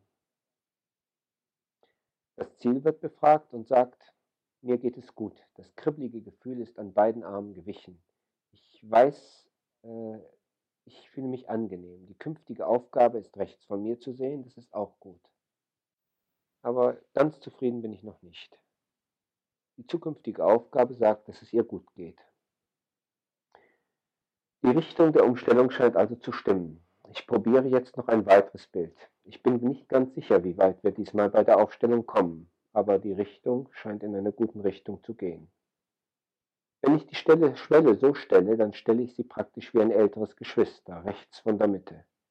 Das, da das war, ehe die verborgene Fähigkeit gesehen werden kann, ist in gewissem Sinn das Hindernis hier älter. Wenn es als Schwelle bezeichnet wird, kann es auch den Charakter eines Verbündeten bekommen.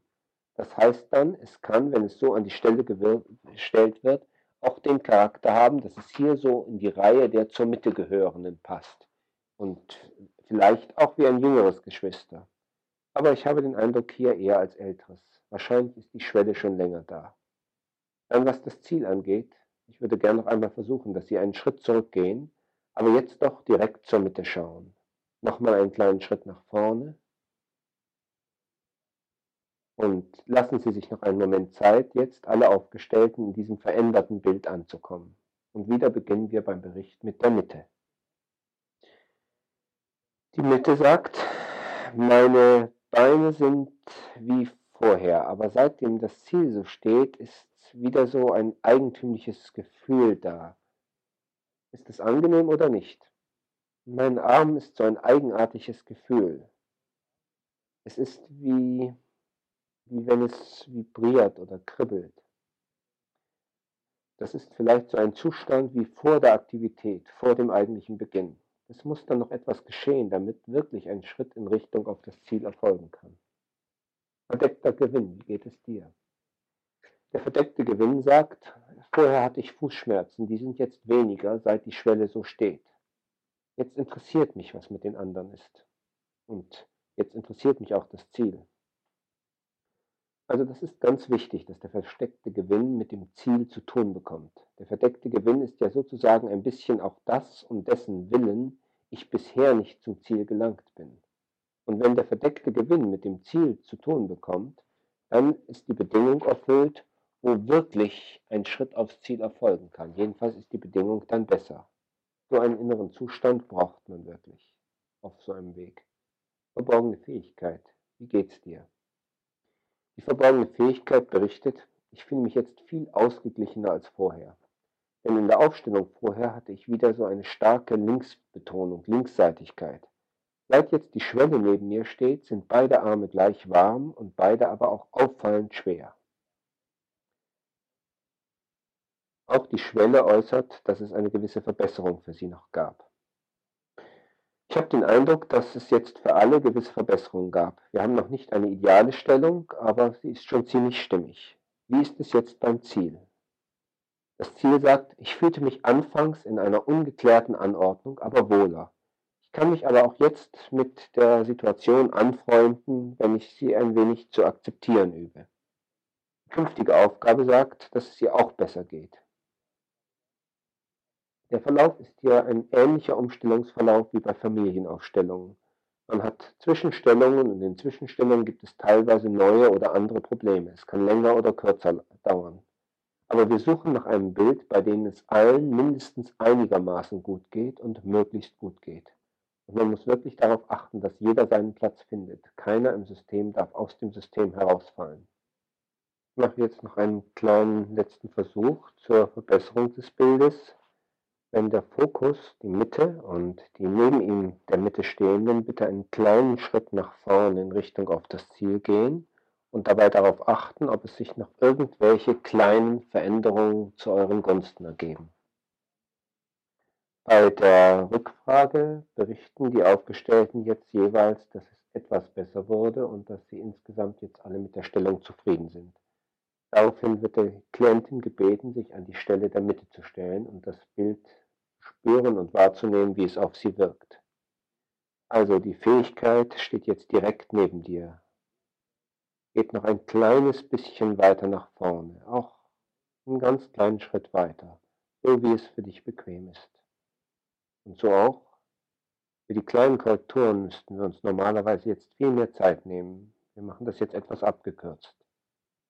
Geht es jetzt einigermaßen so beim Ziel, bei der künftigen Aufgabe? Gut. Und Sie treten jetzt bitte an die Stelle der Mitte, an die Stelle Ihrer Repräsentantin.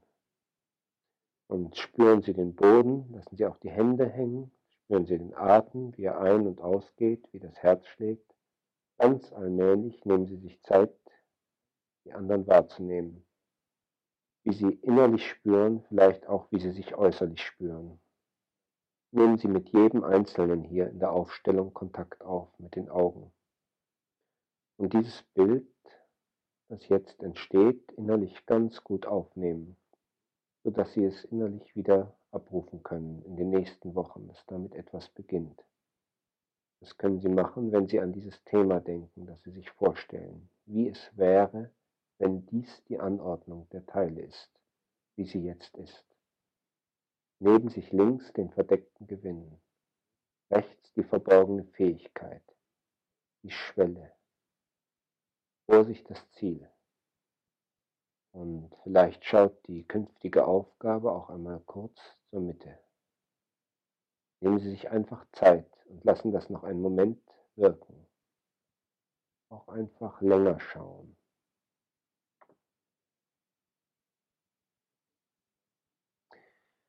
Nachdem die Klientin eine Zeit lang in dem Schlussbild der Aufstellung gestanden ist und das Bild in sich aufgenommen hat, setzen sich alle Rollenspieler und die Klientin wieder und es findet eine Abschlussrunde statt, in der noch Fragen zur Aufstellung besprochen werden.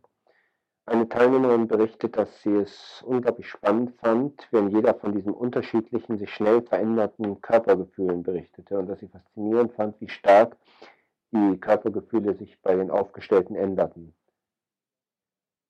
Und ich glaube auch, dass das wirklich eine Illustration von systemischer Wahrnehmung ist, dass nämlich all diese genannten Empfindungen nicht einfach Eigenschaften der Person sind, noch nicht einmal Eigenschaften der Person in dem Raum, sondern Eigenschaften der Konstellation und des Symbols, für das die Konstellation steht, sich ändern in Abhängigkeit von den Konstellationen.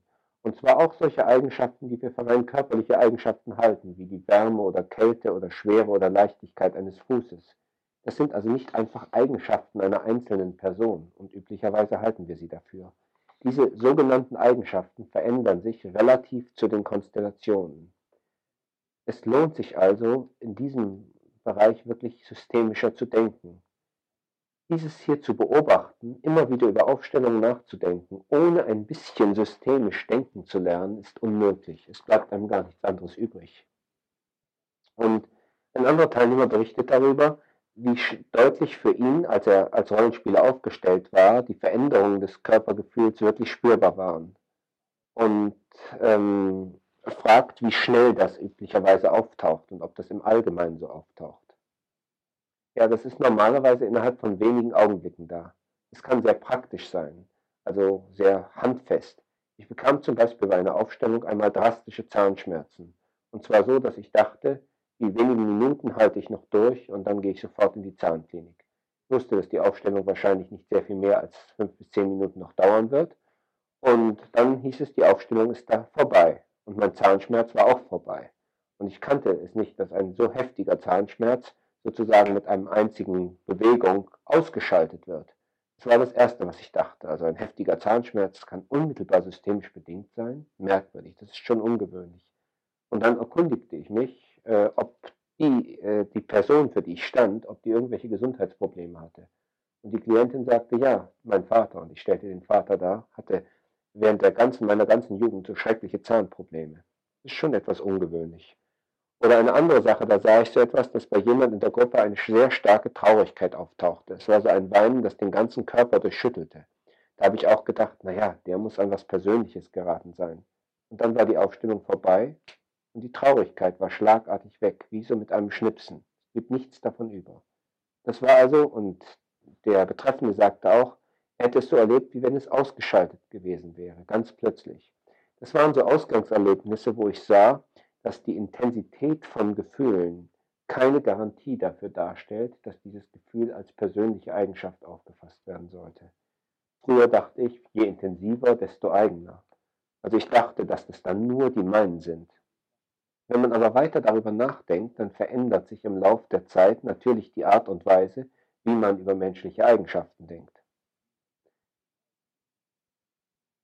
Die Person, die die verborgene Fähigkeit dargestellt hatte, sagte noch, dass sie noch etwas sagen wollte, was sie vorher nicht gesagt hatte, nämlich dass sie in dem Moment, wo sie im letzten Bild das Gefühl hatte, wirklich richtig zu stehen, eine sehr starke Freude empfand. Das war fast eine Euphorie. Und die verborgene Fähigkeit ist sozusagen auch der vernachlässigte, der vergessene oder der nicht gewürdigte Teil des Problems. Und wenn die verborgene Fähigkeit endlich wirken darf, dann tritt in den Problemaufstellungen sehr häufig so ein Gefühl wie eine große Freude auf. Ein anderer Zuschauer, ein Beobachter, fragte, in welcher Weise, äh, was uns eigentlich befähigt, an dieser Stelle so passend zu spielen. Und ich glaube, dass wir da in diesem Sinn nicht spielen, wir schauen nur nach innen. Es geschieht einfach sofort. Es ist ein, sozusagen ein Spontanrollenspiel, bei dem niemand irgendwas machen muss, sondern wir schauen, wir spüren einfach in den Körper hinein und das genügt. Die Klientin berichtete noch, dass sie verwundert darüber war, dass sie die verborgene Fähigkeit rechts neben sich besser empfand. Sie sagte, sie hätte das Gefühl gehabt, dass sie sie nach links stellen wollte, aber als sie dann links von ihr stand, wir hatten das ausprobiert, da fühlte sie sich zu ihrer Überraschung damit nicht so wohl. Diese Anordnung war wahrscheinlich die vertraute, und die vertraute Anordnung ist eben in der Regel nicht das Lösungsbild. Wenn die verborgene Fähigkeit an der rechten Stelle steht, dann übernimmt sie mehr Verantwortung und hat in diesem Sinne mehr Einfluss. Die rechte Position ist gegenüber der linken Position in solchen abstrakten Aufstellungen die Position, die eher die Regulation des Systems nach außen übernimmt. Und darum ist es hier zu vermuten gewesen, dass die verborgene Fähigkeit an der rechten Position wahrscheinlich besser wirken kann. Die Klientin sagte, dass sie da wirklich ein Gefühl von größerem Einfluss hatte von der verborgenen Fähigkeit und gleichzeitig, dass sie dadurch weniger Bezug hatte. Aber links, da hatte sie das Gefühl, sie stütze jemand und sie fühlte sich mehr verbunden. Aber sie hatte nicht nur diesen Einfluss von oben. Also rechts war dieser Einfluss irgendwie mehr wie von oben, als hätte sie mehr Macht. Und sie hatte aber keinen so starken inneren Bezug, keine Wärme. Und links hinter sich, da hatte sie eher das Gefühl von, dass sie gestützt wird und dass etwas gegeben wird. Wir haben hier bei der Betrachtung der Wirkung der Aufstellungen ein Beispiel, wie wir wirklich von der Inhaltsebene weggehen können. Wir haben ja bis jetzt über das Problem, das Thema nichts erfahren. Wir haben es einfach betrachtet innerhalb der Konstellation, innerhalb der Beziehung, innerhalb der Choreografie, wenn wir das Muster verändern. Und wir haben trotzdem das Bild eines Problemlösungsablaufs ganz klar gesehen. Und ob wir jetzt etwas darüber genau wissen oder ob wir gar nichts Inhaltliches darüber wissen, wie es jetzt ist, wir können trotzdem den Ablauf sehen. Und diese Abläufe haben natürlich große Ähnlichkeiten bei ganz verschiedenen Problemlösungen. Es gibt also starke Ähnlichkeiten und es gibt starke Variationen zwischen verschiedenen Problemlösungsabläufen. Ich habe selber einige solche Problemaufstellungen für mich durchgeführt und für natürlich viele für andere. Und die Idee war, wie weit kann man, wenn man den Begriff der inneren Problemfamilie schon verwendet, wie weit kann man familientherapeutische Analogien auf solche Aufstellungen übertragen? Zunächst ist man natürlich etwas hilflos, weil man denkt, wer ist denn jetzt der Bruder oder der Onkel oder der Schwiegervater von einem Problem? Das war schwierig. Aber nach einer gewissen Zeit sahen Insa und ich, dass wir äh, abstrakte Analogien finden im vorgeordnet und gleichgeordnet sein, im Regulieren nach außen und Regulieren nach innen.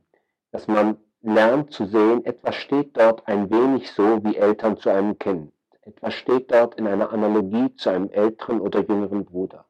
Eine Anordnung hat eine Ähnlichkeit mit der Anordnung einer Scheidungsfamilie. Also man erkennt nach einer gewissen Zeit Gestalten, Aufbauformen, von denen bestimmte Aspekte einem aus den Familienaufstellungen vertraut sind. Und nicht ganz, aber in einem gewissen Umfang lassen sich dann stückchenweise einige dieser Prinzipien auf diese anderen Systeme übertragen. Darum ist das eine Vorgehensweise, die ziemliche Ähnlichkeiten hat mit den Prinzipien, die wir gerade bei Watzlawick und Bateson besprochen haben. Eine Teilnehmerin äußerte noch, dass sie während der Aufstellung sehr beklemmende Gefühle hatte und dass diese Gefühle sich während des Lösungsbilds auch bei ihr gelöst hätten. Ja, man kann beim Zusehen sehr stark in das Gefühl hineingehen, das zu der Aufstellung gehört. Man rutscht dann sozusagen von außen etwas in die Aufstellung hinein und man spürt dann auch von außen, ob die Aufstellung sich einer Lösung nähert. Wenn ich draußen bin und eine Aufstellung leite, dann muss ich das selbst ein bisschen machen. Ich muss also rein und rausgehen. Und es ist darum oft von Vorteil, wenn man eine Aufstellung zu zweit leitet. Wenn man nämlich zu sehr hineingerät, hat man dann manchmal keine Idee mehr, wie man weiter aufstellen oder umstellen kann. Und es hilft dann, wenn man einen zweiten hat, der einen wieder herauszieht. Wenn man Aufstellungen allein leitet, ist es wichtig, dass man eine große Übung in dem Hin- und Hergehen zwischen dem Außenstandpunkt und dem Innenstandpunkt hat. Und dass man die Fähigkeit hat, sehr schnell und flexibel zu wechseln. Man braucht auf jeden Fall einen Außenstandpunkt, um Lösungen zu finden, die das System selber nicht mehr gefunden hat. Wir haben die Erfahrung gemacht, wenn wir Systeme sich einfach selbstständig verändern lassen, dass wir sehr interessante Bilder finden. Ein Bild nach dem anderen, das Verwicklungen entspricht, die wirklich in dem System vorkamen. Aber wir haben bisher nicht erlebt, dass es außer in außerordentlich einfachen Fällen das System selber zu einem Lösungsbild fand, einfach indem die Teilnehmer sich so umstellten. Und wir haben solche Umstellungen sich stundenlang durchführen lassen. In der Regel scheint ein System, wenn etwas überhaupt ein Problem ist, sozusagen einen katalysatorischen externen Einfluss zu brauchen, manchmal auch die Ergänzung vergessener Systemelemente. Wir können auch nicht ganz außen bleiben, denn sonst ist es schwierig weiter vorzugehen, denn das Vorgehen der Umstellung ist eben nicht rein mechanisch. Wir haben nur heuristische Tendenzregeln. Wir haben keine ganz klaren Regeln dafür, wie es besser wird. Sicher, wenn da irgendjemand völlig eingeengt zwischen zwei Personen ist, dann wird man versuchen, dass er mehr Raum kriegt. Das ist einfach. Aber nicht alles, was man macht, ist ganz so einfach. Man spürt dann irgendwann so ein Aufseufzen oder wie eine Erleichterung durch die ganze Gruppe geht, wenn man ein verbessertes Bild findet, das wirklich für alle besser passt. Die Idee ist, dass das innere Bild, das Sie jetzt von dem Problem haben, der Ausgangsaufstellung ähnlich ist. Und wenn es nun gelingt, das innere Bild dieser Schlussaufstellung ähnlicher werden zu lassen, wenn Sie sich also an die Schlussaufstellung erinnern, dass das von selbst schon Prozesse in Bewegung setzt, die in diese Richtung führen und dass dadurch auch die Handlung und anderes leichter wird. Bei Familienaufstellungen haben wir entsprechende Veränderungen beobachtet und sie sind uns immer wieder zurückgemeldet worden. Eine Teilnehmerin sagt, sie findet es aufregend und beunruhigend, dass die innere Familie manipuliert wird. Vielleicht macht man das ja auch außen und vielleicht geschieht das auch außen. Ja, und es geschieht sehr häufig in einer destruktiven Weise. Es kann also sein, sagt die Teilnehmerin, dass man den Ausblick auf die Möglichkeiten einfach verliert und dann nicht mehr offen ist. Es scheint wichtig, dass in diesem Zusammenhang die ausgegrenzten Teile des Themas, des Systems zum Thema werden. Also so wie eine Familie im Allgemeinen schlecht in Ordnung kommt, solange da einfach jemand als schwarzes Schaf bleibt. Solange wird immer irgendjemand in der Familie das ausgleichen und sozusagen den Nachfahren das präsentieren oder in irgendeiner Form sozusagen als systemisches Gewissen dienen. Hier kann man sagen, wenn ein wertvoller Anteil in einer Problemaufstellung wie der verdeckte Gewinn dann einfach nur noch gesehen wird als etwas, das man aufgeben muss, weil es dem Ziel im Wege steht, oder wenn die verborgene Fähigkeit als etwas gesehen wird, was man nehmen will, was man zwingt und von dem man sich nicht etwa von außen leiten lässt, in solchen Fällen finden Ausgrenzungen statt. Die verborgene Fähigkeit muss gesehen werden und der verdeckte Gewinn muss geehrt werden für das, was er war. Daher muss auch die Schwelle geehrt werden. Sie war nicht nur eine Blockade oder ein Hindernis, sondern sie war auch etwas, über das ich selber hierher gekommen bin. Sie war eine Schwelle, ein Übergangszustand. Äh, manchmal führt man das auch wirklich in einer Art Ritual durch. Und wichtig ist, dass alle Anwesenden einen geehrten Platz bekommen. Wenn sie ihn nicht bekommen, dann lernt man eben nicht so viel. Und eine Aufstellung wird beendet an einer Stelle, wo sich alle Anwesenden geehrt oder wenigstens an einem ziemlich guten Platz fühlen. Häufig ist dann die Mitte in der Mitte. Manchmal ist die Mitte auch exzentrisch am Anfangsbild. Und dann ist es häufig so, wenn es der Mitte gelingt, wirklich mit allen Teilen in Verbindung zu kommen, dass sie dann an einen zentraleren Punkt kommt. Häufig steht die Mitte am Schluss in der Reihe von einigen der Repräsentanten wie in einer Geschwisterreihe. Schlussbilder haben häufig Ähnlichkeiten, aber sie haben auch fast immer irgendeine Eigenheit, die neu ist. In jeder Aufstellung und fast in jedem Schlussbild findet man etwas, wie man es gerade noch nie so gesehen hat und in den Anfangsbildern erst recht. Zum Beispiel ist es nicht oft so, dass das Ziel im Rücken steht und irgendwie das Hindernis so zwischen Mitte und Ziel gequetscht ist, wie in der Aufstellung hier im Anfangsbild das war. Das habe ich in dieser Art bei einer Problemaufstellung vorher noch nicht gesehen gehabt. Vielleicht wird es im Laufe der Zeit häufiger vorkommen, aber bisher jedenfalls ist das für mich eben ein neuer Eindruck gewesen. Und äh, erst mit einer sehr großen Anzahl solcher Aufstellungen wird man allmählich anfangen können, die Typen der Muster dieser Bilder von den Typen der Muster bei den Familienaufstellungen deutlicher zu differenzieren. Eine, die Klientin erwähnte, dass es für sie eine interessante Erfahrung war, dass sie am Schluss noch einmal umstellen äh, durfte, das Bild also selber noch einmal verändern konnte und dann sehen konnte, dass diese Veränderung äh, sich nicht angenehm anfühlte. Sie meinte, dass wenn man das so macht, der Klient oder die Klientin dann eben vielleicht leichter sehen kann, was dem betreffenden Anliegen im Weg steht. Dass man den Mechanismus dadurch noch einmal klarer sieht und deutlicher sieht, warum ein Vorgehen, das man sich wünscht, vielleicht nicht zum Ergebnis führt. Wir machen es auch manchmal zwischendurch in der Ausstellung, dass wir eigene Wünsche des Klienten weiter ausprobieren lassen. Typischerweise ist es etwa so, dass die Familienmitglieder sozusagen mit bestem Willen und mit den eigenen Wünschen einfach die Lösung nicht finden, sonst wären sie im Allgemeinen überhaupt nicht bis zu einem Berater oder Therapeuten gelangt. Und ähm, die, was dieses Finden der Lösung häufig so schwierig macht, das sind die Ausgeschlossenen oder die Hierarchieverletzungen. Also wenn etwa ein drittes Geschwister an erster Stelle stehen darf, das ist ziemlich schwer auszugleichen, solange die Reihenfolge nicht in Ordnung gebracht wird. Man findet dann sehr problematische Arten von Homöostasen. Eine Homöostase, wo es eben irgendjemand schlecht gehen muss und wenn es dem dann besser geht, dieses Schlechtgehen einfach verschoben wird. Wir hatten vor kurzem eine Aufstellung, dabei hatten zwei Leute Magenschmerzen. Die hörten dann beim einen auf, dafür kriegten jemand anders Magenschmerzen. Dann gingen die Magenschmerzen weg, aber jemand anders bekam brennende Füße. Dann wurden die brennenden Füße bei dieser einen Person besser und einige andere Personen hatten Fußbrennen. Wenn man das so beobachtet, dann zweifelt man doch etwas daran, wie sinnvoll jetzt eine Einzeltherapie für in Anführungszeichen brennende Füße bei einem dieser Mitglieder des Systems wäre. Also